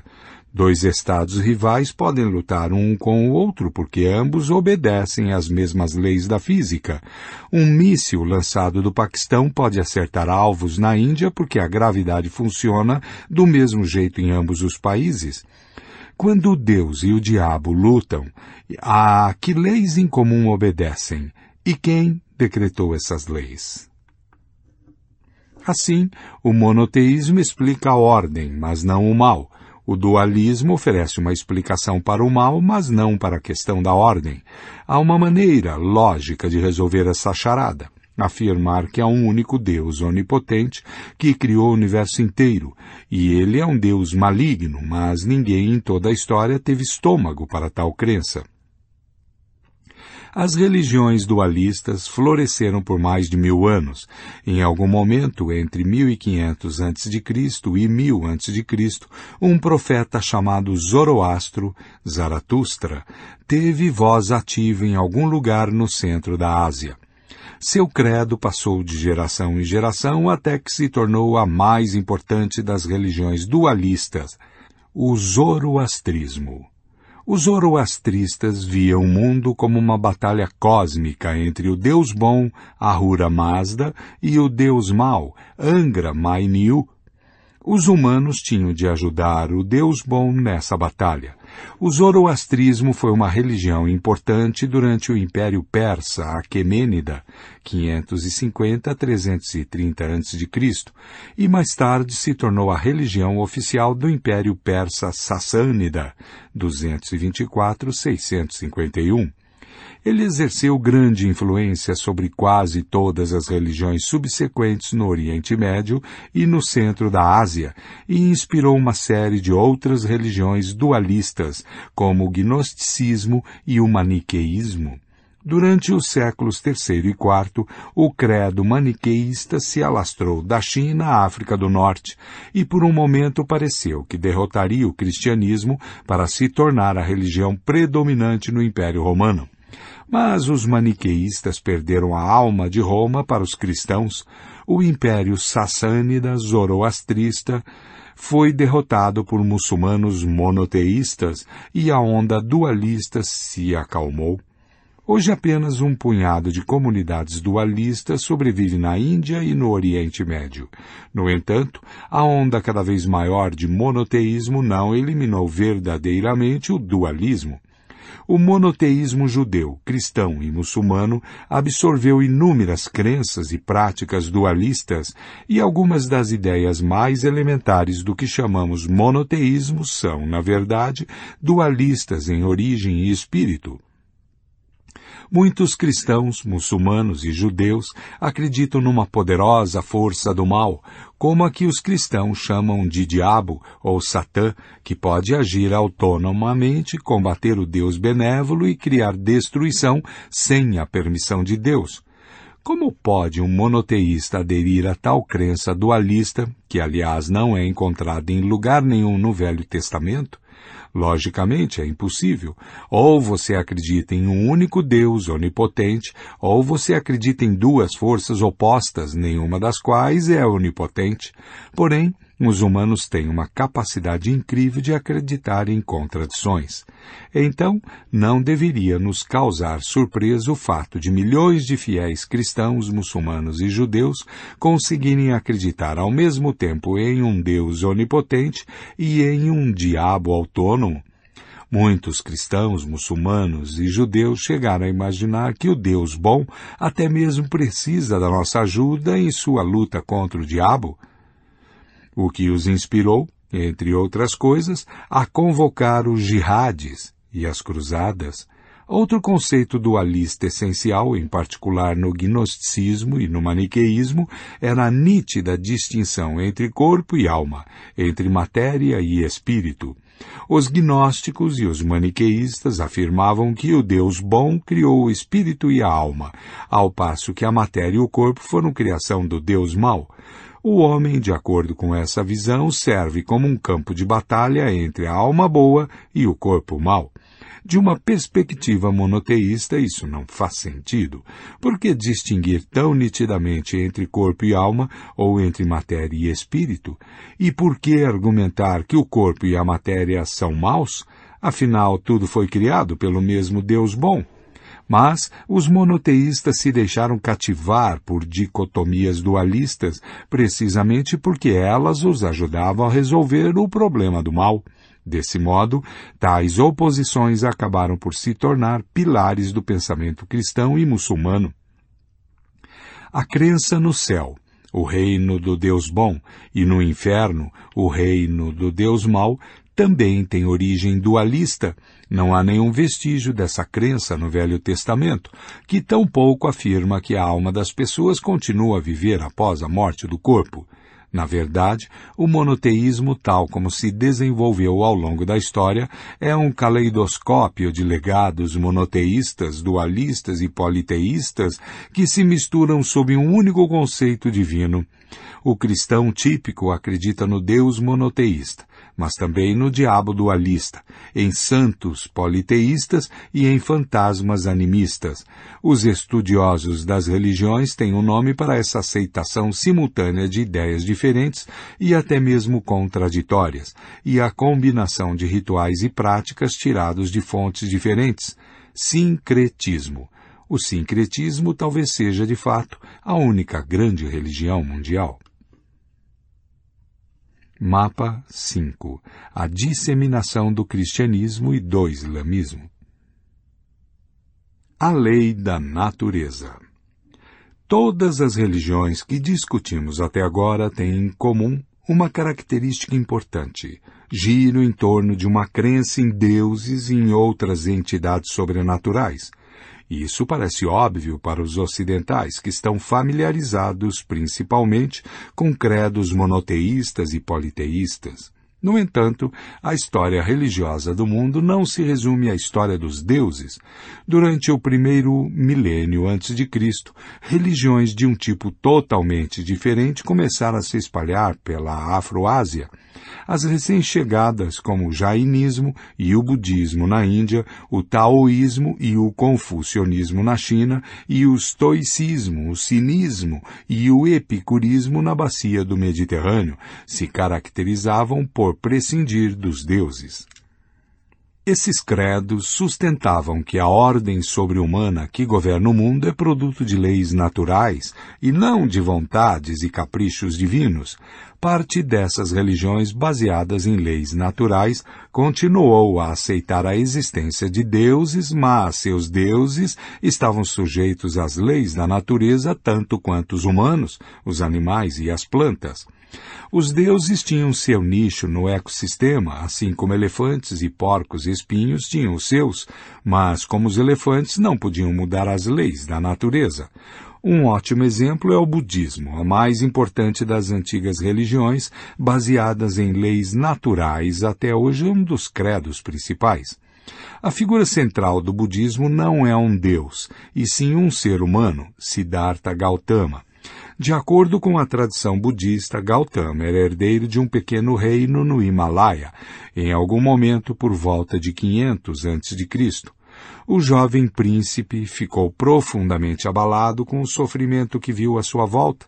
Ele viu que homens e mulheres, crianças e velhos, todos sofriam não só de calamidades ocasionais, como guerra e praga, mas também de ansiedade, frustração e descontentamento, que pareciam ser parte inseparável da condição humana.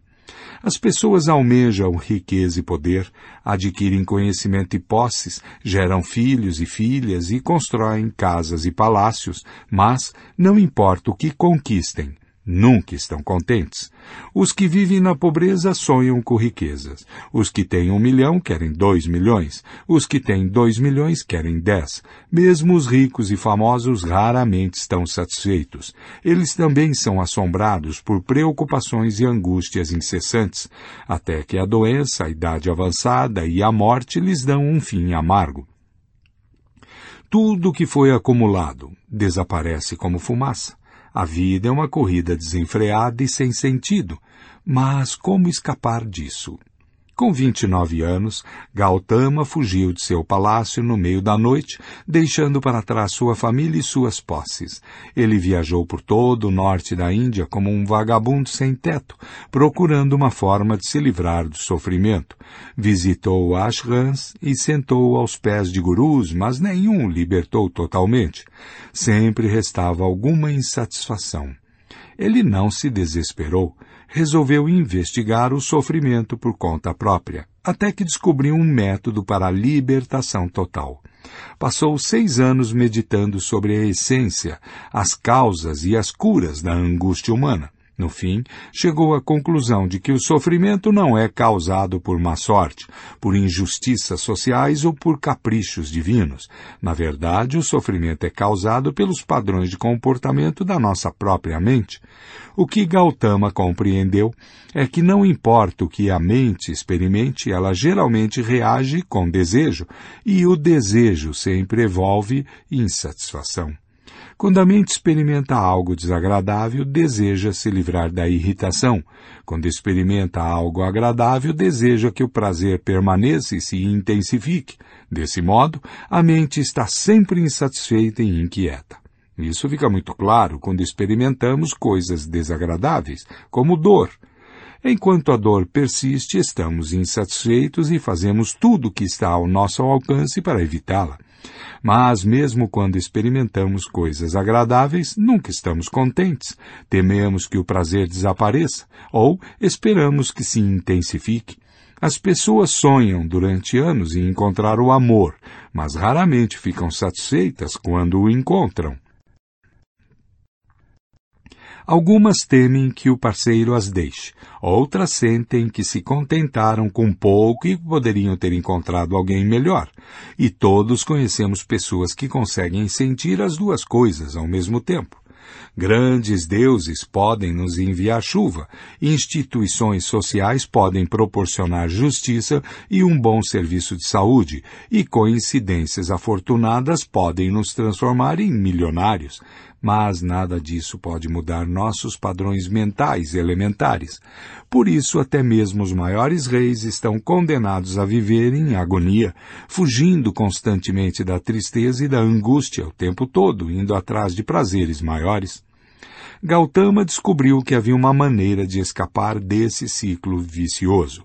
Se quando sentir algo agradável ou desagradável, a mente simplesmente entender as coisas como são, não haverá sofrimento. Se você vivenciar a tristeza sem desejar que a tristeza desapareça, continuará a sentir tristeza, mas não sofrerá com isso. Com efeito, pode haver riqueza na tristeza. Se você vivenciar a alegria sem desejar que a alegria perdure e se intensifique, continuará a sentir alegria sem perder a paz de espírito.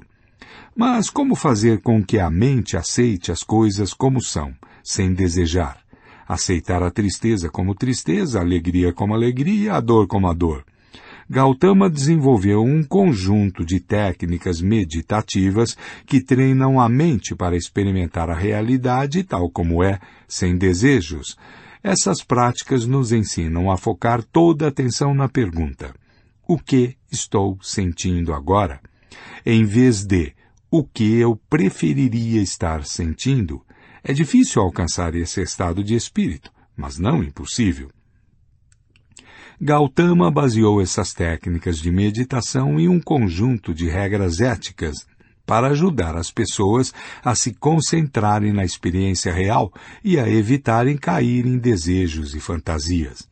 Ele instruiu seus seguidores a evitarem o assassinato, o sexo promíscuo e o roubo, já que tais atos necessariamente alimentavam o fogo do desejo, de poder, de prazer sensual ou de riqueza. Quando as chamas estão completamente extintas, o desejo é substituído por um estado de perfeito contentamento e serenidade, conhecido como nirvana, cujo significado literal é a extinção do fogo. Aqueles que alcançaram Nirvana se libertaram totalmente de todo sofrimento. Eles vivenciam a realidade com clareza absoluta, livres de fantasias e ilusões. Embora muito provavelmente ainda encontrem desprazer e dor, essas experiências não lhe causam sofrimento. Uma pessoa que não deseja, não sofre. De acordo com a tradição budista, o próprio Gautama alcançou o nirvana e se libertou totalmente do sofrimento. Daí em diante, ele ficou conhecido como Buda, que significa o iluminado. Buda passou o resto da vida explicando suas descobertas para outros, para que todos pudessem se livrar do sofrimento. Ele condensou seus ensinamentos em uma única lei. O sofrimento surge do desejo. A única forma de se livrar totalmente do sofrimento é se livrar totalmente do desejo. E a única forma de se livrar do desejo é ensinar a mente a experimentar a realidade tal como é. Essa lei, conhecida como Dharma ou Dhamma, é vista pelos budistas como uma lei universal da natureza, que o sofrimento surge do desejo, é sempre e em toda parte verdadeiro, assim como na física moderna, E é sempre igual a MC2. Os budistas são pessoas que acreditam nessa lei e fazem dela o sustentáculo de todas as suas atividades. A crença em deuses, por outro lado, é de menor importância para eles. O primeiro princípio da religião monoteísta é Deus existe. O que ele quer de mim? O primeiro princípio do budismo é o sofrimento existe. Como fugir dele? O budismo não nega a existência de deuses, eles são descritos como seres poderosos que podem trazer chuvas e vitórias, mas eles não têm influência alguma na lei segundo a qual o sofrimento deriva do desejo. Se a mente de uma pessoa for livre de todo desejo, nenhum Deus poderá torná-la miserável. Por outro lado, quando o desejo surge na mente de uma pessoa, nem todos os deuses do universo reunidos são capazes de salvá-la do sofrimento mas de maneira muito similar às religiões monoteístas, as religiões pré-modernas baseadas em leis naturais, como o budismo, nunca se livraram totalmente do culto aos deuses. O budismo dizia às pessoas que elas deveriam almejar o objetivo supremo da completa libertação do sofrimento, e não algumas paradas ao longo do caminho, como prosperidade econômica e poder político. No entanto, 99% dos budistas não alcançam o nirvana e, mesmo que esperem alcançá-lo em alguma vida futura, dedicam a maior parte de sua vida presente à busca de realizações mundanas, de modo que continuam a cultuar vários deuses, como os deuses hindus na Índia, os deuses Bon no Tibete e os deuses shintoístas no Japão. Além disso, com o passar do tempo, várias seitas budistas criaram panteões de Budas e Bodhisattvas. Estes são seres humanos e não humanos, com a capacidade de se livrar totalmente do sofrimento, mas que abriram mão dessa libertação por compaixão, a fim de ajudar os inúmeros seres que continuam presos no ciclo de sofrimento.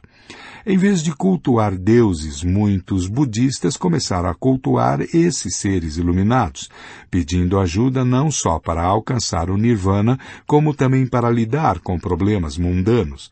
Assim, encontramos muitos Budas e Bodhisattvas em todo o leste da Ásia que se dedicam a trazer chuvas, impedir pragas e até mesmo vencer guerras sanguinárias, em troca de preces, flores coloridas, incensos perfumados e oferendas de arroz e doces.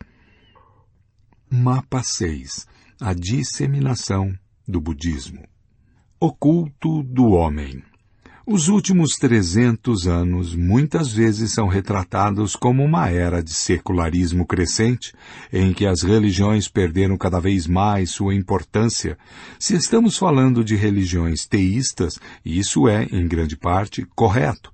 Mas se levarmos em consideração as religiões baseadas em leis naturais, veremos que a modernidade é uma era marcada por intenso fervor religioso, esforços missionários sem paralelos e as guerras religiosas mais sanguinárias da história.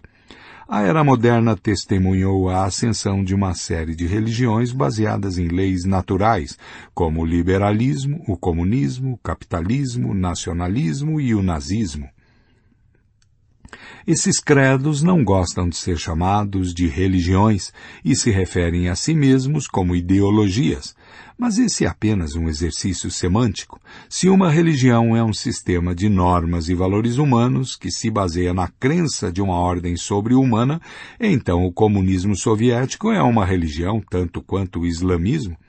O islamismo é, obviamente, diferente do comunismo, porque o islamismo vê a ordem sobre-humana governando o mundo como o decreto de um Deus criador onipotente, ao passo que o comunismo soviético não acreditava em deuses, mas o budismo também dá pouca importância aos deuses e ainda assim nós os classificamos como uma religião. Como os budistas, os comunistas acreditavam em uma ordem sobre-humana de leis naturais e imutáveis, que devem guiar as ações humanas. Enquanto os budistas acreditam que a lei da natureza foi descoberta por Siddhartha Gautama, os comunistas acreditavam que a lei da natureza foi descoberta por Karl Marx, Friedrich Engels e Vladimir Ilyich Lenin. A similaridade não termina aí. Como outras religiões, o comunismo também tem seus escritos sagrados e seus livros proféticos, como o Capital, de Marx, que previu que a história logo terminaria com a vitória inevitável do proletariado. O comunismo tinha seus feriados e festividades, como o 1 de maio e o aniversário da Revolução de Outubro. Tinha teólogos adeptos da dialética marxista e cada unidade no exército soviético tinha um capelão, chamado de comissário, que monitorava a devoção de soldados e oficiais. O comunismo teve mártires, guerras santas e heresias, como o trotskismo, o comunismo soviético foi uma religião fanática e missionária. Um comunista devoto não podia ser cristão nem budista e se esperava que difundisse o evangelho de Marx e Lenin, mesmo que isso lhe custasse a própria vida. Alguns leitores podem se sentir desconfortáveis com essa linha de raciocínio.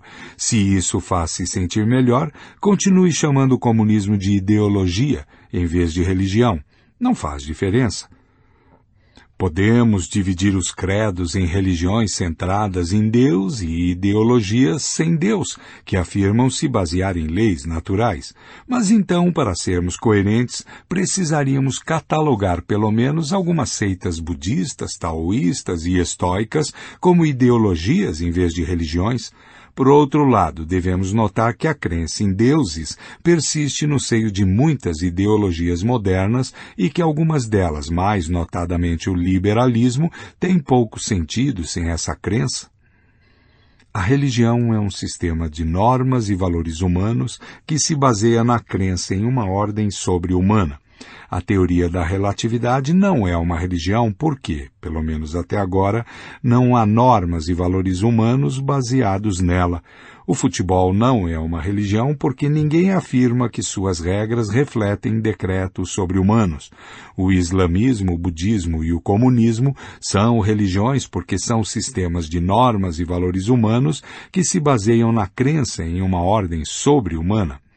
Note a diferença entre sobre-humano e sobrenatural. A lei da natureza budista e as leis da história marxistas são sobre-humanas, já que não foram legisladas por humanos, mas não são sobrenaturais.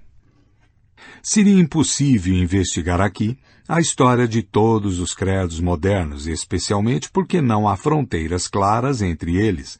São tão sincréticos quanto o monoteísmo e o budismo popular, assim como um budista pode cultuar deidades hindus e um monoteísta pode acreditar na existência de Satã, o norte-americano típico de nossos dias é simultaneamente um nacionalista, acredita na existência de uma nação norte-americana com um papel especial a exercer na história.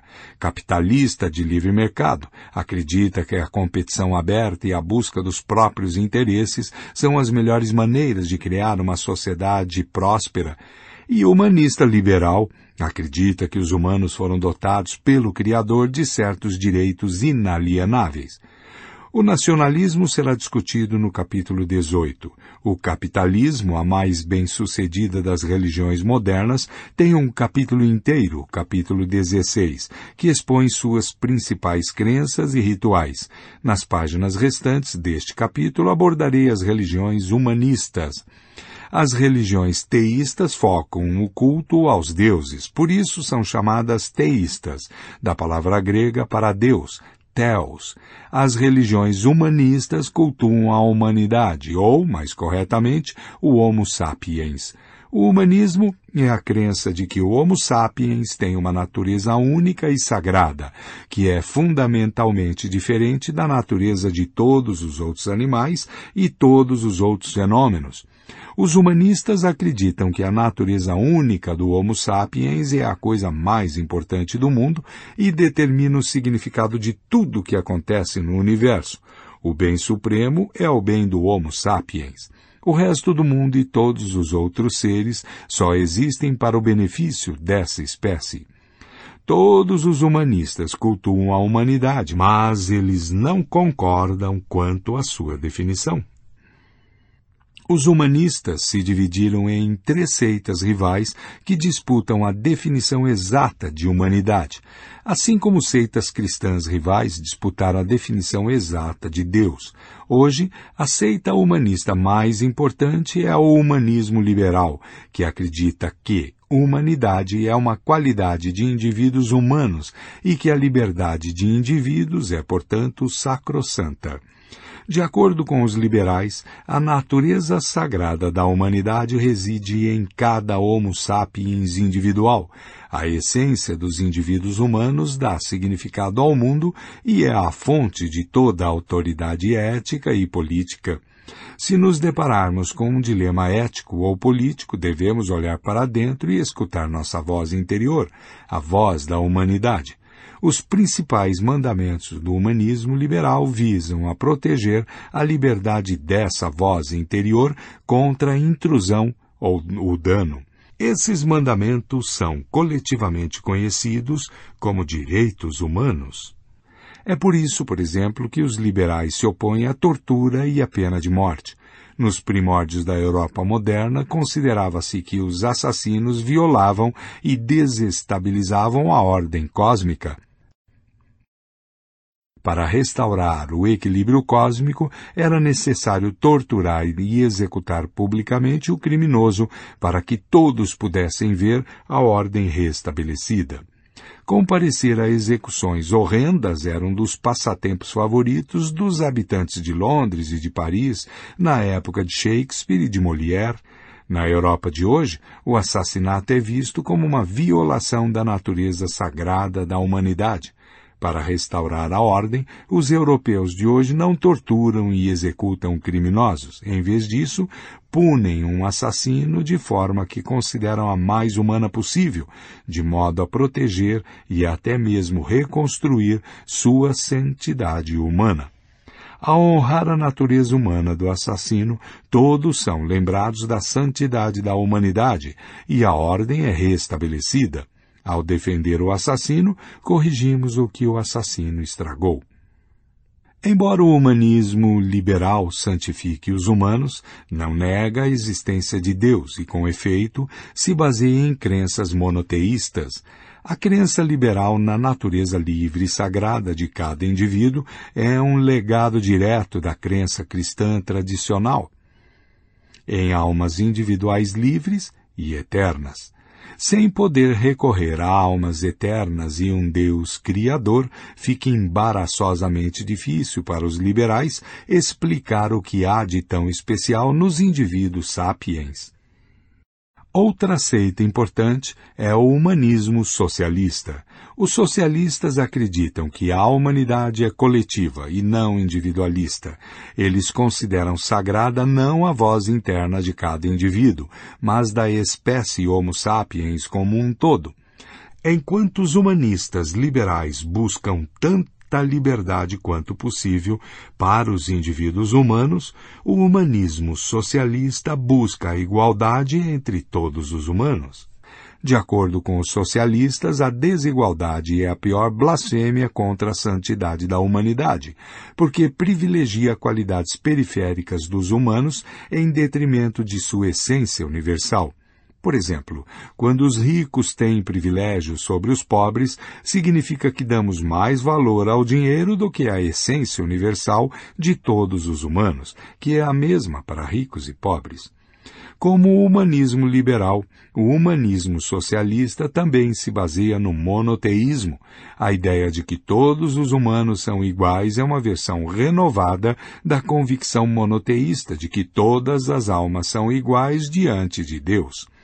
A única seita humanista que rompeu com o monoteísmo tradicional é o humanismo evolutivo, cujos representantes mais famosos são os nazistas. O que distinguia o nazismo de outras seitas humanistas era uma definição diferente de humanidade, que era fortemente influenciada pela teoria da evolução. À diferença de outros humanistas, os nazistas acreditavam que a humanidade não é algo eterno e universal, e sim uma espécie imutável que pode evoluir ou se degenerar. O homem pode evoluir e se tornar um super-homem ou degenerar e se tornar um sub-humano. Religiões humanistas, religiões que cultuam a humanidade. Leitura de quadro. Humanismo liberal, humanismo socialista, humanismo evolutivo. O Homo sapiens tem uma natureza única e sagrada que é fundamentalmente diferente da natureza de todos os outros seres e fenômenos. O bem supremo é o bem da humanidade. O humanismo liberal. A humanidade é individualista e reside em cada Homo sapiens individual. Humanismo socialista. A humanidade é coletiva e reside na espécie Homo sapiens como um todo. Humanismo evolutivo. A humanidade é uma espécie mutável. Os humanos podem se degenerar em sub-humanos ou evoluir para super-humanos. Humanismo liberal. O mandamento supremo é proteger a essência e a liberdade de cada indivíduo. Humanismo socialista. O mandamento supremo é proteger a igualdade da espécie Homo sapiens. Humanismo evolutivo. O mandamento supremo é proteger a humanidade de se degenerar em sub-humanos e encorajar sua evolução para super-humanos. Fim de leitura de quadro. A principal ambição dos nazistas era proteger a humanidade da degeneração e encorajar sua evolução progressiva. É por isso que os nazistas afirmavam que a raça ariana, a forma mais avançada de humanidade, tinha de ser protegida e encorajada, ao passo que tipos degenerados de Homo sapiens, como judeus, ciganos, homossexuais e doentes mentais, tinham de ser colocados em quarentena e até mesmo exterminados. Os nazistas explicavam que o Homo sapiens surgiu quando uma população superior de humanos antigos evoluiu, ao passo que populações inferiores, como os neandertais, foram extintas. Essas populações diferentes, no início, eram não mais diferentes do que raças, mas evoluíram de maneira independente por seus próprios caminhos evolutivos, e isso poderia muito bem acontecer novamente de acordo com os nazistas, o Homo sapiens já havia se dividido em várias raças distintas, cada uma delas com suas qualidades únicas. Uma dessas raças, a raça ariana, tinha as melhores qualidades: racionalismo, beleza, integridade, diligência. A raça ariana, portanto, tinha o potencial de transformar o homem em super-homem. Outras raças, como os judeus e os negros, eram os neandertais de hoje, apresentando qualidades inferiores. Se lhes fosse permitido procriar, e em particular procriar com arianos, eles adulterariam todas as populações humanas e condenariam o Homo sapiens à extinção. 20. Um cartaz de propaganda nazista mostrando à direita um ariano racialmente puro e à esquerda um mestiço. A admiração nazista pelo corpo humano é evidente, bem como seu temor de que as raças inferiores pudessem contaminar a humanidade e causar sua degeneração. Desde então, os biólogos têm desmascarado a teoria racial nazista, em particular as pesquisas genéticas realizadas após 1945 demonstraram que as diferenças entre as várias linhagens humanas são muito menores do que os nazistas postulavam. Mas essas conclusões são relativamente novas, dado o estado do conhecimento científico em 1933, as crenças nazistas dificilmente estavam em dissonância com o pensamento da época. A existência de raças humanas diferentes, a superioridade da raça branca e a necessidade de proteger e cultivar essa raça superior foram crenças amplamente aceitas pela maior parte das elites ocidentais. Acadêmicos nas universidades ocidentais mais prestigiosas, usando os métodos científicos ortodoxos da época, publicaram estudos que supostamente comprovavam que membros da raça branca eram mais inteligentes, mais éticos e mais habilidosos que africanos ou indianos. Políticos em Washington, Londres e Canberra davam como certo que era seu dever evitar a adulteração e a degeneração da raça branca, ao, por exemplo, restringir a imigração da China ou mesmo da Itália para países arianos, como os Estados Unidos e a Austrália. Essas posições não mudaram simplesmente porque novas pesquisas científicas foram publicadas. Os progressos sociológicos e políticos foram agentes muito mais poderosos de mudança. Nesse sentido, Hitler cavou não só o seu próprio túmulo, como também o do racismo em geral. Quando iniciou a Segunda Guerra Mundial, ele compeliu seus inimigos a fazerem distinções claras entre nós e eles. Mais tarde, precisamente porque a ideologia nazista era tão racista, o racismo caiu em descrédito no Ocidente. Mas a mudança levou tempo. A supremacia branca continuou sendo uma ideologia dominante na política norte-americana, pelo menos até os anos 1960. A política da Austrália Branca, que restringia a imigração de povos não brancos ao país, continuou vigente até 1973.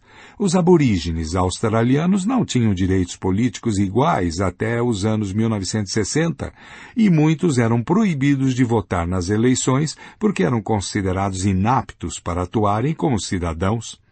Os nazistas não detestavam a humanidade.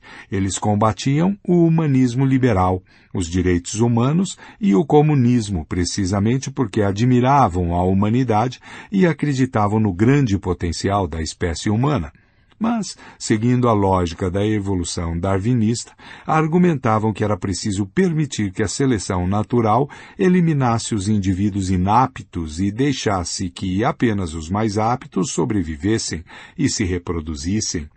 Ao socorrer os fracos, o liberalismo e o comunismo não só permitiam que indivíduos inaptos sobrevivessem, como também lhes davam oportunidade de se reproduzir, dessa forma, boicotando a seleção natural.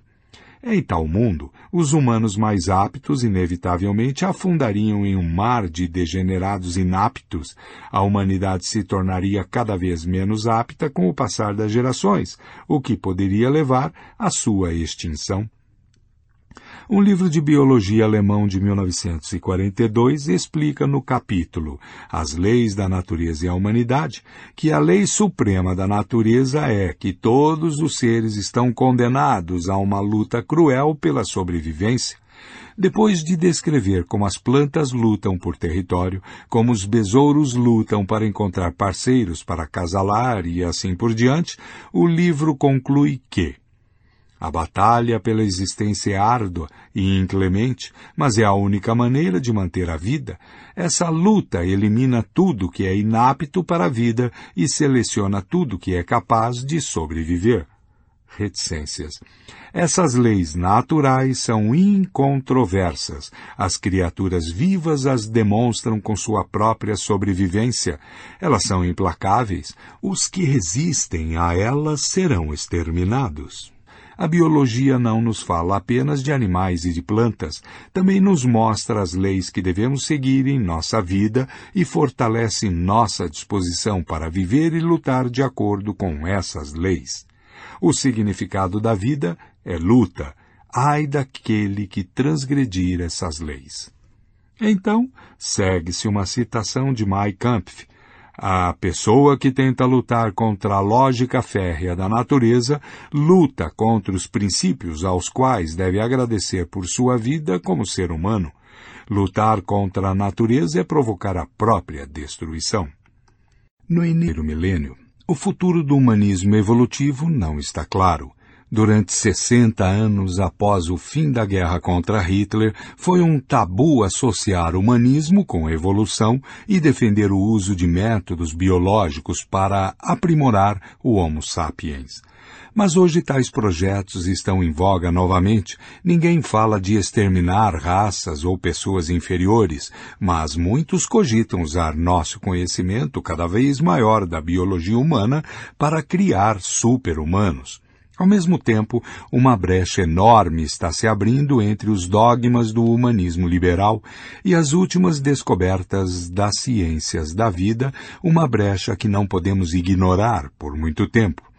Nossos sistemas jurídicos e políticos liberais se baseiam na crença de que todo indivíduo tem uma natureza interna sagrada, indivisível e imutável, que dá significado ao mundo e que é a fonte de toda a autoridade ética e política. Essa é uma reencarnação da crença cristã tradicional em uma alma livre e eterna que reside em cada indivíduo. Mas, nos últimos 200 anos, as ciências da vida minaram totalmente essa crença. Os cientistas que estudam o funcionamento interno do organismo humano não encontraram ali nenhuma alma. Eles argumentam cada vez mais que o comportamento humano é determinado por hormônios, genes e sinapses, e não pelo livre-arbítrio, as mesmas forças que determinam o comportamento de chimpanzés, lobos e formigas. Nossos sistemas jurídicos e políticos tentam varrer tais descobertas inconvenientes para debaixo do tapete, mas, com toda franqueza, por quanto tempo poderemos manter o muro que separa o Departamento de Biologia dos departamentos de Direito e Ciência Política? 21. Uma charge nazista de 1933, Hitler é apresentado como um escultor que cria o super-homem. Um intelectual liberal de óculos fica chocado diante da violência necessária para criar o super-homem. Observe também a glorificação erótica do corpo humano. Fim do CD MP3 1 CD MP3 2 da pasta 13 até a pasta 23 pasta 13 13 O segredo do sucesso. O comércio, os impérios e as religiões universais levaram quase todos os sapiens de todos os continentes ao mundo globalizado em que vivemos hoje. Não que esse processo de expansão e unificação tenha sido linear ou ininterrupto, olhando com perspectiva, porém, a transição de muitas culturas pequenas para algumas culturas maiores e, finalmente, para uma única sociedade global, foi provavelmente o resultado inevitável da dinâmica da história humana. Mas dizer que uma sociedade global é inevitável não é o mesmo que dizer que o resultado final tinha de ser exatamente o tipo de sociedade que temos hoje. É possível imaginar outros resultados. Por que o idioma inglês é tão disseminado atualmente e não o dinamarquês? Porque existem 2 bilhões de cristãos e 1,25 bilhão de muçulmanos, mas apenas 150 mil zoroastristas e nenhum maniqueísta? Se pudéssemos voltar dez mil anos antes no tempo e reiniciar o processo repetidas vezes, sempre veríamos a ascensão do monoteísmo e o declínio do dualismo. Não é possível fazer tal experimento. Então, não há como saber realmente. Mas uma análise de duas características cruciais da história pode nos fornecer algumas pistas. 1. Um, a falácia da visão retrospectiva. Cada ponto da história é um cruzamento. Uma única estrada percorrida leva do passado ao presente, mas uma série de caminhos se bifurca em direção ao futuro.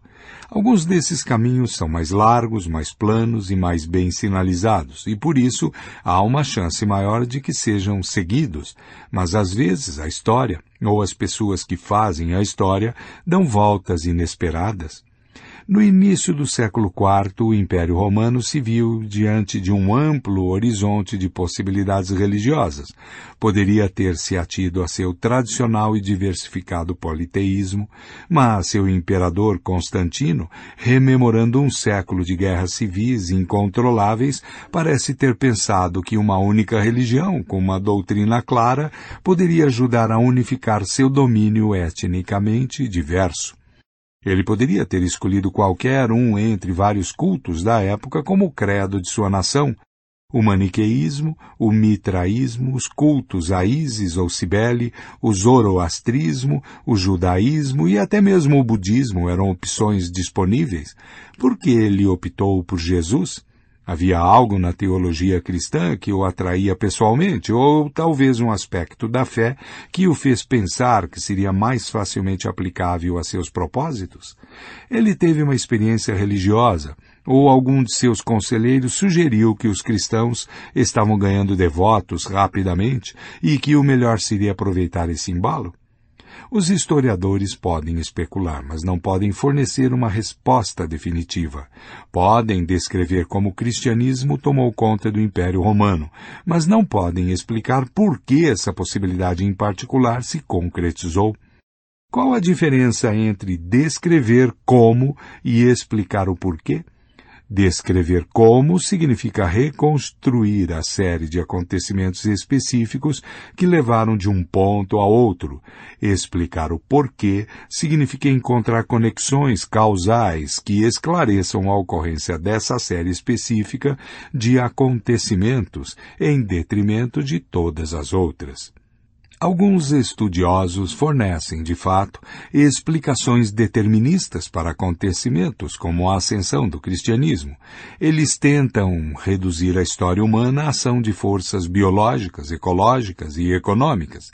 Argumentam que havia algo na geografia, na genética ou na economia do Império Romano no Mediterrâneo que tornou inevitável a ascensão de uma religião monoteísta mas a maioria dos historiadores tende a ser cética com relação a tais teorias deterministas.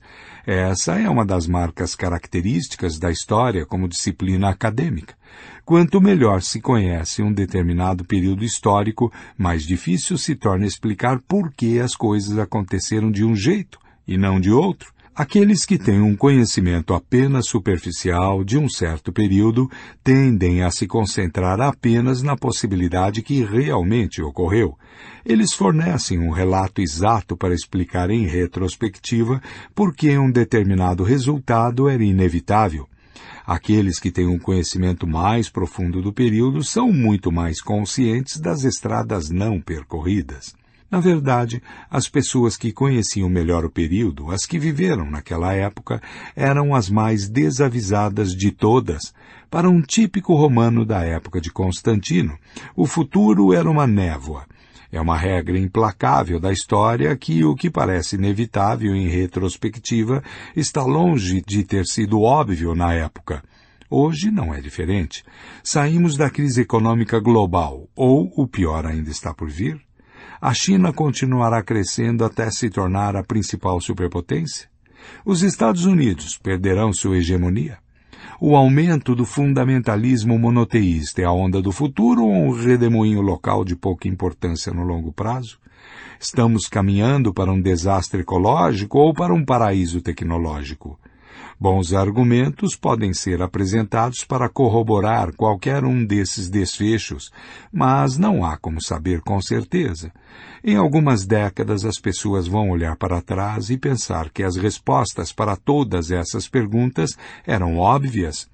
É particularmente importante enfatizar que possibilidades que parecem muito improváveis para os contemporâneos muitas vezes se concretizam. Quando Constantino assumiu o trono em 306, o cristianismo não passava de uma seita oriental esotérica. Se alguém sugerisse que ele viria a ser a religião oficial de Roma, seria expulso da sala às gargalhadas, da mesma forma que aconteceria hoje com alguém que sugerisse que por volta de 2050 Hare Krishna será a religião oficial dos Estados Unidos. Em outubro de 1913, os bolcheviques eram uma pequena facção radical russa. Nenhuma pessoa racional teria previsto que em apenas quatro anos eles dominariam o país. Em 600, a noção de que um bando de árabes que habitavam o deserto logo conquistaria uma extensa faixa do Oceano Atlântico até a Índia era ainda mais absurda. De fato, se o exército bizantino tivesse conseguido evitar o ataque inicial, o islamismo provavelmente continuaria sendo um culto obscuro, conhecido apenas por um punhado de iniciados. Os estudiosos teriam, então, a tarefa muito fácil de explicar por que uma fé baseada em uma revelação feita a um mercador de meia-idade de Meca nunca poderia ir para a frente. Isso não quer dizer que tudo é possível. Forças geográficas, biológicas e econômicas criam restrições, mas ainda assim, essas restrições deixam muito espaço para desdobramentos inesperados que não parecem ter ligação com qualquer lei determinista. Essa conclusão decepciona muita gente que prefere que a história seja determinista. O determinismo é atraente porque implica que nosso mundo e nossas crenças são um produto natural e inevitável da história.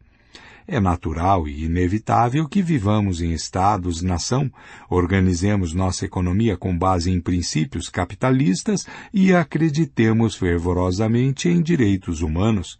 Reconhecer que a história não é determinista é reconhecer que não passa de uma coincidência o fato de que a maioria das pessoas hoje em dia acredita em nacionalismo, capitalismo e direitos humanos. A história não pode ser explicada de forma determinista e não pode ser prevista porque é caótica. Tantas forças estão em ação e suas interações são tão complexas que variações extremamente pequenas na intensidade dessas forças e na maneira com que interagem produzem diferenças gigantescas no resultado. E não é só isso. A história é o que chamamos de sistema caótico, nível 2. Os sistemas caóticos podem ter duas formas. O caos, nível 1, é o caos que não reage a previsões a seu respeito. O clima, por exemplo, é um sistema caótico, nível 1 Embora seja influenciado por uma série de fatores, é possível criar modelos computadorizados que levem em consideração um número cada vez maior desses fatores e produzam previsões do tempo cada vez melhores. O caos nível 2 é o caos que reage a previsões a seu respeito e por isso nunca pode ser previsto com precisão. Os mercados, por exemplo, são um sistema caótico nível 2. O que vai acontecer se desenvolvermos um programa de computador que preveja com 100% de exatidão o preço do petróleo amanhã? O preço do petróleo vai reagir imediatamente à previsão que, consequentemente, não vai se concretizar. Se o preço atual do petróleo é 90 dólares o barril e o programa de computador infalível prevê que amanhã será 100 dólares, os comerciantes vão correr para comprar petróleo de modo que possam lucrar com a alta de preço prevista. Como resultado, o preço vai subir para 100 dólares o barril hoje e não amanhã. Então, o que vai acontecer amanhã? Ninguém sabe. A política também é um sistema caótico, de segunda ordem. Muitas pessoas criticam os especialistas em assuntos da antiga União Soviética por não terem previsto as revoluções de 1989 e castigam especialistas em Oriente Médio por não terem antecipado as revoluções da Primavera Árabe de 2011. Isso é injusto. Revoluções são, por definição, imprevisíveis. Uma revolução previsível nunca irrompe. Por que não? Imagine que em 2010 algum cientista político genial, em conluio com um mago da computação, tivesse desenvolvido um algoritmo infalível que, incorporado a uma interface atraente, pudesse ser comercializado como um indicador de revolução. Eles oferecem seus serviços ao então presidente do Egito, Hosni Mubarak, e em troca de um generoso pagamento dizem a ele que, segundo as previsões, uma revolução certamente romperia no Egito no decurso do ano seguinte. Como Mubarak reagiria? Muito provavelmente reduziria os impostos de imediato, distribuiria milhões de dólares para os cidadãos e também reforçaria a polícia secreta, só por via das dúvidas. As medidas preventivas funcionam. O ano passa e, surpresa, não há revolução. Mubarak exige seu dinheiro de volta. Seu algoritmo é inútil, ele grita para os cientistas. No fim, eu poderia ter construído outro palácio em vez de distribuir todo aquele dinheiro. Mas a revolução não aconteceu justamente porque a previmos, dizem os cientistas em sua defesa. Profetas que preveem coisas que não acontecem, observa Mubarak, enquanto faz sinal para que os guardas os prendam. Eu poderia conseguir uma dezena deles por um preço irrisório no mercado do Cairo. Sendo assim, por que estudar história? Diferente de física ou economia, a história não é um meio de fazer previsões exatas. Estudamos história não para conhecer o futuro, e sim para ampliar nossos horizontes, entender que nossa situação presente não é natural nem inevitável e que, consequentemente, existem mais possibilidades diante de nós do que imaginamos. Por exemplo, estudar como os europeus dominaram a África nos permite entender que não existe nada de natural ou inevitável na hierarquia racial e que o mundo poderia muito bem ser organizado de outra forma. 2. Clio cega não podemos explicar as escolhas que a história faz, mas podemos dizer algo muito importante sobre elas. As escolhas da história não são feitas em prol dos humanos. Não há prova alguma de que o bem-estar humano inevitavelmente se aprimora com o desenrolar da história. Não há prova alguma de que as culturas mais benéficas para os humanos devem inexoravelmente prosperar e se disseminar, enquanto as menos benéficas desaparecem. Não há prova alguma de que o cristianismo tenha sido uma escolha melhor do que o maniqueísmo, ou que o Império Árabe tenha sido mais benéfico que o dos persas sassânidas. Não há provas de que a história atua em prol dos humanos porque nos falta uma escala objetiva para medir tais benefícios. Culturas diferentes definem o bem de forma diferente, e não existe um parâmetro objetivo pelo qual julgá-las. Os vitoriosos, é claro, sempre acreditam que sua definição está correta. Mas por que devemos acreditar nos vitoriosos? Os cristãos acreditam que a vitória do cristianismo sobre o maniqueísmo foi benéfica para a humanidade. Mas se não aceitamos a visão de mundo cristã, não temos motivo algum para concordar com eles. Os muçulmanos acreditam que a queda do Império Sassânida nas mãos dos muçulmanos foi benéfica para a humanidade, mas esses benefícios só são evidentes se aceitarmos a visão de mundo muçulmana. É bem possível que estivéssemos em situação melhor se cristianismo e o islamismo tivessem sido esquecidos ou derrotados. O número cada vez maior de estudiosos vê as culturas como um tipo de infecção ou parasita mental, sendo os humanos seus hospedeiros involuntários. Os parasitas orgânicos, como o vírus, vivem dentro do corpo de seus hospedeiros. Eles se multiplicam e se espalham de um hospedeiro ao outro, alimentando-se deles, enfraquecendo-os e às vezes até os matando contanto que os hospedeiros vivam bastante para transmitir o parasita, este pouco se importa com a condição em que esse hospedeiro se encontra. Da mesma forma, as ideias culturais vivem dentro da mente dos humanos. Elas se multiplicam e se disseminam de um hospedeiro a outro, às vezes enfraquecendo os hospedeiros e até mesmo os matando. Uma ideia cultural, tal como a crença no paraíso cristão, nos céus ou no paraíso comunista aqui na Terra, pode forçar um ser humano a dedicar sua vida a espalhá-la, às vezes tendo a morte como preço. O humano morre, mas a ideia se espalha. Segundo essa abordagem, as culturas não são conspirações de algumas pessoas para tirar vantagem de outras, como os marxistas tendem a pensar. Ao contrário, as culturas são parasitas mentais que surgem acidentalmente e depois tiram vantagem de todas as pessoas infectadas por elas. Essa abordagem às vezes é chamada de memética.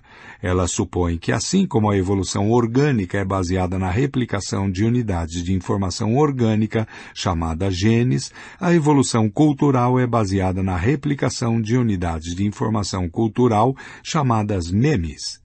1. Um, nota. Culturas bem-sucedidas são aquelas que se sobressaem ao reproduzir seus memes, independentemente dos custos e benefícios aos hospedeiros humanos. A maioria dos estudiosos da área de humanidades desdenha da memética, encarando-a como uma tentativa amadora de explicar processos culturais com analogias biológicas tacanhas, mas muitos desses estudiosos aceitam seu irmão gêmeo, o pós-modernismo. Os pensadores pós-modernistas falam de discursos, em vez de memes, como os blocos construtores de cultura. Porém, eles também veem as culturas como algo que se propaga sozinho, com pouca consideração pelo bem da humanidade. Por exemplo, os pensadores pós-modernistas descrevem o nacionalismo como uma praga mortal que se espalhou pelo mundo nos séculos XIX e XX, originando guerras, opressão, ódio e genocídio. Assim que as pessoas de um país eram infectadas por ele, os habitantes de países vizinhos também tinham propensão a pegar o vírus. O vírus nacionalista se apresentou como benéfico aos seres humanos, embora tenha beneficiado apenas a si mesmo. Argumentos similares são comuns nas ciências sociais, sob a égide da teoria dos jogos.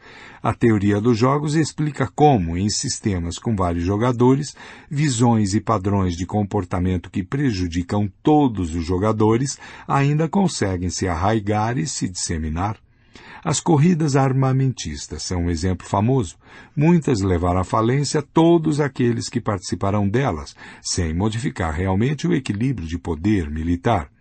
Quando o Paquistão compra aviões modernos, a Índia responde na mesma moeda. Quando a Índia desenvolve bombas nucleares, o Paquistão faz o mesmo. Quando o Paquistão aumenta sua marinha, a Índia reage. No fim do processo, o equilíbrio de poder permanece praticamente igual ao que era, mas enquanto isso, bilhões de dólares que poderiam ter sido investidos em educação ou saúde são gastos em armas.